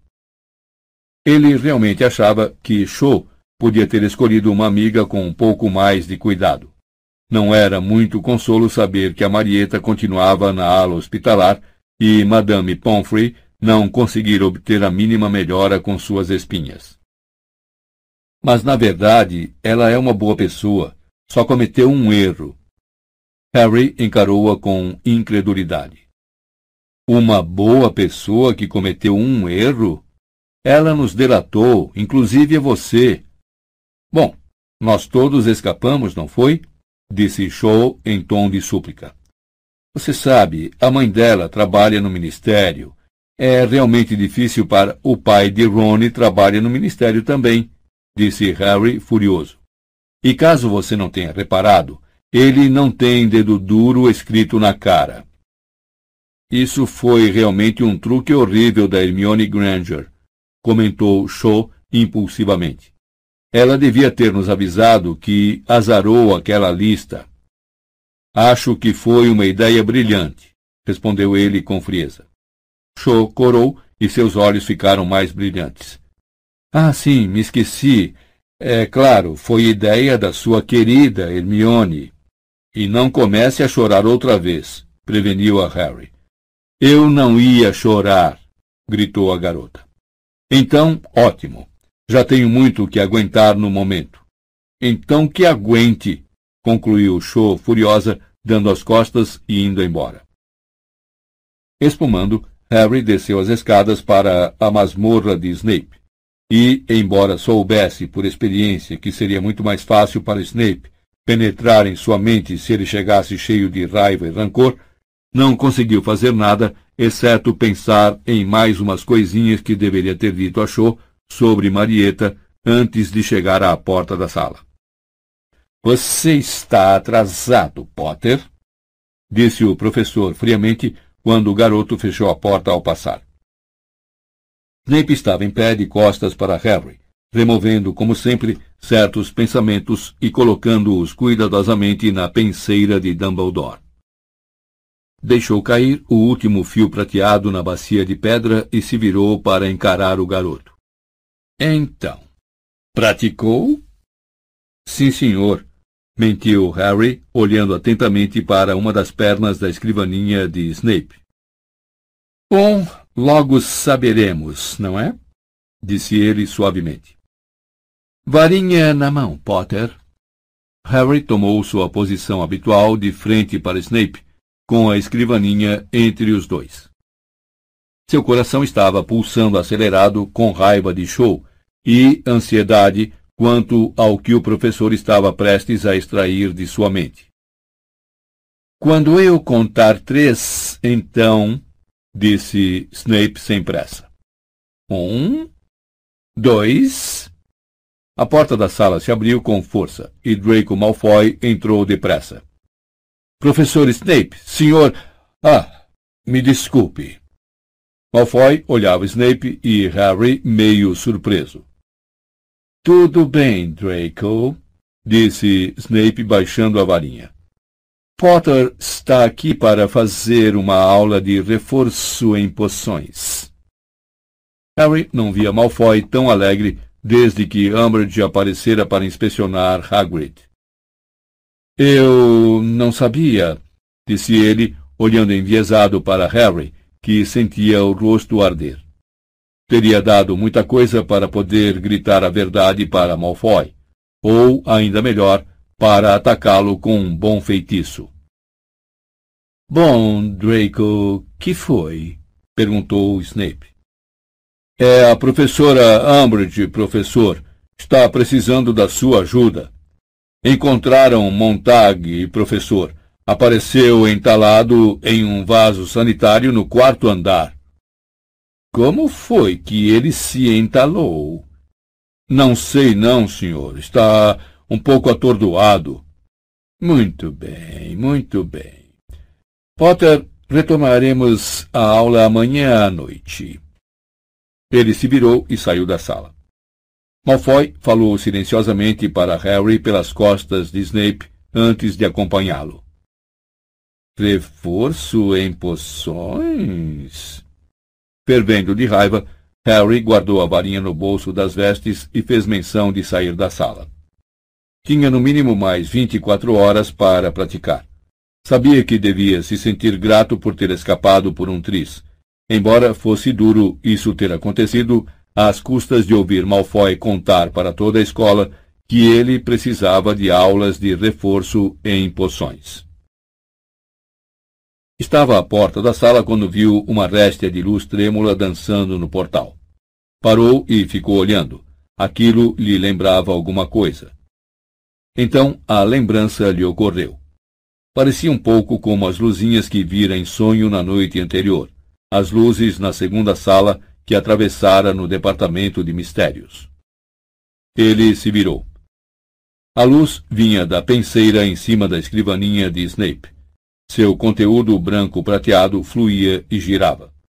Os pensamentos de Snape, coisas que ele não queria que Harry visse, se por acaso penetrasse suas defesas.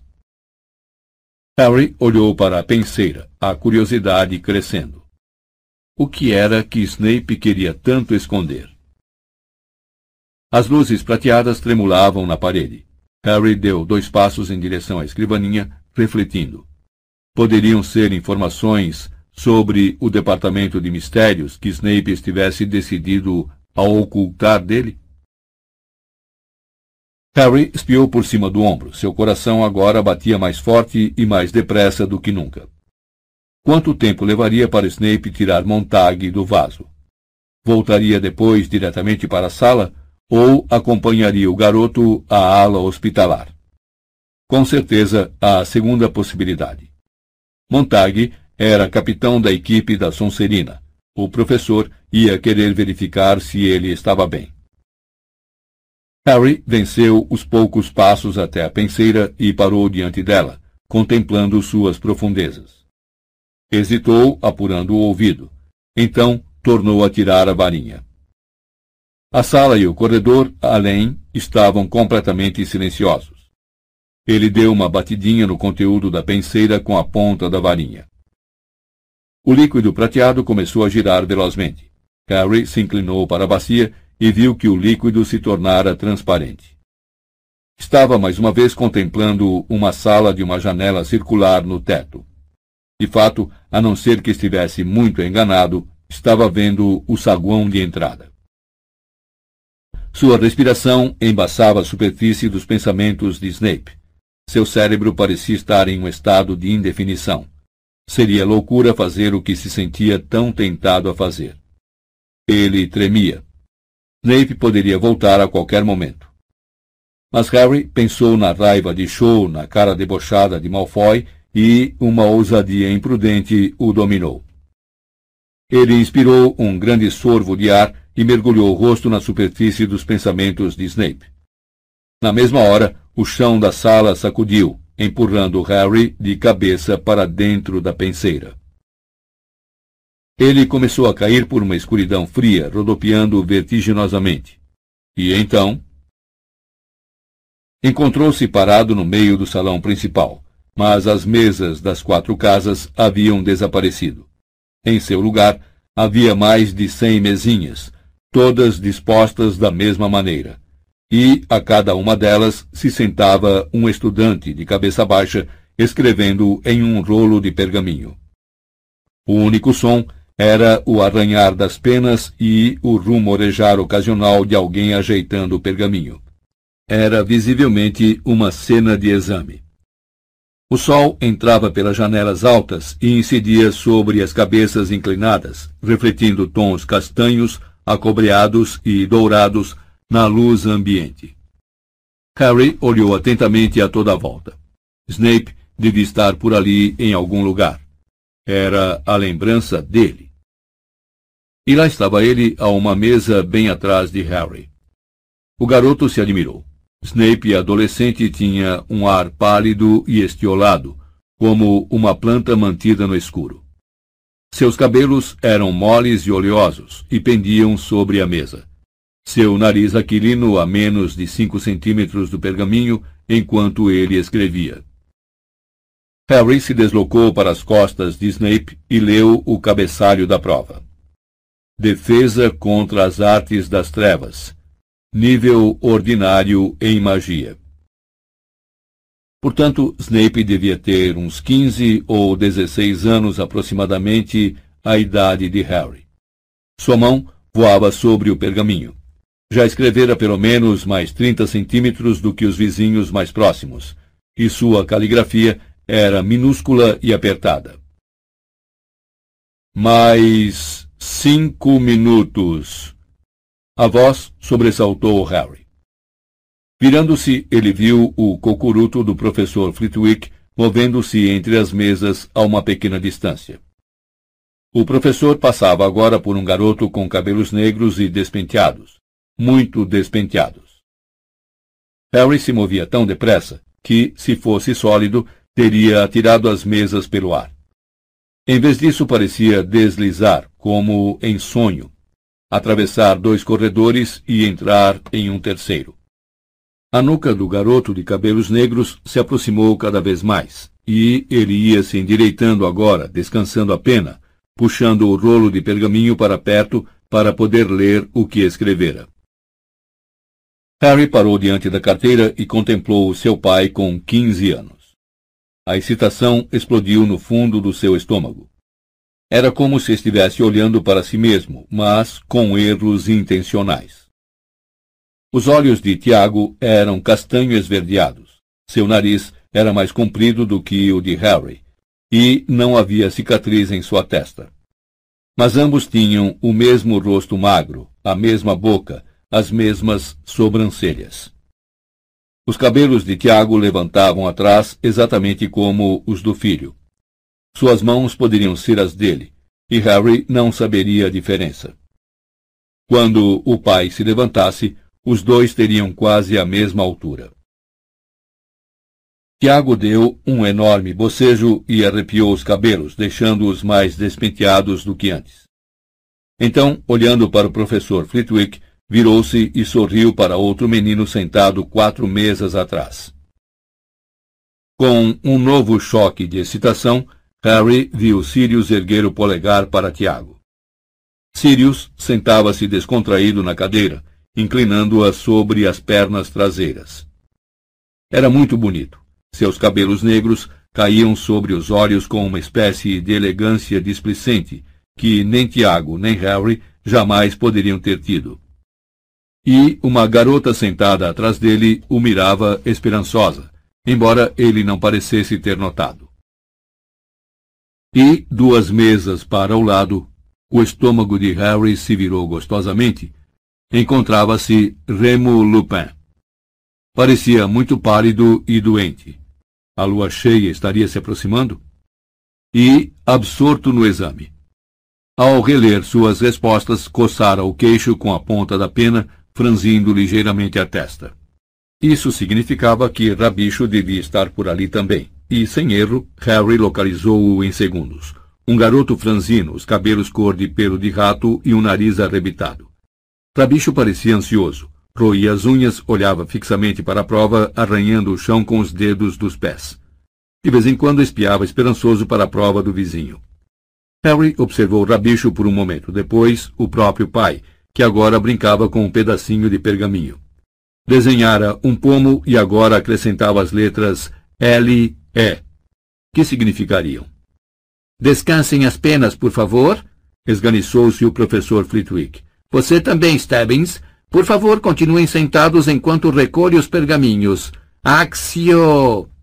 Mais de cem rolos de pergaminho voaram para os braços estendidos do professor Flitwick, derrubando-o para trás. Várias pessoas riram.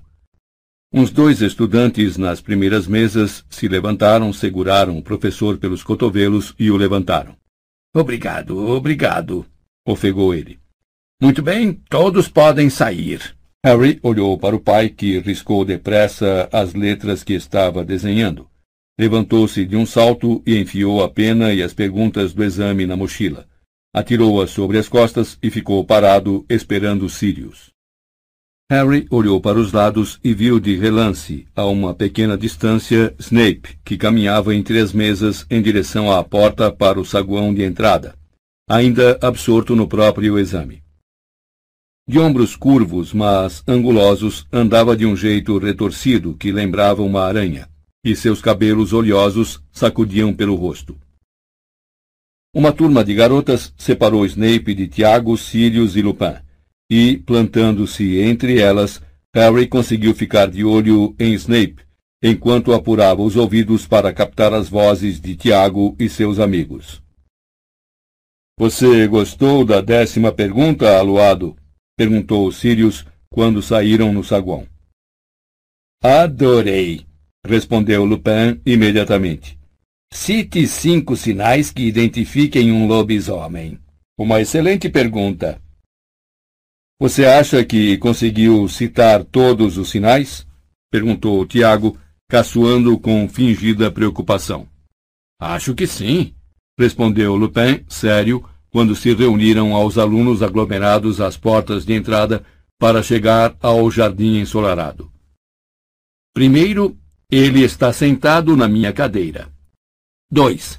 Ele está usando minhas roupas. 3. O nome dele é Remo Lupin. Rabicho foi o único que não riu. Eu citei a forma do focinho, as pupilas dos olhos e o rabo peludo, disse ansioso, mas não consegui pensar em mais nada. Como pode ser tão astuto, Rabicho? exclamou Tiago, impaciente. Você anda com lobisomem uma vez por mês. Fale baixo, implorou Lupin. Harry tornou a olhar para trás, ansioso. Snape continuava próximo, ainda absorto nas perguntas do exame. Mas esta era a lembrança de Snape, e Harry tinha certeza de que se Snape decidisse sair andando em outra direção quando chegasse lá fora, ele, Harry, não poderia continuar a seguir o pai. Para seu profundo alívio, porém, quando Tiago e os três amigos começaram a descer os gramados na direção do lago, Snape os seguiu, ainda verificando as questões da prova e aparentemente sem ideia fixa aonde ia. Mantendo-se um pouco à frente, Harry conseguia vigiar Tiago e os outros. Bom, achei que o exame foi moleza, ouviu Sirius comentar. Vai ser uma surpresa se eu não tirar no mínimo um excepcional. Eu também, disse Tiago. Enfiou a mão no bolso e tirou um pomo de ouro que se debatia. Onde você conseguiu isso? Afanei, disse Tiago displicente. E começou a brincar com o pomo, deixando-o voar uns trinta centímetros e recapturando-o em seguida. Seus reflexos eram excelentes. Rabicho o observava assombrado. Os amigos pararam à sombra da mesmíssima faia à beira do lago, onde Harry, Ron e Hermione haviam passado um domingo terminando os deveres, e se atiraram na grama. Harry tornou a espiar por cima do ombro e viu, para sua alegria, que Snape se acomodara na grama à sombra densa de um grupo de arbustos. Estava profundamente absorto em seu exame como antes, o que deixou Harry livre para se sentar na grama entre a faia e os arbustos e observar os quatro sob a árvore. O sol ofuscava na superfície lisa do lago, à margem do qual o grupo de garotas risonhas que acabara de deixar o salão principal se sentara, sem sapatos nem meias, refrescando os pés na água. Lupin apanhara um livro e estava lendo. Sirius passava os olhos pelos estudantes que andavam pelo gramado, parecendo um tanto arrogante e entediado, mas ainda assim bonitão.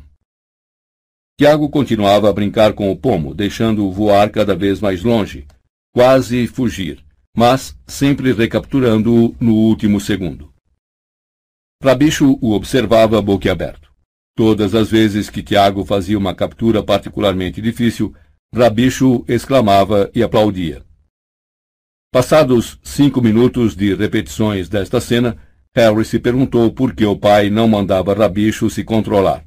Mas Tiago parecia estar gostando da atenção.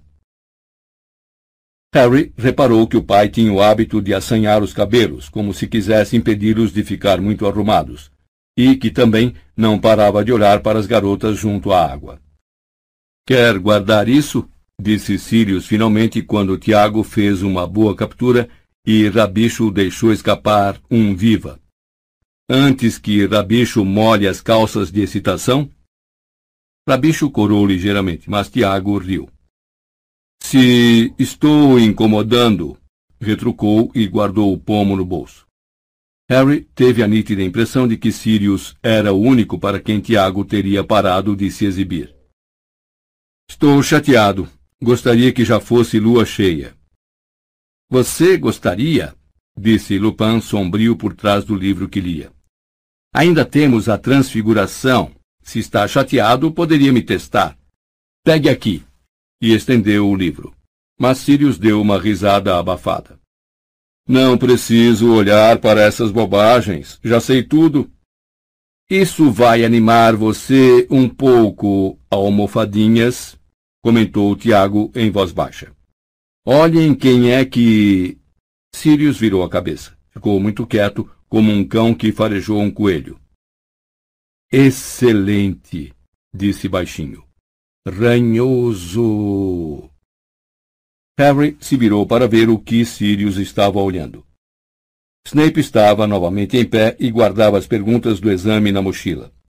Quando deixou a sombra dos arbustos e começou a atravessar o gramado, Sirius e Tiago se levantaram. Lupin e Rabicho continuaram sentados. Lupin lendo o livro, embora seus olhos não estivessem se movendo, e uma ligeira ruga tivesse aparecido entre suas sobrancelhas. Rabicho olhava de Sirius e Tiago para Snape, com uma expressão de ávido antegozo no rosto. Tudo certo, ranhoso? falou Tiago em voz alta. Snape reagiu tão rápido que parecia estar esperando um ataque. Deixou cair a mochila, meteu a mão dentro das vestes e sua varinha já estava metade para fora quando Tiago gritou: Expelliarmus! A varinha de Snape voou quase quatro metros de altura e caiu com um pequeno baque no gramado às suas costas. Sirius soltou uma gargalhada. Impedimenta! Disse apontando a varinha para Snape, que foi atirado no chão ao mergulhar para recuperar a varinha caída. Os estudantes ao redor se viraram para assistir. Alguns haviam se levantado e foram se aproximando. Outros pareciam apreensivos, ainda outros divertidos. Snape estava no chão, ofegante. Tiago e Sirius avançaram empunhando as varinhas. Tiago, ao mesmo tempo espiando por cima do ombro as garotas à beira do lago. Rabicho se levantara, assistindo à cena avidamente, contornando Lupin para ter uma perspectiva melhor. Como foi o exame, ranhoso? perguntou Tiago. Eu vi. O nariz dele estava quase encostando no pergaminho, disse Sirius maldosamente.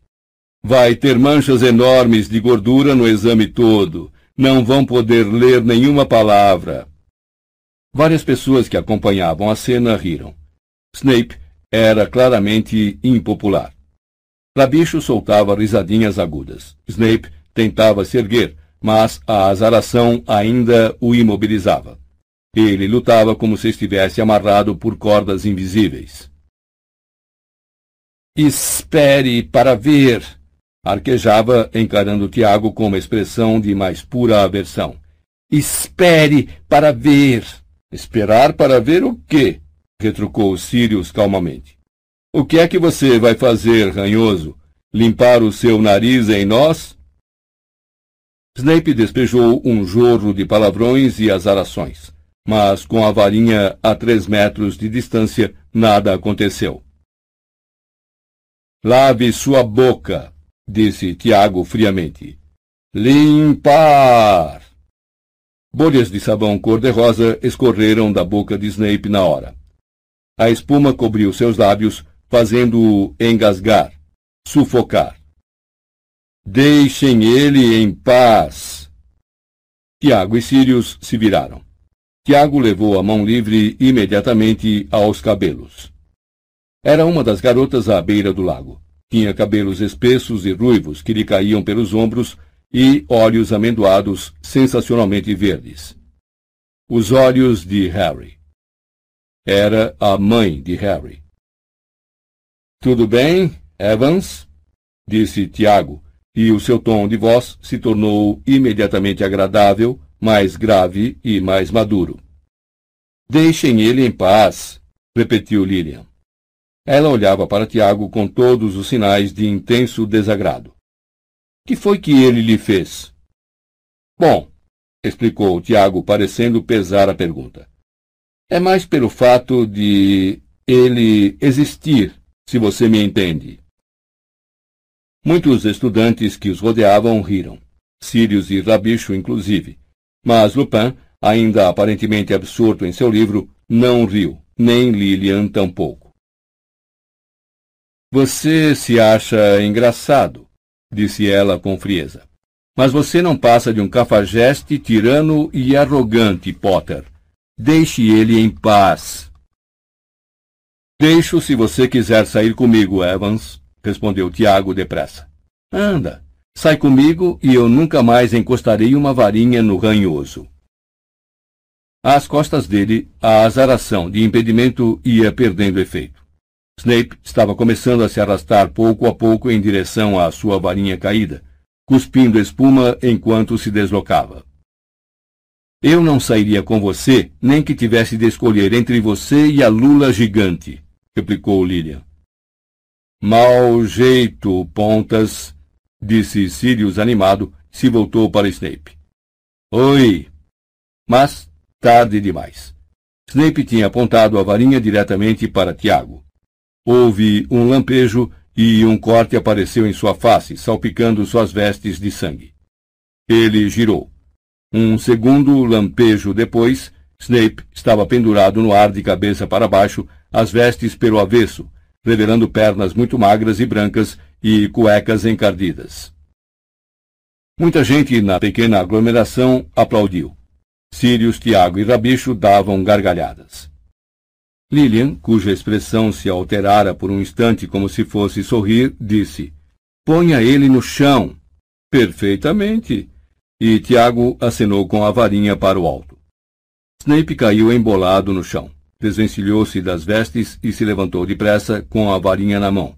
Mas Sirius disse: Petríficos totalos! E Snape emborcou outra vez, duro como uma tábua. Deixem ele em paz! berrou Lilian. Puxara a própria varinha agora. Tiago e Sirius a olharam preocupados. Ah, Evans, não me obrigue a azarar você, pediu Tiago sério. Então desfaça o feitiço nele. Tiago suspirou profundamente, então se virou para Snape e murmurou um contrafeitiço. Pronto, disse enquanto Snape procurava se levantar. Você tem sorte de que a Evans esteja aqui, ranhoso.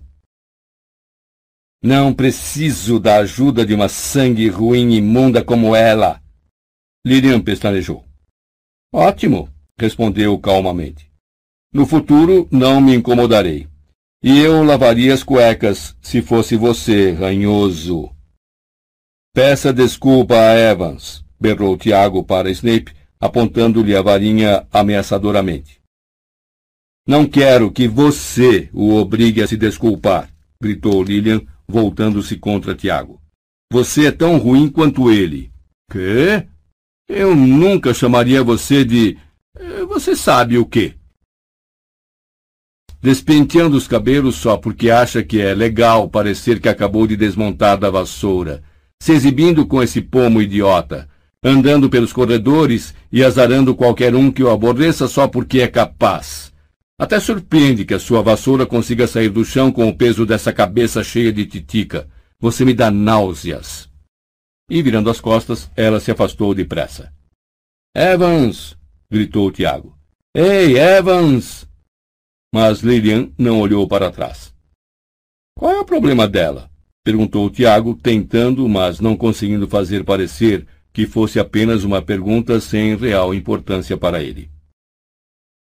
Lendo nas entrelinhas, eu diria que ela acha você metido, cara, disse Sirius.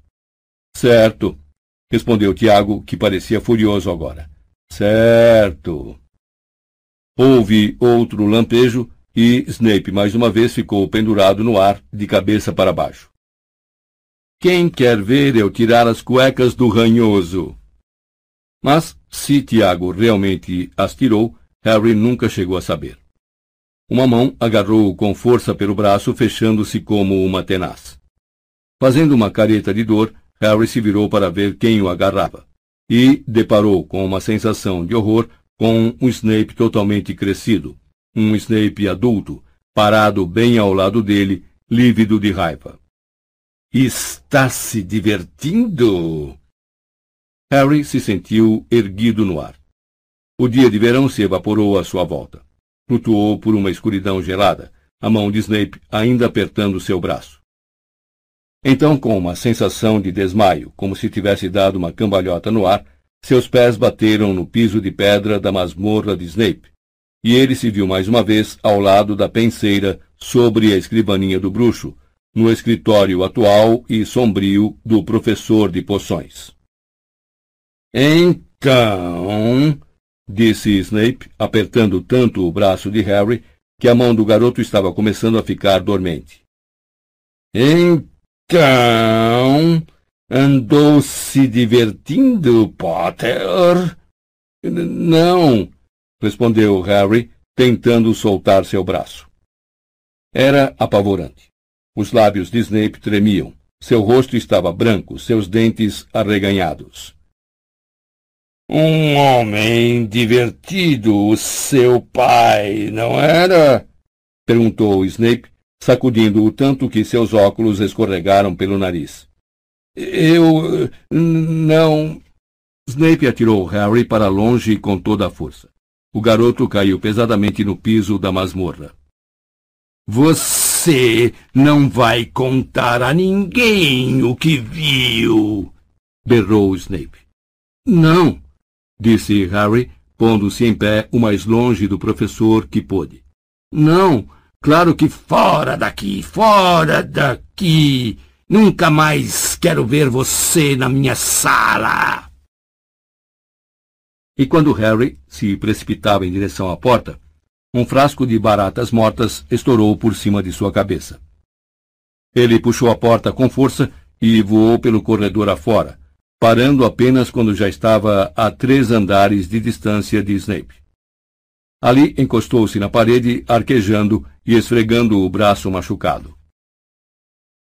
Não tinha o menor desejo de voltar à torre da Grifinória, tão cedo, nem de contar a Rony e Hermione o que acabara de ver.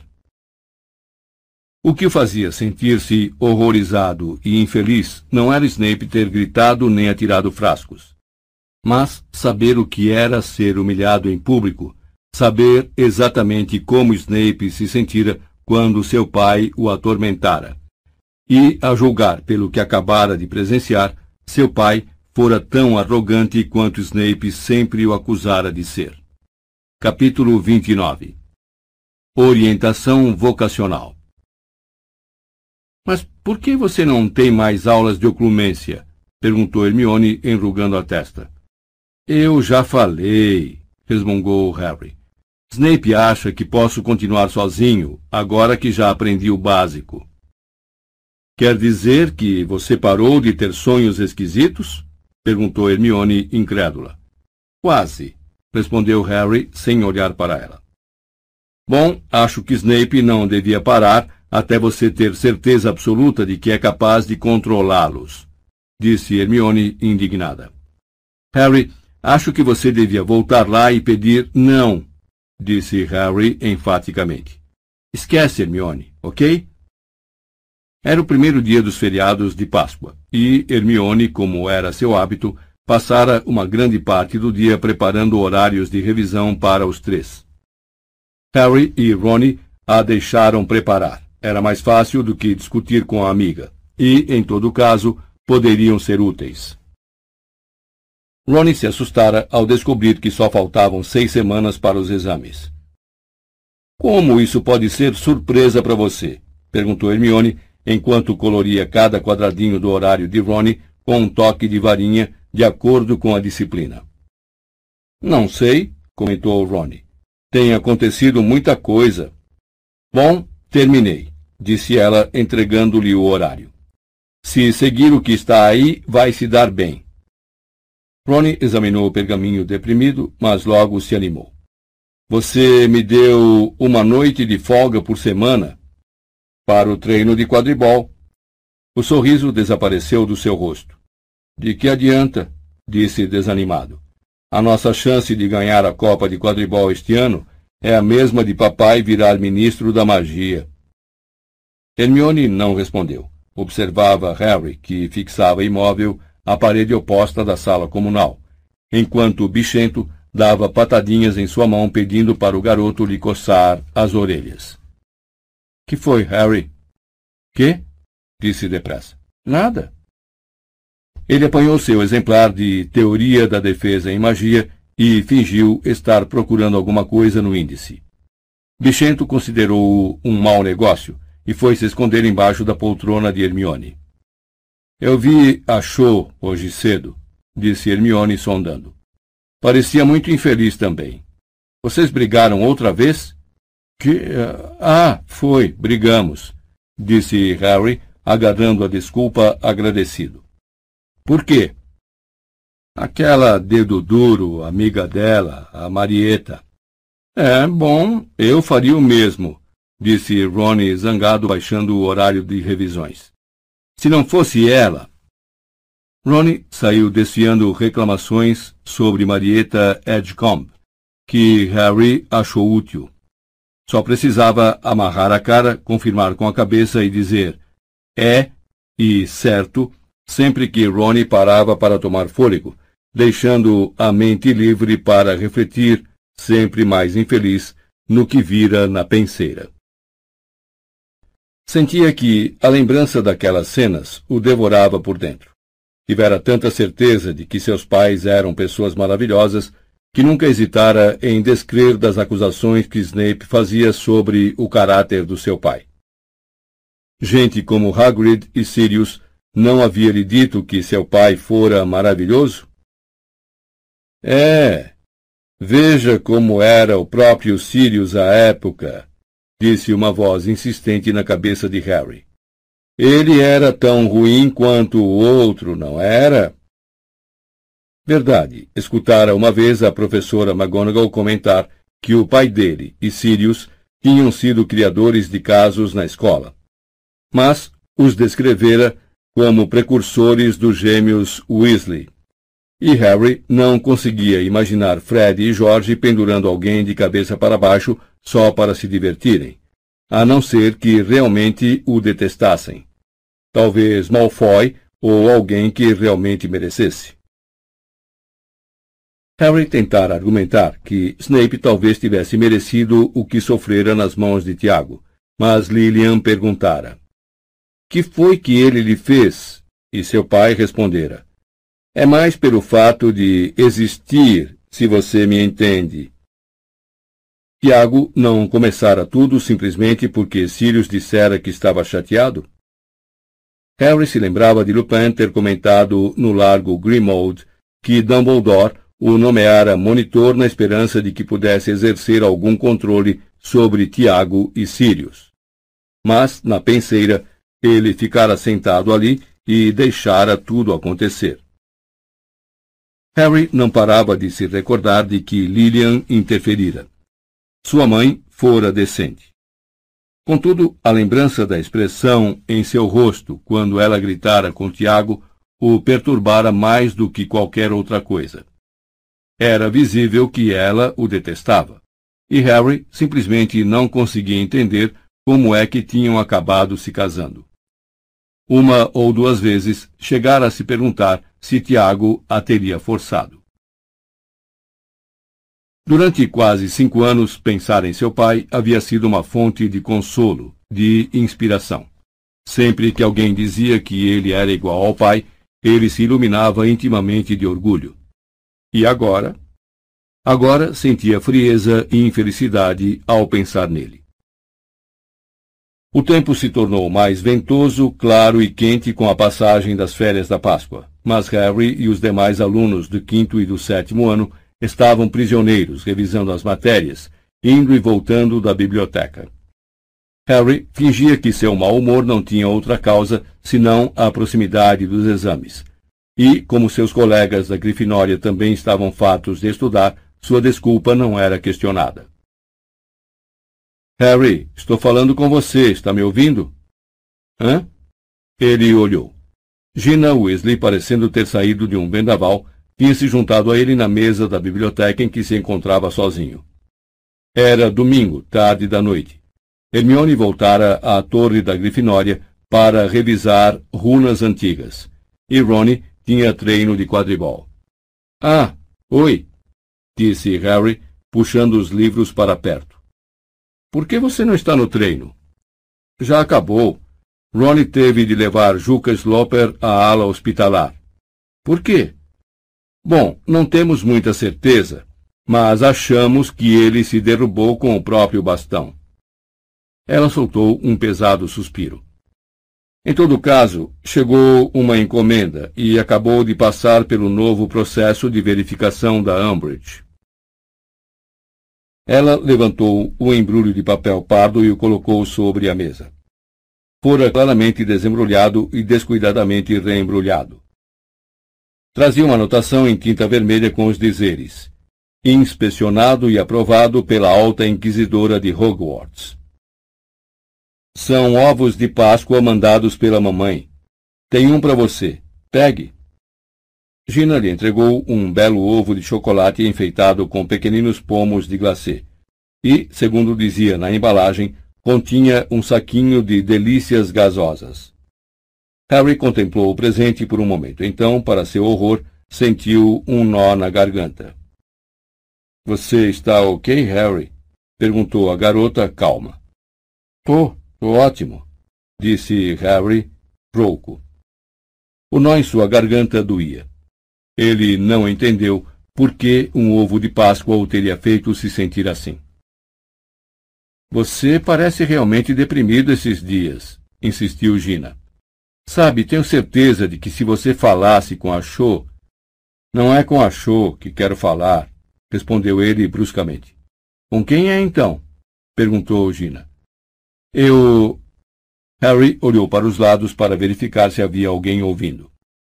Madame Pins estava a várias estantes de distância, carimbando a saída de uma pilha de livros para uma nervosa Anna Abbott. Eu gostaria de poder falar com os Sirius, murmurou, mas sei que não posso. Mais para se ocupar com alguma coisa do que porque estivesse com vontade, Harry abriu seu ovo de Páscoa, partiu um bom pedaço e enfiou-o na boca. Bom, disse Gina lentamente, servindo-se de um pedacinho também. Se você quer mesmo falar com Sirius, imagino que poderíamos pensar em um jeito. Nem vem, disse Harry, sem esperanças. Com a Umbridge policiando as lareiras e lendo toda a nossa correspondência? O bom de ser criada com Fred e Jorge, disse a garota pensativa é que a gente meio que começa a achar que tudo é possível desde que se tenha coragem. Harry olhou para a garota. Talvez fosse o efeito do chocolate. Lupin sempre recomendara comer chocolate depois de enfrentar dementadores. Ou simplesmente porque ele, enfim, expressara em voz alta o desejo que ardia em seu íntimo havia uma semana. Mas ele se sentiu mais esperançoso.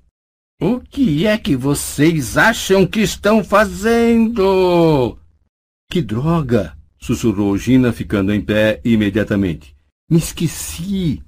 Madame Pince veio em direção aos garotos, seu rosto enrugado contorcido de fúria. Chocolate na biblioteca! berrou. Fora! Fora! Fora! e, puxando a varinha, fez os livros, a mochila e o tinteiro de Harry expulsarem os dois da biblioteca, batendo na cabeça deles enquanto corriam.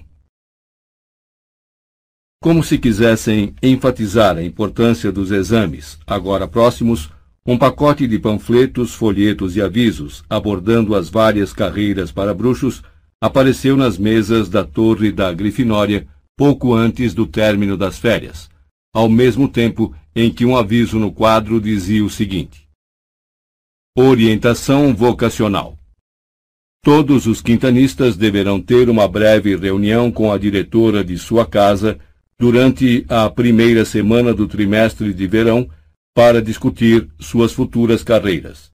Os horários das consultas individuais estão listados abaixo. Harry correu os olhos pela lista e descobriu que era esperado na sala da professora McGonagall às duas e meia da tarde de segunda-feira, o que significava que ia perder a maior parte da aula de adivinhação. Ele e outros quintanistas passaram uma boa parte do último fim de semana das férias de Páscoa lendo todas as informações sobre carreiras que haviam sido deixadas em sua casa. Bom, não estou interessado em ser curandeiro, declarou Ronnie na última noite de férias. lia concentrado um folheto que tinha na capa um osso e uma varinha cruzados, o emblema do St. Mungus. Diz aqui que preciso no mínimo de um E nos NOMs de poções, herbologia, transfiguração, feitiços e defesa contra as artes das trevas. Quero dizer, caracas, não estão querendo nada, não é? Bom, é uma profissão de muita responsabilidade, não acha? Falou Hermione distraída. Ela examinava atentamente um folheto rosa e laranja intitulado Então você acha que gostaria de trabalhar em relações com os trouxas? Parece que não é preciso muita qualificação para fazer a ligação com trouxas. Só pedem um NOM em estudos dos trouxas. Muito mais importante é o seu entusiasmo, paciência e um bom senso de humor. Você precisaria muito mais do que um bom senso de humor para fazer a ligação com meu tio, comentou Harry sombriamente. Bom senso para saber a hora de se proteger, o que é mais provável. Ele estava na metade de um panfleto sobre o sistema bancário bruxo. Escutem só isso. Você está procurando uma carreira estimulante que oferece viagens, aventuras e substanciais abonos do tesouro para compensar os riscos? Então pense em trabalhar para o Banco Bruxo Gringotes que no momento está recrutando desfazedores de feitiços para emocionantes cargos no exterior. Mas exigem aritmância. Você poderia se candidatar, Hermione. Eu não gosto muito de bancos, respondeu ela vagamente, agora absorta na leitura de Você tem as qualidades necessárias para treinar trasgos de segurança? Ei, chamou uma voz ao ouvido de Harry. O garoto se virou. Fred e Jorge tinham vindo se reunir a eles.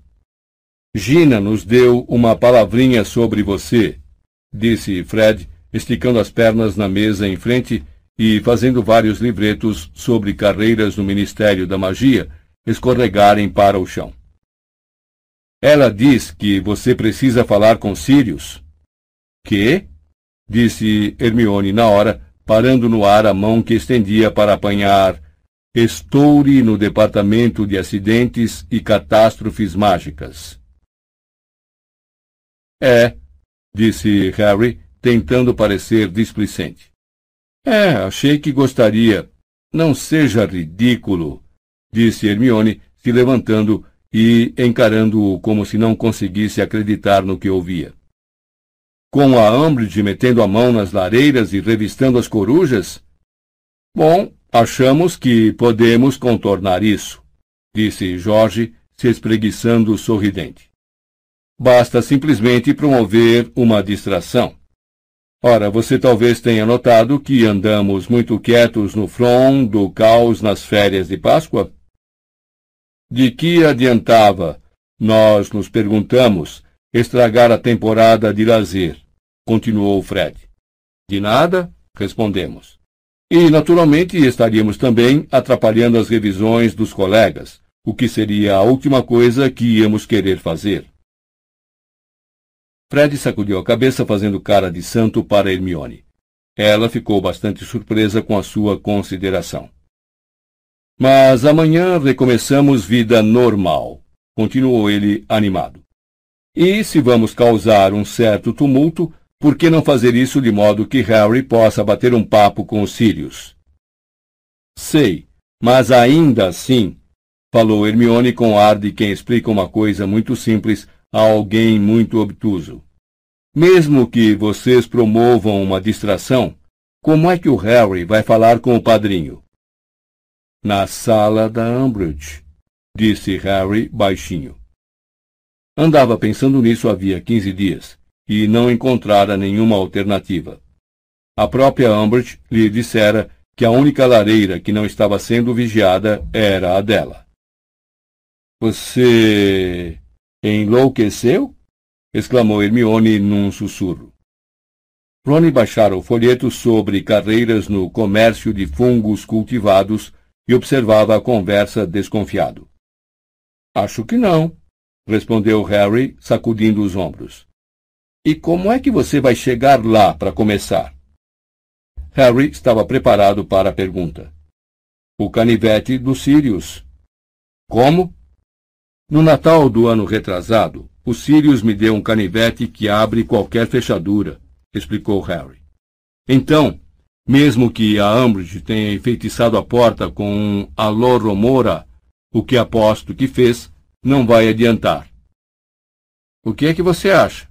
perguntou Hermione a Rony, e Harry se lembrou irresistivelmente da senhora Weasley apelando para o marido durante o primeiro jantar de Harry no largo Grimmauld. Não sei, disse Rony, assustado que alguém lhe pedisse para dar uma opinião. Se é o que o Harry quer fazer, ele é quem decide, não é?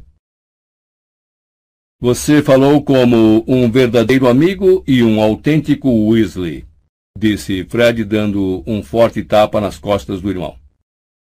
Muito bem, então, estamos pensando em fazer isso amanhã, logo depois das aulas, porque causará maior impacto se todos estiverem nos corredores. Harry, vamos começar em algum ponto da ala leste para tirar a Umbridge imediatamente da sala. Imagino que poderemos lhe garantir o quê? Uns vinte minutos? Perguntou, olhando para Jorge. Fácil. Que tipo de distração vai ser? Perguntou Ronnie. Você verá, maninho, disse Fred, enquanto se levantava com Jorge. Ou pelo menos verá se estiver andando pelo corredor do Gregório o Lambe Botas amanhã por volta das cinco da tarde. Harry acordou muito cedo no dia seguinte, sentindo-se quase tão ansioso quanto na manhã da audiência disciplinar no Ministério da Magia. Não era apenas a perspectiva de arrombar a sala de Umbridge e usar a lareira para falar com Sirius que o deixava nervoso, embora isso já fosse bastante ruim. Hoje também seria a primeira vez que Harry chegaria perto de Snape desde que o bruxo o expulsara de sua sala. Depois de continuar na cama por um tempinho pensando no dia que o esperava, Harry se levantou sem fazer barulho, foi até a janela ao lado da cama de Neville e contemplou a manhã realmente gloriosa. O céu estava azul claro e nevoado opalescente. Bem em frente, Harry viu a faia altaneira embaixo da qual seu pai um dia atormentara Snape. Não tinha muita certeza se Sirius iria dizer alguma coisa que pudesse neutralizar o que ele vira na penseira, mas estava desesperado para ouvir a versão do padrinho sobre a cena, conhecer as atenuantes que houvesse, qualquer desculpa para o comportamento do pai. Uma coisa chamou a atenção de Harry: um movimento na orla da Floresta Proibida. Harry apertou os olhos contra a claridade do sol e viu Hagrid saindo de entre as árvores. Parecia mancar. Enquanto Harry observava, ele cambaleou até a porta da cabana e desapareceu em seu interior. O garoto continuou a observar a cabana durante vários minutos. Hagrid não reapareceu, mas saiu uma espiral de fumaça de sua chaminé, o que indicava que não poderia estar tão machucado que não fosse capaz de acender o fogão. Harry se afastou da janela, voltou-se para o seu malão e começou a se vestir. Ante a perspectiva de forçar a porta da sala de Umbridge para entrar, Harry não esperara que o dia fosse tranquilo, mas não levara em conta as quase contínuas tentativas de Hermione de dissuadi-lo do que pretendia fazer às cinco horas.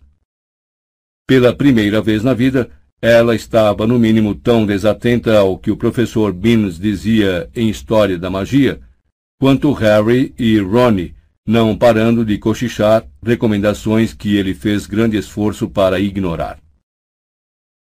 E se ela apanhar você lá dentro, além de expulsá-lo, poderá concluir que você andou falando com Snuffles.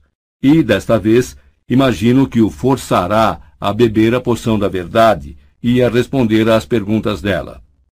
Hermione, disse Ronnie em voz baixa e indignada. Você vai parar de brigar com o Harry e escutar o que o Beans diz, ou vou ter de fazer minhas próprias anotações? Faça você as anotações para variar. Não vai morrer por isso. Na altura em que chegaram às masmorras, nem Harry nem Ron estavam falando com Hermione. Sem se importar, ela se aproveitou do silêncio dos amigos para manter um fluxo ininterrupto de sérios alertas, falando em voz baixa e sibilando com veemência, o que levou Simas a perder cinco minutos inteiros procurando furos em seu caldeirão. Entre mentes, Snape parecia resolvido a agir como se Harry fosse invisível. O garoto estava naturalmente habituado a essa tática, porque era uma das preferidas do seu tio Walter, e, de um modo geral, se sentiu grato por não ter de sofrer nada pior.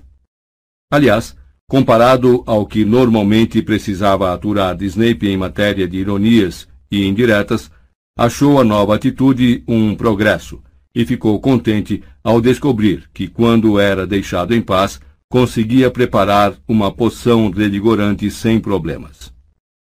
No fim da aula, ele recolheu um pouco da poção em um frasco, arrolhou-o e o levou à mesa de Snape para nota, sentindo que talvez tirasse finalmente um E. Acabara de se virar quando ouviu o barulho de alguma coisa quebrando. Malfoy deu um grito de alegria. Harry se virou. A amostra de sua poção estava em pedaços no chão, e Snape o observava com uma expressão de triunfante satisfação. Upa! disse suavemente. Mais um zero então, Potter. Harry se sentiu indignado demais para falar. Voltou ao seu caldeirão com a intenção de encher outro frasco e forçar Snape a lhe dar nota. Mas, para seu horror, a sobra desaparecera. Sinto muito, disse Hermione, levando as mãos à boca. Sinto muito mesmo, Harry. Pensei que você tivesse terminado, então limpei o caldeirão. Harry não conseguiu responder. Quando a sineta tocou, saiu correndo da masmorra sem olhar para trás e fez questão de arranjar um lugar entre Neville e Simas para almoçar para evitar que Hermione recomeçasse a atormentá-lo por causa do uso da sala da Umbridge. Seu mau humor era tanto quando chegou à adivinhação que se esquecera da orientação vocacional com a professora McGonagall, só lembrando dela quando Ronnie lhe perguntou por que não estava na sala dela. Tornou a subir desabalado e chegou sem fôlego alguns minutos depois. Desculpe, professora, arquejou, fechando a porta. Eu me esqueci. Não tem importância, Potter. Mas quando falou, alguém fungou a um canto. Harry olhou.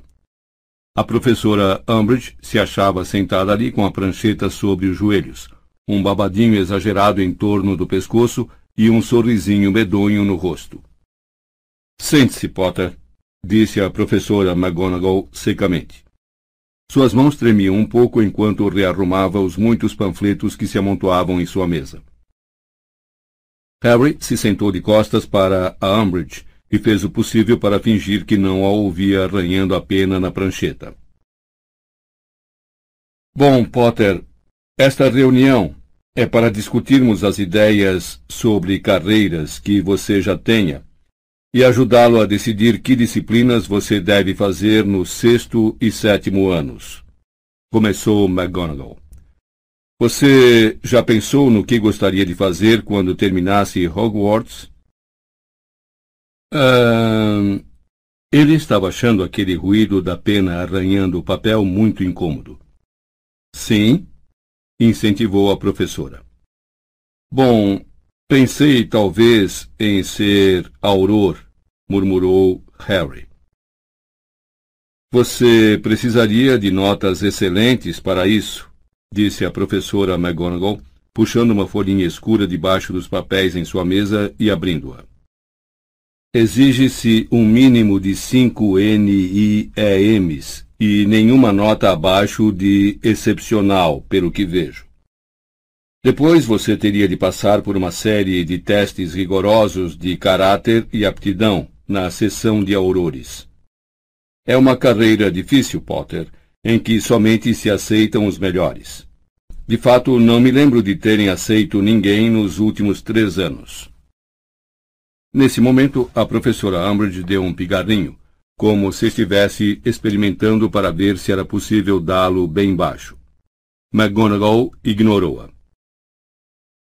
Suponho que queira saber que disciplinas precisará estudar, não? Continuou a professora, elevando um pouco a voz. Quero. Suponho que defesa contra as artes das trevas, não? Naturalmente, disse a professora McGonagall com vivacidade. Eu também aconselharia. A professora Umbridge tossiu outra vez, mais audivelmente agora. McGonagall fechou os olhos um instante, reabriu-os e continuou como se nada tivesse acontecido. Eu também aconselharia transfiguração, porque os aurores muitas vezes precisam se transfigurar e destransfigurar em seu trabalho. E devo prevenir o Potter que não aceito alunos nas minhas turmas de NIEM que não tenham obtido excede as expectativas ou notas mais altas no NOM. Eu diria que sua média é aceitável no momento. Então, vai precisar se esforçar muito antes dos exames para ter uma chance de prosseguir. Depois terá de estudar feitiços, sempre útil, e poções, acrescentou com um sorriso quase imperceptível. Venenos e antídotos são disciplinas essenciais para os aurores, e devo lhe dizer que o professor Snape absolutamente se recusa a aceitar alunos que não tenham obtido excepcional nos NOMs. Portanto, a professora Umbridge deu a tossida mais forte até aquele momento. Posso lhe oferecer uma pastilha para tosse, Dolores? perguntou McGonagall secamente, sem olhá-la. Ah, não, muito obrigada, disse Umbridge com aquele sorrisinho afetado que Harry tanto odiava. Estive pensando. Será que posso fazer uma mínima interrupçãozinha, Minerva? Acho que você vai descobrir que pode, disse a professora McGonagall por entre os dentes cerrados. Eu estava me perguntando se o Sr. Potter tem o temperamento certo para ser auror disse meigamente. Estava, é? Disse a professora McGonagall insolente. Bom, Potter, continuou como se não tivesse havido interrupção. Se a sua ambição é séria, eu aconselharia a se preparar em transfiguração e poções à altura das exigências. Vejo que o professor Flitwick tem lhe dado aceitável e excede as expectativas nos últimos dois anos. Então, parece que em feitiços o seu preparo é satisfatório. Quanto à defesa contra as artes das trevas, suas notas têm sido em geral altas. O professor Lupin particularmente achou você. Tem certeza de que não gostaria de uma pastilha para tosse, Dolores? Ah, não precisa. Muito obrigada, Minerva, disse sorrindo afetadamente a professora Umbridge, que acabara de tossir ainda mais alto que das últimas vezes. Eu estava preocupada que você talvez não tivesse as notas mais recentes de Harry em defesa contra as artes das trevas. Tenho quase certeza de que incluía um bilhete. O quê? Essa coisa? Perguntou McGonagall num tom de repugnância, puxando uma folha de pergaminho cor-de-rosa da pasta de Harry. Ela a leu, as sobrancelhas ligeiramente erguidas, e em seguida tornou a guardá-la na pasta sem fazer comentários. Bom, como eu ia dizendo, Potter, o professor Lupin achou que você demonstrava uma acentuada aptidão para a disciplina e, obviamente, para ser auror. Você entendeu o meu bilhete, Minerva? perguntou Umbridge docemente, esquecendo de tossir. Claro que entendi, respondeu McGonagall com os dentes tão cerrados que as palavras saíram um pouco abafadas. Bom, então estou confusa. Receio não entender como é que você pode dar ao Sr. Potter a falsa esperança de que. Falsa esperança? repetiu a professora McGonagall, ainda se recusando a olhar para a outra. Ele obteve notas altas em todos os exames de defesa contra as artes das trevas. Sinto muito ter de contradizê-la, Minerva. Mas, como pode ver no meu bilhete, Harry tem obtido resultados muito fracos nas minhas aulas. Eu devia ter falado com mais clareza, retrucou a professora McGonagall, finalmente se virando para encarar Umbridge nos olhos. Ele obteve notas altas em todos os exames de defesa contra as artes das trevas aplicados por um professor competente. O sorriso de Umbridge desapareceu com a mesma rapidez de uma lâmpada queimando.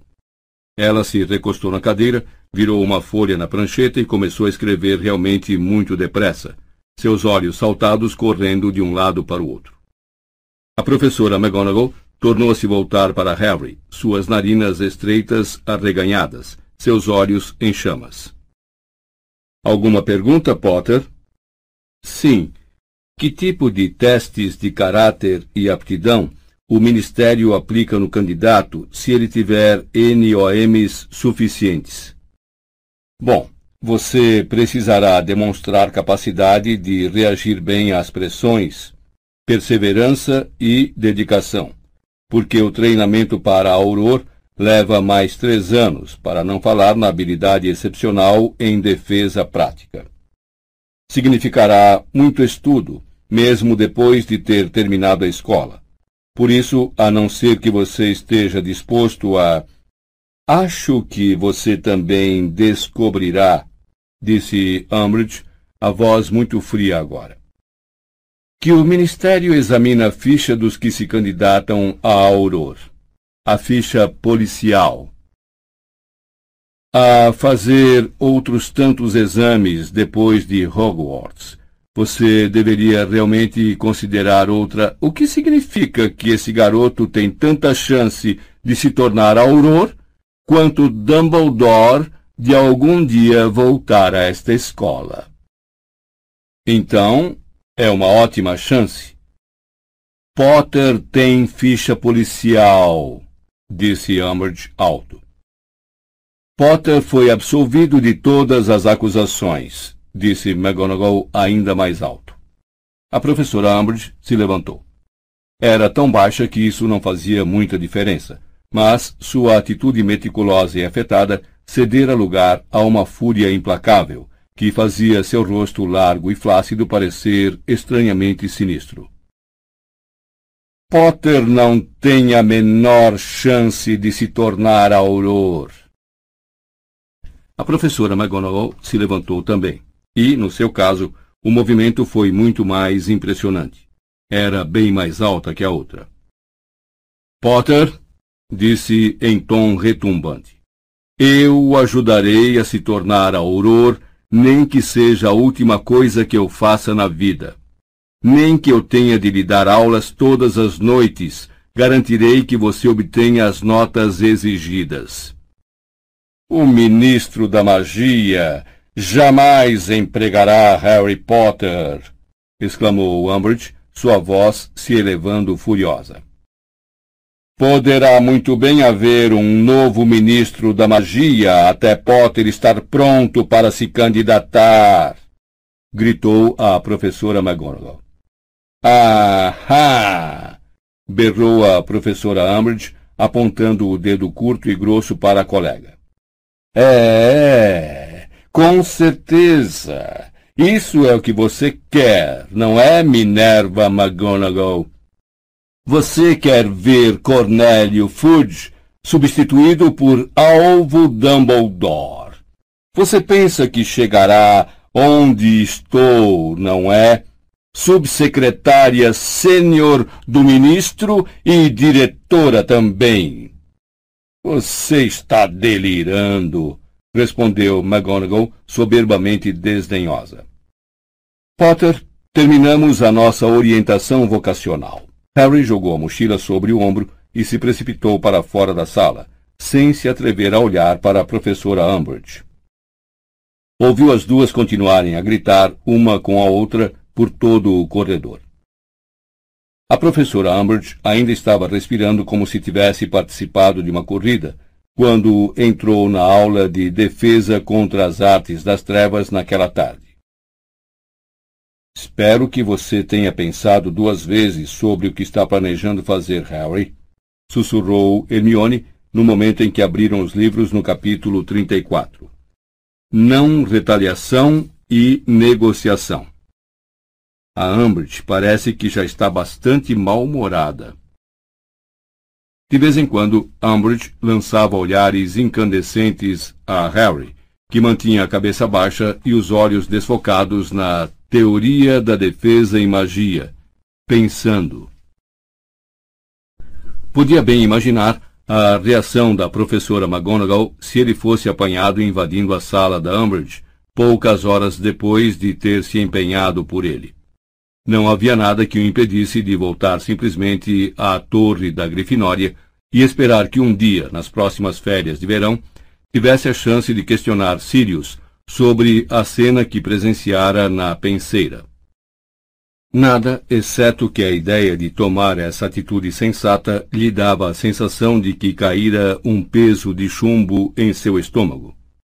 E ainda havia o problema de Fred e Jorge, cuja distração já estava planejada, para não falar do canivete que Sirius lhe dera no momento guardado em sua mochila com a velha capa da invisibilidade de seu pai. Mas permanecia o fato de que, se fosse apanhado, Dumbledore se sacrificou para mantê-lo na escola, Harry, sussurrou Hermione, erguendo o livro para esconder o rosto da Umbridge. E se você for expulso hoje, ele terá se sacrificado em vão. Harry poderia abandonar o plano e simplesmente aprender a conviver com a lembrança do que seu pai fizera num dia de verão há mais de vinte anos. E então se lembrou de Sirius na lareira da sala comunal da Grifinória. Você parece menos com seu pai do que eu pensei. O risco teria sido a diversão para o Tiago. Mas será que ele ainda queria ser igual ao pai? Harry, não faça isso, por favor, não faça, disse Hermione em tom aflito quando a sineta tocou ao fim da aula. Ele não respondeu. Não sabia o que fazer. Ronnie parecia decidido a não dar opinião nem conselho. Não queria olhar para o amigo, embora, quando Hermione abriu a boca para retomar a tentativa de dissuadir Harry, ele tenha dito em voz baixa: Dá um tempo, tá bom? Ele sabe decidir sozinho. O coração de Harry batia acelerado quando saiu da sala de aula. Estava na metade do corredor quando ouviu o inconfundível barulho da distração começando ao longe. Havia gritos e berros ecoando em algum lugar acima. Gente que saía das salas ao redor de Harry parava de chofre e olhava para o teto com medo. Umbridge precipitou-se da sala de aula o mais rápido que suas pernas curtas podiam levá-la. Puxando a varinha, correu na direção contrária. Era agora ou nunca. Harry, por favor, pediu Hermione sem ânimo. Mas ele se decidira. Prendendo a mochila com mais firmeza no ombro, saiu correndo, desviando-se dos estudantes que agora corriam em direção oposta para ver qual era a confusão na ala leste. Harry chegou ao corredor da sala de Umbridge e encontrou-o deserto. Escondendo-se depressa atrás de uma grande armadura, cujo elmo se entreabriu com um rangido para observá-lo, ele abriu a mochila apanhou o canivete de Sirius e cobriu-se com a capa da invisibilidade. Saiu então sorrateira e cautelosamente de trás da armadura e retomou o corredor até a porta da Umbridge. Inseriu a lâmina do canivete mágico na fresta de contorno da porta e deslizou-a para cima e para baixo com delicadeza. Em seguida puxou-a para fora. Ouviu um estalido mínimo e a porta se abriu. Ele entrou na sala, fechou a porta e olhou à volta. Nada se movia, exceto os horrorosos gatinhos que continuavam a brincar nos pratos de parede acima das vassouras confiscadas. Harry tirou a capa e, dirigindo-se à lareira, encontrou em segundos o que procurava. Uma caixinha contendo pó de flu. Agachou-se então diante da grade vazia da lareira, as mãos tremendo. Nunca fizera isso antes, embora achasse que sabia como funcionava. Metendo a cabeça dentro da lareira, apanhou uma boa pitada do pó e deixou-a cair nas achas cuidadosamente empilhadas atrás dele. Na mesma hora, elas espocaram em chamas verde esmeralda. Largo Grimold 12, ordenou em alto e bom som. Foi uma das sensações mais curiosas que já experimentara. Já viajara usando pó de flu antes, é claro, mas então todo o seu corpo girara muitas vezes nas chamas, atravessando a rede de lareiras bruxas que cobria o país. Desta vez, seus joelhos continuaram firmes na sala da Umbridge, e somente sua cabeça se arremessou pelo fogo esmeraldino. Então, tão abruptamente quanto se iniciara, a rotação cessou. Sentindo-se bastante enjoado, como se estivesse usando um abafador excepcionalmente quente na cabeça, Harry abriu os olhos e se viu olhando para fora da lareira da cozinha e para a comprida mesa de madeira onde um homem estudava um pergaminho. Sirius! O homem se sobressaltou e olhou para os lados. Não era Sirius, mas Lupin. Harry! exclamou muito chocado. O que é que você. Uh, o que aconteceu? Está tudo bem? Está. Pensei, eu quero dizer, eu tive vontade de bater um papo com os Sirius. Vou chamá-lo, disse Lupin, se levantando, ainda perplexo. Ele foi lá em cima procurar o monstro. Parece que anda se escondendo no sótão outra vez. E Harry viu Lupin sair correndo da cozinha. Agora não tinha nada para olhar exceto as pernas das cadeiras e da mesa. Ficou imaginando por que Sirius jamais mencionara como era desconfortável falar entre as chamas. Seus joelhos já estavam protestando dolorosamente contra o contato prolongado com o duro chão de pedra da sala da Umbridge. Lupin voltou com Sirius em seu encalço momentos depois. O que foi? perguntou Sirius com urgência, tirando os cabelos compridos e escuros dos olhos e se ajoelhando diante da lareira, de modo a ficar no mesmo nível que Harry. Lupin também se ajoelhou, parecendo muito preocupado. Você está bem? Precisa de ajuda? Não, disse Harry. Não é nada disso. Eu só queria falar sobre o meu pai. Eles se entreolharam com grande surpresa. Mas Harry não tinha tempo para se sentir sem jeito ou envergonhado. Seus joelhos doíam mais a cada segundo, e ele calculava que já haviam passado cinco minutos desde o início da distração. Jorge lhe garantira apenas vinte. Portanto, mergulhou imediatamente na história que presenciara na penseira. Quando terminou, nem Sirius nem Lupin falaram por um momento.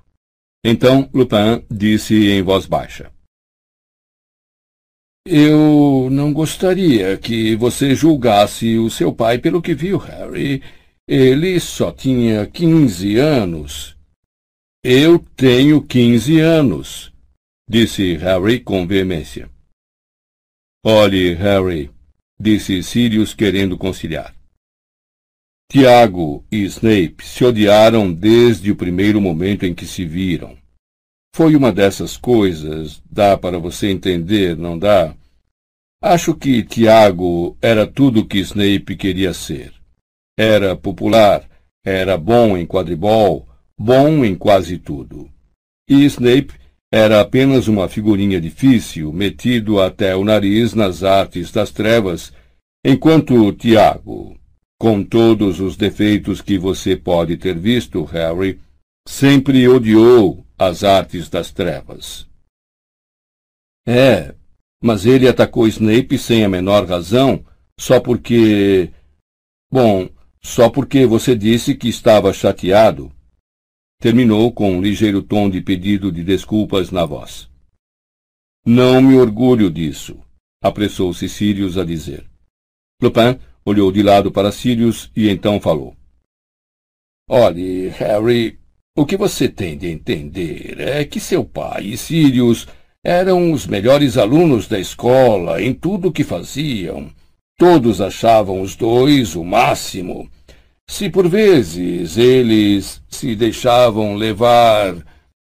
Se por vezes bancávamos uns idiotas arrogantes, você quer dizer? completou Sirius. Lupin sorriu. Ele não parava de despentear os cabelos, disse Harry constrangido. Sirius e Lupin riram. Eu tinha me esquecido de que ele costumava fazer isso, disse Sirius carinhosamente. Ele estava brincando com o pomo? perguntou Lupin, ansioso. Estava, respondeu Harry, vendo Sirius e Lupin sorrirem saudosos. Bom, achei que ele era meio idiota. Claro que ele era meio idiota, disse Sirius na defensiva.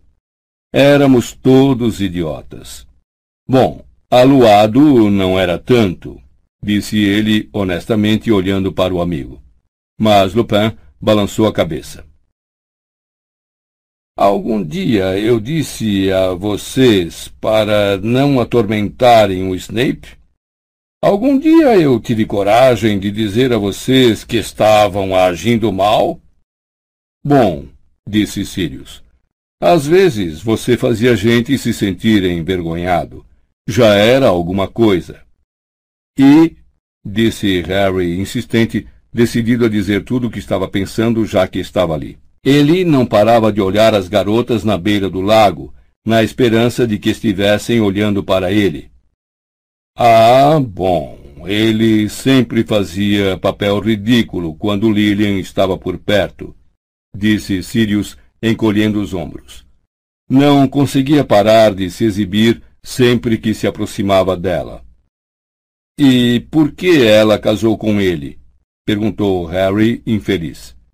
Odiava ele? Não, não odiava, disse Sirius. Ela começou a sair com ele no sétimo ano, explicou Lupin. Depois que Tiago murchou um pouco a bola, tornou Sirius. E parou de azarar as pessoas só para se divertir, completou Lupin. Até o Snape? Bom, disse Lupin lentamente. Snape era um caso especial. Quero dizer, ele nunca perdia uma oportunidade de azarar Tiago. Então você não podia esperar que ele aguentasse calado, não é? E minha mãe não se importava com isso? Ela não ficava sabendo, para falar a verdade, disse Sirius. Quero dizer, Tiago não levava Snape quando ia se encontrar com ela nem o azarava na frente da Lilian, não é mesmo? Sirius enrugou a testa para Harry, que ainda não parecia convencido. Olhe, seu pai foi o melhor amigo que tive e era uma boa pessoa. Muita gente é idiota aos quinze anos. Ele amadureceu. É, tá bom, disse Harry pesaroso. Só que nunca pensei que sentiria pena do Snape. Agora que você está falando, perguntou Lupin com uma ligeira ruga entre as sobrancelhas. Como foi que o Snape reagiu quando descobriu que você tinha visto tudo isso? Disse que nunca mais me ensinaria oclumência, disse Harry com indiferença. Como se isso fosse um grande desapontamento. Ele. O quê? gritou Sirius, fazendo Harry se sobressaltar e engolir um bocado de cinzas. Você está falando sério, Harry? Perguntou Lupin depressa. Ele parou de lhe dar aulas? Parou, respondeu Harry, surpreso com o que considerou uma reação exagerada. Mas tudo bem, não faz mal. É até um alívio para dizer vou até lá dar uma palavrinha com o Snape, disse Sirius vigorosamente, e chegou a fazer menção de se levantar. Mas Lupin puxou-o de volta. Se alguém vai dizer alguma coisa Snape, sou eu, disse com firmeza. Mas, Harry, primeiro você vai procurar o Snape e dizer que, em hipótese alguma, ele deve parar de lhe dar aulas. Quando Dumbledore souber. Não posso dizer isso, ele me mataria, disse Harry indignado. Você não viu a cara dele quando saímos da penseira. Harry, não há nada mais importante no mundo do que você aprender oclumência, disse Lupin com severidade. Você está me entendendo? Nada. Tá bom, tá bom, respondeu o garoto completamente desconsolado, para não dizer aborrecido. Vou tentar Vou tentar dizer alguma coisa a ele, mas não vai ser. Calou-se. Ouvia passos à distância. É o monstro descendo? Não, respondeu Sirius, olhando para trás. Deve ser alguém do seu lado. O coração de Harry parou vários segundos. É melhor eu ir embora, disse apressado e recuou a cabeça para sair da lareira do largo Grimald. Por um momento, sua cabeça pareceu estar girando sobre os ombros. No momento seguinte, ele estava ajoelhado diante da lareira da Umbridge, com a cabeça sentada firmemente, observando as chamas esmeraldinas piscarem e morrerem. Rápido, rápido! Ele ouviu uma voz asmática do lado de fora da porta da sala. Ah, ela a deixou aberta. Harry mergulhou para apanhar a capa da invisibilidade e conseguiu se cobrir bem na hora em que Filch adentrava a sala. Ele parecia absolutamente encantado com alguma coisa e murmurava febril ao atravessar a sala. Abriu uma gaveta na escrivaninha de Umbridge e começou a mexer nos papéis ali dentro. Aprovação para açoitar. Aprovação para açoitar. Finalmente vou poder. Faz anos que eles estão pedindo para ser açoitados. Ele puxou um pergaminho, beijou-o, depois saiu depressa arrastando os pés e apertando-o contra o peito. Harry ficou em pé depressa e, verificando se a capa da invisibilidade cobria completamente tanto ele quanto a mochila, abriu a porta e saiu correndo da sala atrás de Filch, que mancava mais depressa do que Harry jamais o vira fazer. Um andar abaixo da sala de Umbridge, Harry achou que seria seguro voltar a ficar visível. Tirou a capa, enfiou-a na mochila e continuou depressa o seu caminho. Havia muita gritaria e movimentação vindo do saguão de entrada. Ele desceu correndo pela escadaria de mármore e encontrou reunida ali o que lhe pareceu a maior parte da escola. Era igual à noite em que Trelawney fora demitida. Os estudantes estavam parados junto às paredes formando um grande círculo. Alguns deles, Harry reparou, cobertos de uma substância que parecia palha fede. Professores e fantasmas também faziam parte da multidão. Destacavam-se entre eles os membros da Brigada Inquisitorial, todos parecendo excepcionalmente satisfeitos, e Pirraça, que flutuava no alto, observava Fred e Jorge no meio do saguão, com ar inconfundível de pessoas que acabavam de ser encurraladas. Então, disse Umbridge triunfalmente. Harry se deu conta de que a diretora estava parada a poucos degraus à frente dele, contemplando do alto suas presas. Então, vocês acham divertido transformar o corredor da escola em um pântano? Achei bastante divertido, respondeu Fred, encarando-a sem o menor sinal de medo. Filch abriu caminho para se aproximar de Umbridge, quase chorando de felicidade. Apanhei o documento, diretora, disse rouco, acenando o pergaminho que Harry acabara de vê-lo retirar da escrivaninha. Tenho o documento e tenho as chibatas prontas. Ah, me deixe fazer isso agora. Muito bem, Argo. Vocês dois, continuou ela, olhando para Fred e Jorge. Vocês vão aprender o que acontece com malfeitores na minha escola. A senhora sabe de uma coisa? disse Fred. Acho que não vamos, não. Ele se virou para o irmão. Jorge, acho que já passamos da idade de receber educação em tempo integral. É, tenho sentido isso também, comentou Jorge alegremente. Está na hora de testarmos os nossos talentos no mundo real, você não acha? Decididamente. E, antes que Umbridge dissesse uma palavra, eles ergueram as varinhas e falaram juntos. Axio Vassouras! Harry ouviu um estrondo ao longe. Olhando para a esquerda, abaixou-se bem a tempo. As vassouras de Fred e Jorge, uma delas ainda arrastando a pesada corrente e o gancho de ferro com que Umbridge as pregara na parede, voaram velozes ao encontro dos seus donos. Viraram à esquerda e pararam bruscamente diante dos gêmeos, a corrente batendo com estrépito no chão lajeado. Não haveremos mais, disse Fred à professora Umbridge, passando a perna por cima da vassoura.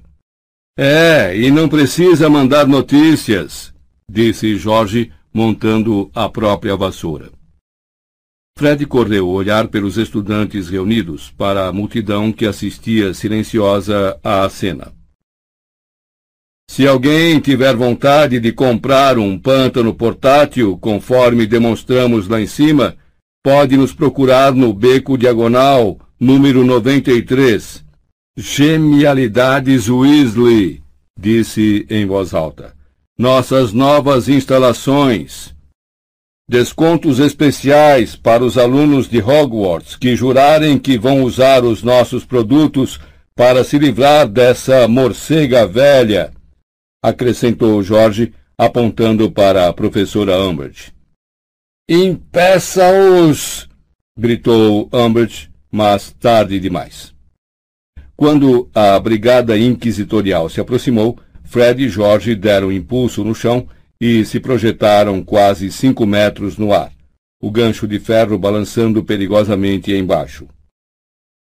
Fred olhou para o poltergeist que flutuava do outro lado do saguão no mesmo nível que os gêmeos acima da multidão. Infernize ela por nós, pirraça! E pirraça, que Harry nunca vira obedecer ordem de nenhum estudante antes, tirou o chapéu em forma de sino que usava e saudou os garotos, ao mesmo tempo em que Fred e Jorge faziam a volta sob os aplausos dos estudantes e saíam em alta velocidade pelas portas de entrada abertas para um glorioso pôr de sol. Capítulo 30 O gigante Grop A história da fuga de Fred e Jorge para a liberdade foi narrada tantas vezes nos dias que se seguiram que Harry pôde prever que logo se tornaria um episódio da história de Hogwarts. Ao fim de uma semana, até os que haviam presenciado a cena estavam meio convencidos de ter visto os gêmeos mergulharem com as vassouras sobre Umbridge e a bombardearem com bombas de bosta antes de atravessar velozmente as portas. Em decorrência de sua partida, houve uma grande vontade de imitá-los. Harry com frequência ouvia estudantes dizerem coisas do tipo: Francamente, tem dias que simplesmente tenho vontade de montar minha vassoura e ir embora deste lugar. Ou então, mais uma aula dessas e vou querer dar uma de Weasley. Fred e George tomaram providências para ninguém esquecê-los cedo demais. Primeiro, porque não haviam deixado instruções sobre o modo de remover o pântano que ainda enchia o corredor do quinto andar na ala leste. Umbridge e Filch tinham sido vistos experimentando diferentes métodos para removê-lo, mas sem sucesso. Com o tempo, a área foi fechada, e Filch, brilhando os dentes furiosamente, recebeu a tarefa de carregar, através do pântano, os estudantes às suas salas de aula. Harry tinha certeza de que professores como McGonagall e Flitwick poderiam ter removido o pântano em um instante. Mas, tal como no caso dos fogos espontâneos, eles preferiram assistir a Umbridge se descabelar. Depois havia os dois grandes rombos em forma da vassoura na porta da sala da Umbridge, que as clean whips de Fred e George haviam feito ao sair para se reunir aos seus donos. Filch substituíra a porta e levara a firebolt de Harry para as masmorras, onde, comentava-se, Umbridge postara um trasgo de segurança armado para guardá-la. Mas os problemas da diretora estavam longe de terminar. Inspirados no exemplo dos gêmeos, Muitos estudantes agora competiam pelos lugares de chefes dos criadores de caso, que eles haviam deixado vagos. Apesar da nova porta, alguém conseguira escorregar para dentro da sala de Umbridge um pelúcio de nariz peludo, que imediatamente destruiu o local à procura de objetos brilhantes. Saltou sobre a diretora quando ela entrou e tentou arrancar, a dentadas, os anéis em seus dedos curtos e grossos. Bombas de bosta e chumbinhos fedorentos eram atirados com tanta frequência nos corredores que se tornou moda os estudantes se protegerem com feitiços cabeça de bolha antes de sair das salas de aula, o que lhes garantia um suprimento de ar fresco, ainda que lhes desse a aparência esquisita de estarem usando aquários invertidos na cabeça. Filch patrulhava os corredores com um açoite nas mãos, desesperado para apanhar vilões.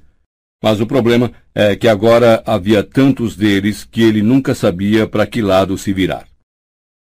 A brigada inquisitorial tentava ajudá-lo, mas não paravam de acontecer coisas estranhas aos seus membros. Warrington, da equipe de quadribol da Sonserina, procurou a ala hospitalar com um terrível problema na pele, que parecia ter sido coberta de cornflakes. Pansy Parkinson, para a alegria de Hermione, faltou a todas as aulas do dia seguinte porque havia-lhe crescido uma galhada na cabeça. Entre mentes, tornou-se conhecido o número de kits mata-aula que Fred e George tinham conseguido vender antes de deixar Hogwarts. Umbridge só precisava entrar na sala de aula para os estudantes ali reunidos começarem a desmaiar, vomitar, sentir febres perigosas ou então deitar sangue pelas narinas. Gritando de raiva e frustração, ela procurou descobrir a origem dos misteriosos sintomas. Mas os alunos teimavam em lhe dizer que estavam sofrendo de Umbridgetite, depois de pôr em detenção quatro turmas sucessivas, ela, incapaz de descobrir o segredo, foi forçada a desistir e deixar os estudantes que sangravam, desmaiavam, vomitavam e suavam abandonarem sua sala em bandos. Mas nem os usuários dos kits conseguiam competir com o senhor do caos, Pirraça, que parecia ter levado profundamente a sério as palavras de despedida de Fred. Gargalhando alucinado, ele voava pela escola, virando mesas e rompendo de quadros negros, derrubando estátuas e vasos. Duas vezes ele prendeu Madame Nora dentro de uma armadura, de onde foi resgatada, miando alto, pelo furioso zelador. Pirraça quebrou lanternas e apagou velas, Fez malabarismos com archotes acesos por cima das cabeças de estudantes aos berros. Fez pilhas bem arrumadas de pergaminho caírem dentro das lareiras ou fora das janelas. Inundou o segundo andar, arrancando todas as torneiras dos banheiros. deixou cair um saco de tarântulas no meio do salão principal durante o café da manhã. E, sempre que lhe dava na telha fazer uma pausa, passava horas seguidas flutuando atrás da Umbridge, imitando o ruído de puns com a boca todas as vezes que ela falava. Nenhum funcionário de Hogwarts, exceto Filch, parecia estar se mexendo para ajudá-la. Na verdade, uma semana depois de Fred e George partirem, Harry viu a professora McGonagall passar por Pirraça, que estava decidido a soltar um lustre de cristal. E ele poderia jurar que a ouviu dizer ao poltergeist pelo canto da boca. Desenrosca para o outro lado. Para completar, Montag ainda não se recuperara da temporada no vaso sanitário. Continuava confuso e desorientado, e seus pais foram vistos em uma manhã de terça-feira subindo a estrada da escola extremamente zangados. Será que devíamos dizer alguma coisa? arriscou Hermione preocupada, comprimindo o rosto contra a janela da sala de feitiços, o que lhe permitiu ver o casal Montag entrar. Sobre o que aconteceu com ele? caso ajude Madame Pomfrey a curá-lo? Claro que não. Ele se recuperará, disse Ronnie indiferente. Em todo caso, mais problemas para a Umbridge, não é?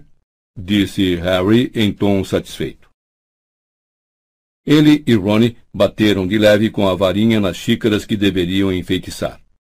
A de Harry ganhou quatro pernas curtas que não conseguiam alcançar a escrivaninha e se sacudiam em vão no ar. A de Ronnie ganhou quatro perninhas finas que ergueram a xícara com grande dificuldade. Tremeram por alguns segundos, então se dobraram, fazendo a xícara se partir em dois. Reparo! disse Hermione depressa, consertando a xícara de Ronnie com um aceno da varinha. Tudo está muito bem. Mas e se o Montag ficar permanentemente lesado? Quem se importa? exclamou Ronnie irritado, enquanto sua xícara se erguia como bêbada, os joelhos tremendo violentamente. Montag não devia ter tentado tirar todos aqueles pontos da Grifinória, não é? Se você quiser se preocupar com alguém, Hermione, se preocupe comigo. Com você, Ronnie? Admirou-se ela, apanhando a xícara que fugia precipitadamente pela mesa com as quatro perninhas robustas com textura de salgueiro e recolocando-a à sua frente. Por que eu deveria me preocupar com você? Quando a próxima carta da mamãe acabar de passar pelo processo de censura da Umbridge, disse Ronnie amargurado, agora segurando sua xícara, cujas perninhas tentavam suportar o próprio peso. Vou estar bem enrolado. Não ficarei surpreso se ela me mandar outro berrador. Mas vai me culpar por Fred e Jorge terem ido embora. Espere só, disse sombriamente. Vai dizer que eu devia ter impedido os gêmeos de ir, devia ter agarrado as vassouras deles pelas pontas. É, vai ser minha culpa. Bom, se ela realmente disser isso, vai ser uma baita injustiça. Você não poderia ter feito nada. Mas tenho certeza de que ela não fará isso. Quero dizer, se é verdade que eles arranjaram uma loja no beco diagonal, devem estar planejando isso há séculos. É, mas isso é outra coisa. Como foi que eles arranjaram uma loja?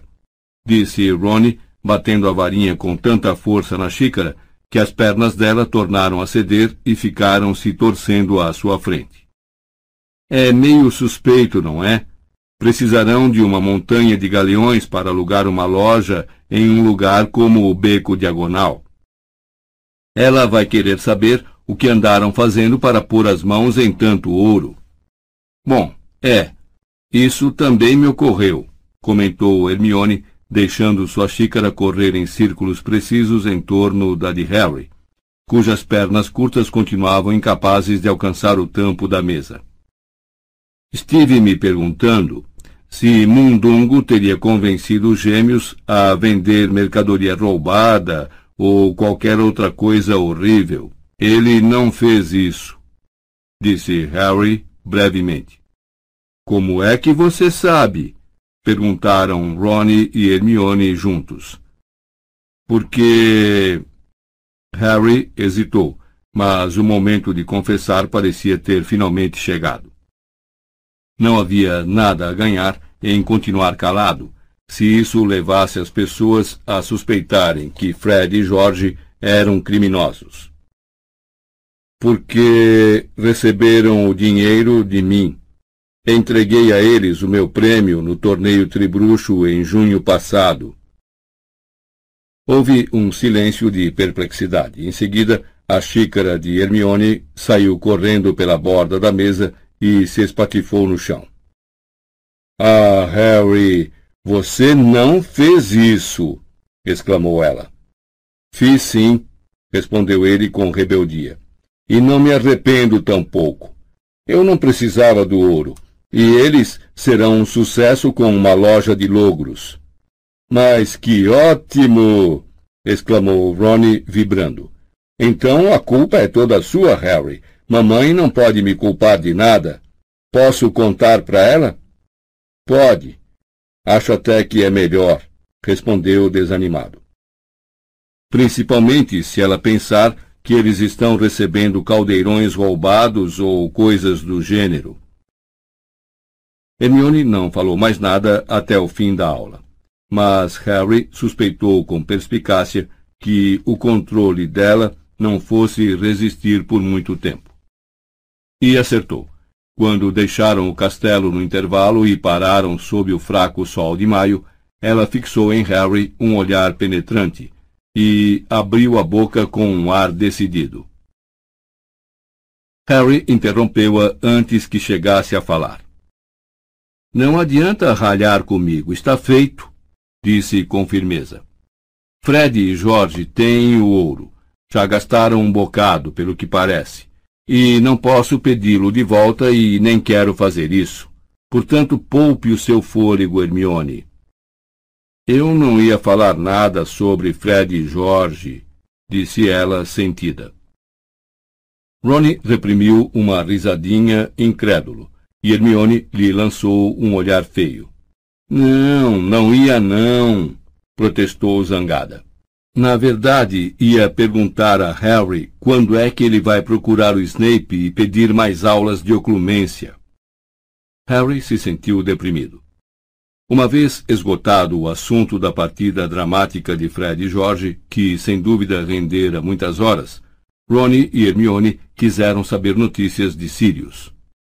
Como Harry não lhes contara por que queria falar com o padrinho, ficara difícil pensar no que responder acabou dizendo sinceramente que Sirius queria que ele retomasse as aulas de oclumência. Arrependia-se desde então. Hermione não deixava o assunto morrer e o retomava quando Harry menos esperava.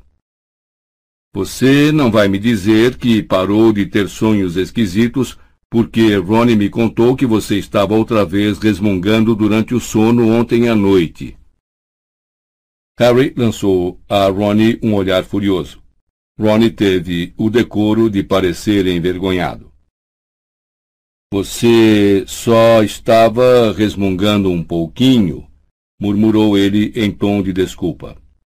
Algo como só um pouquinho mais. Eu sonhei que estava assistindo a vocês jogarem quadribol, mentiu Harry descaradamente. Eu estava tentando fazer você se esticar mais um pouquinho para agarrar a goles. As orelhas de Ronnie ficaram vermelhas. Harry sentiu um certo prazer vingativo. É claro que não sonhara com nada parecido. A noite passada, ele percorrera mais uma vez o corredor do Departamento de Mistérios. Atravessara a sala circular, depois a sala com os estalidos e a luz tremulante, até se encontrar novamente na sala cavernosa cheia de estantes, em que se alinhavam as esferas de vidro empoeiradas.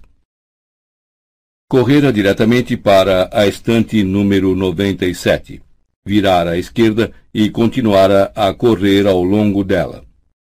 Fora provavelmente então que falara alto, só um pouquinho mais, porque sentira o seu eu consciente lutando para acordar.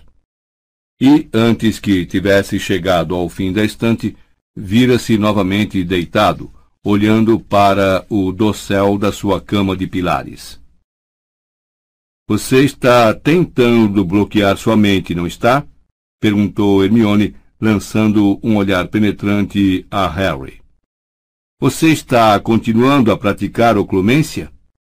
Claro que estou, respondeu Harry, tentando demonstrar que a pergunta era ofensiva, mas sem encarar Hermione nos olhos. A verdade é que sentia uma curiosidade tão intensa sobre o que estava escondido na sala cheia de globos empoeirados que queria muito que os sonhos continuassem. O problema era que, faltando apenas um mês para a realização dos exames e com todos os momentos livres dedicados às revisões, sua mente parecia tão saturada de informação que, quando ia se deitar, tinha dificuldade até para dormir. E, quando dormia, seu cérebro esgotado o presenteava na maioria das noites com sonhos bobos sobre os exames. Ele suspeitava também que parte de sua mente, a parte que sempre falava com a voz da Hermione, agora se sentia culpada nas noites em que andava pelo corredor da Porta Preta e procurava acordá-lo antes que chegasse ao fim da jornada. Sabe, falou Ronnie, cujas orelhas ainda estavam vermelhíssimas. Se Montag não se recuperar antes da Sonserina jogar contra a Lufa-Lufa, poderíamos ter chance de ganhar a Copa. É, imagino que sim, disse Harry, contente com a mudança de assunto. Quero dizer, ganhamos uma, perdemos uma. Se a Sonserina perder para a Lufa-Lufa no próximo sábado. É, verdade, disse Harry, já sem saber com o que estava concordando. Cho Chang acabara de atravessar o pátio, evitando olhar para ele de propósito. A partida final da temporada de quadribol, Grifinória contra Corvinal, teria lugar no último fim de semana de maio. Embora Lufa-Lufa tivesse tido uma vitória apertada sobre Sonserina no último jogo, Grifinória não se atrevia a esperar uma vitória, principalmente por causa da abissal quantidade de frangos que Ronnie já engolira, embora, é claro, ninguém lhe dissesse isso. Ele, no entanto, parecia ter encontrado uma razão para otimismo. Quero dizer, não posso piorar, posso? Disse a Harry e Hermione sombriamente ao café da manhã no dia da partida. Não há nada a perder agora, há? Sabe, disse Hermione, quando ela e Harry desciam para o campo um pouco mais tarde, em meio a uma multidão excitável. Acho que Ronnie talvez jogue melhor sem Fred e George por perto.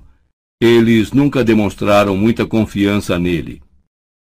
Luna Lovegood alcançou-os com algo que parecia uma águia viva encarapitada na cabeça.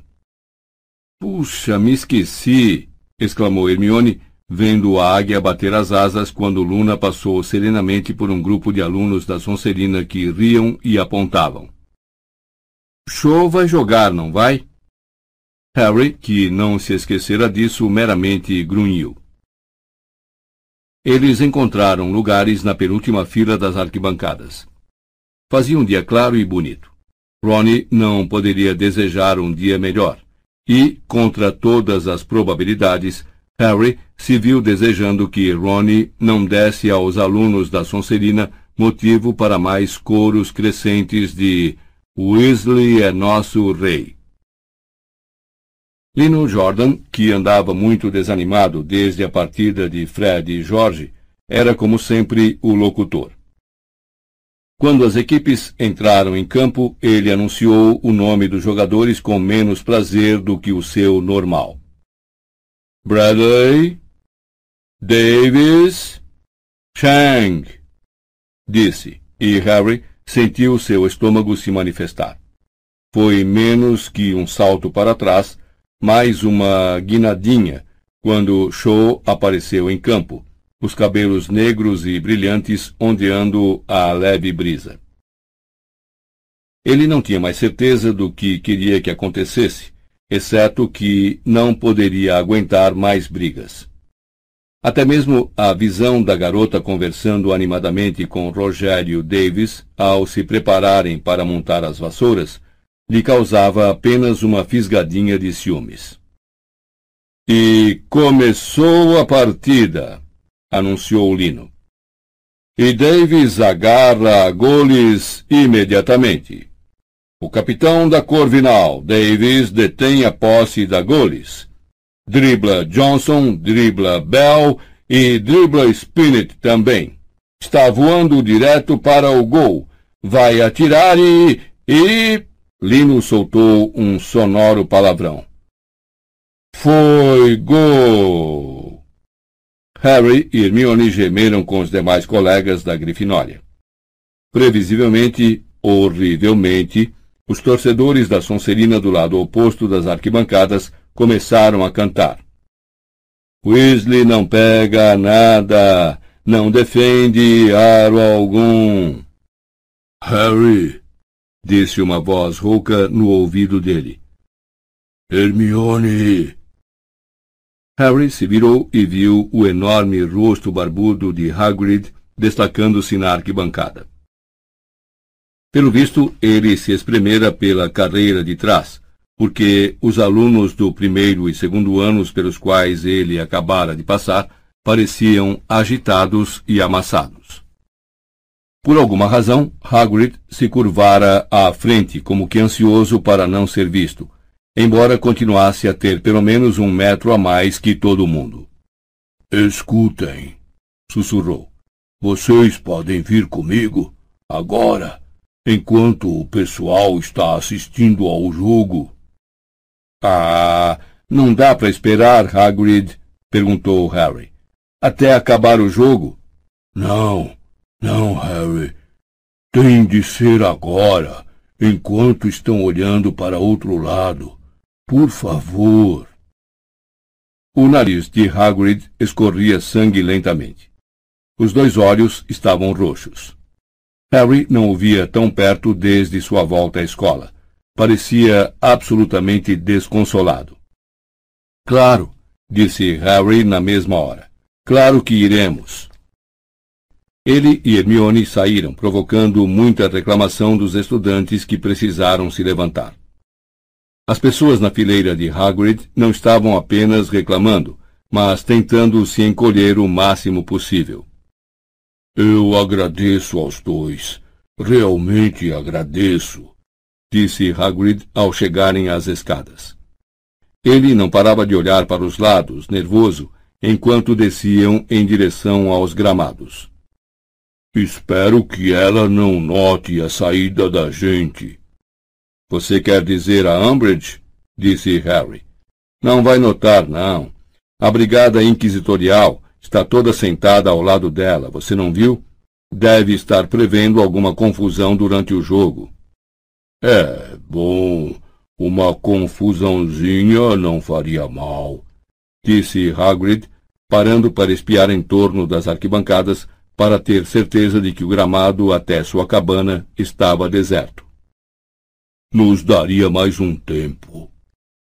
Para o quê, Hagrid? perguntou Hermione, olhando para ele com uma expressão preocupada no rosto, enquanto caminhavam apressados em direção à orla da floresta. Vocês. Vocês vão ver daqui a pouco, disse, espiando por cima do ombro, na hora em que uma enorme gritaria se erguia das arquibancadas. Ei! Será que alguém acabou de fazer gol? Deve ter sido a Corvinal, comentou Harry pesaroso. Bom. Bom. Falou Hagrid distraído. Que bom. Os garotos tiveram de correr para acompanhá-lo enquanto atravessava o gramado olhando para os lados a cada passo. Quando chegaram à cabana, Hermione virou automaticamente para a esquerda em direção à porta de entrada. Hagrid, porém, passou direto e entrou sob as árvores que contornavam a floresta, onde apanhou um arco encostado a uma árvore. Quando percebeu que os meninos não estavam com ele, virou-se. Vamos entrar aqui, disse ele, indicando com a cabeça lanzuda a floresta às suas costas. Na floresta? perguntou Hermione, perplexa. É. Vamos agora, depressa, antes que nos vejam. Harry e Hermione se entreolharam. Então entraram rapidamente sob as árvores atrás de Hagrid, que já se afastava a passos largos na penumbra esverdeada, o arco por cima do braço. Harry e Hermione correram para acompanhá-lo. Hagrid, por que você está armado? Perguntou Harry. Só uma precaução, respondeu, sacudindo os ombros maciços. Você não trouxe o arco no dia em que nos mostrou os testrários, comentou Hermione timidamente. É, bom, não íamos nos embrenhar tão fundo naquele dia. E, de qualquer jeito, aquilo foi antes de Firenze ir embora da floresta, não foi? Por que a saída de Firenze faz diferença? perguntou Hermione curiosa porque os centauros estão bem irritados comigo, por isso, disse em voz baixa, olhando para os lados. Eles costumam ser. Bom, não posso dizer que fossem amigáveis, mas convivíamos bem.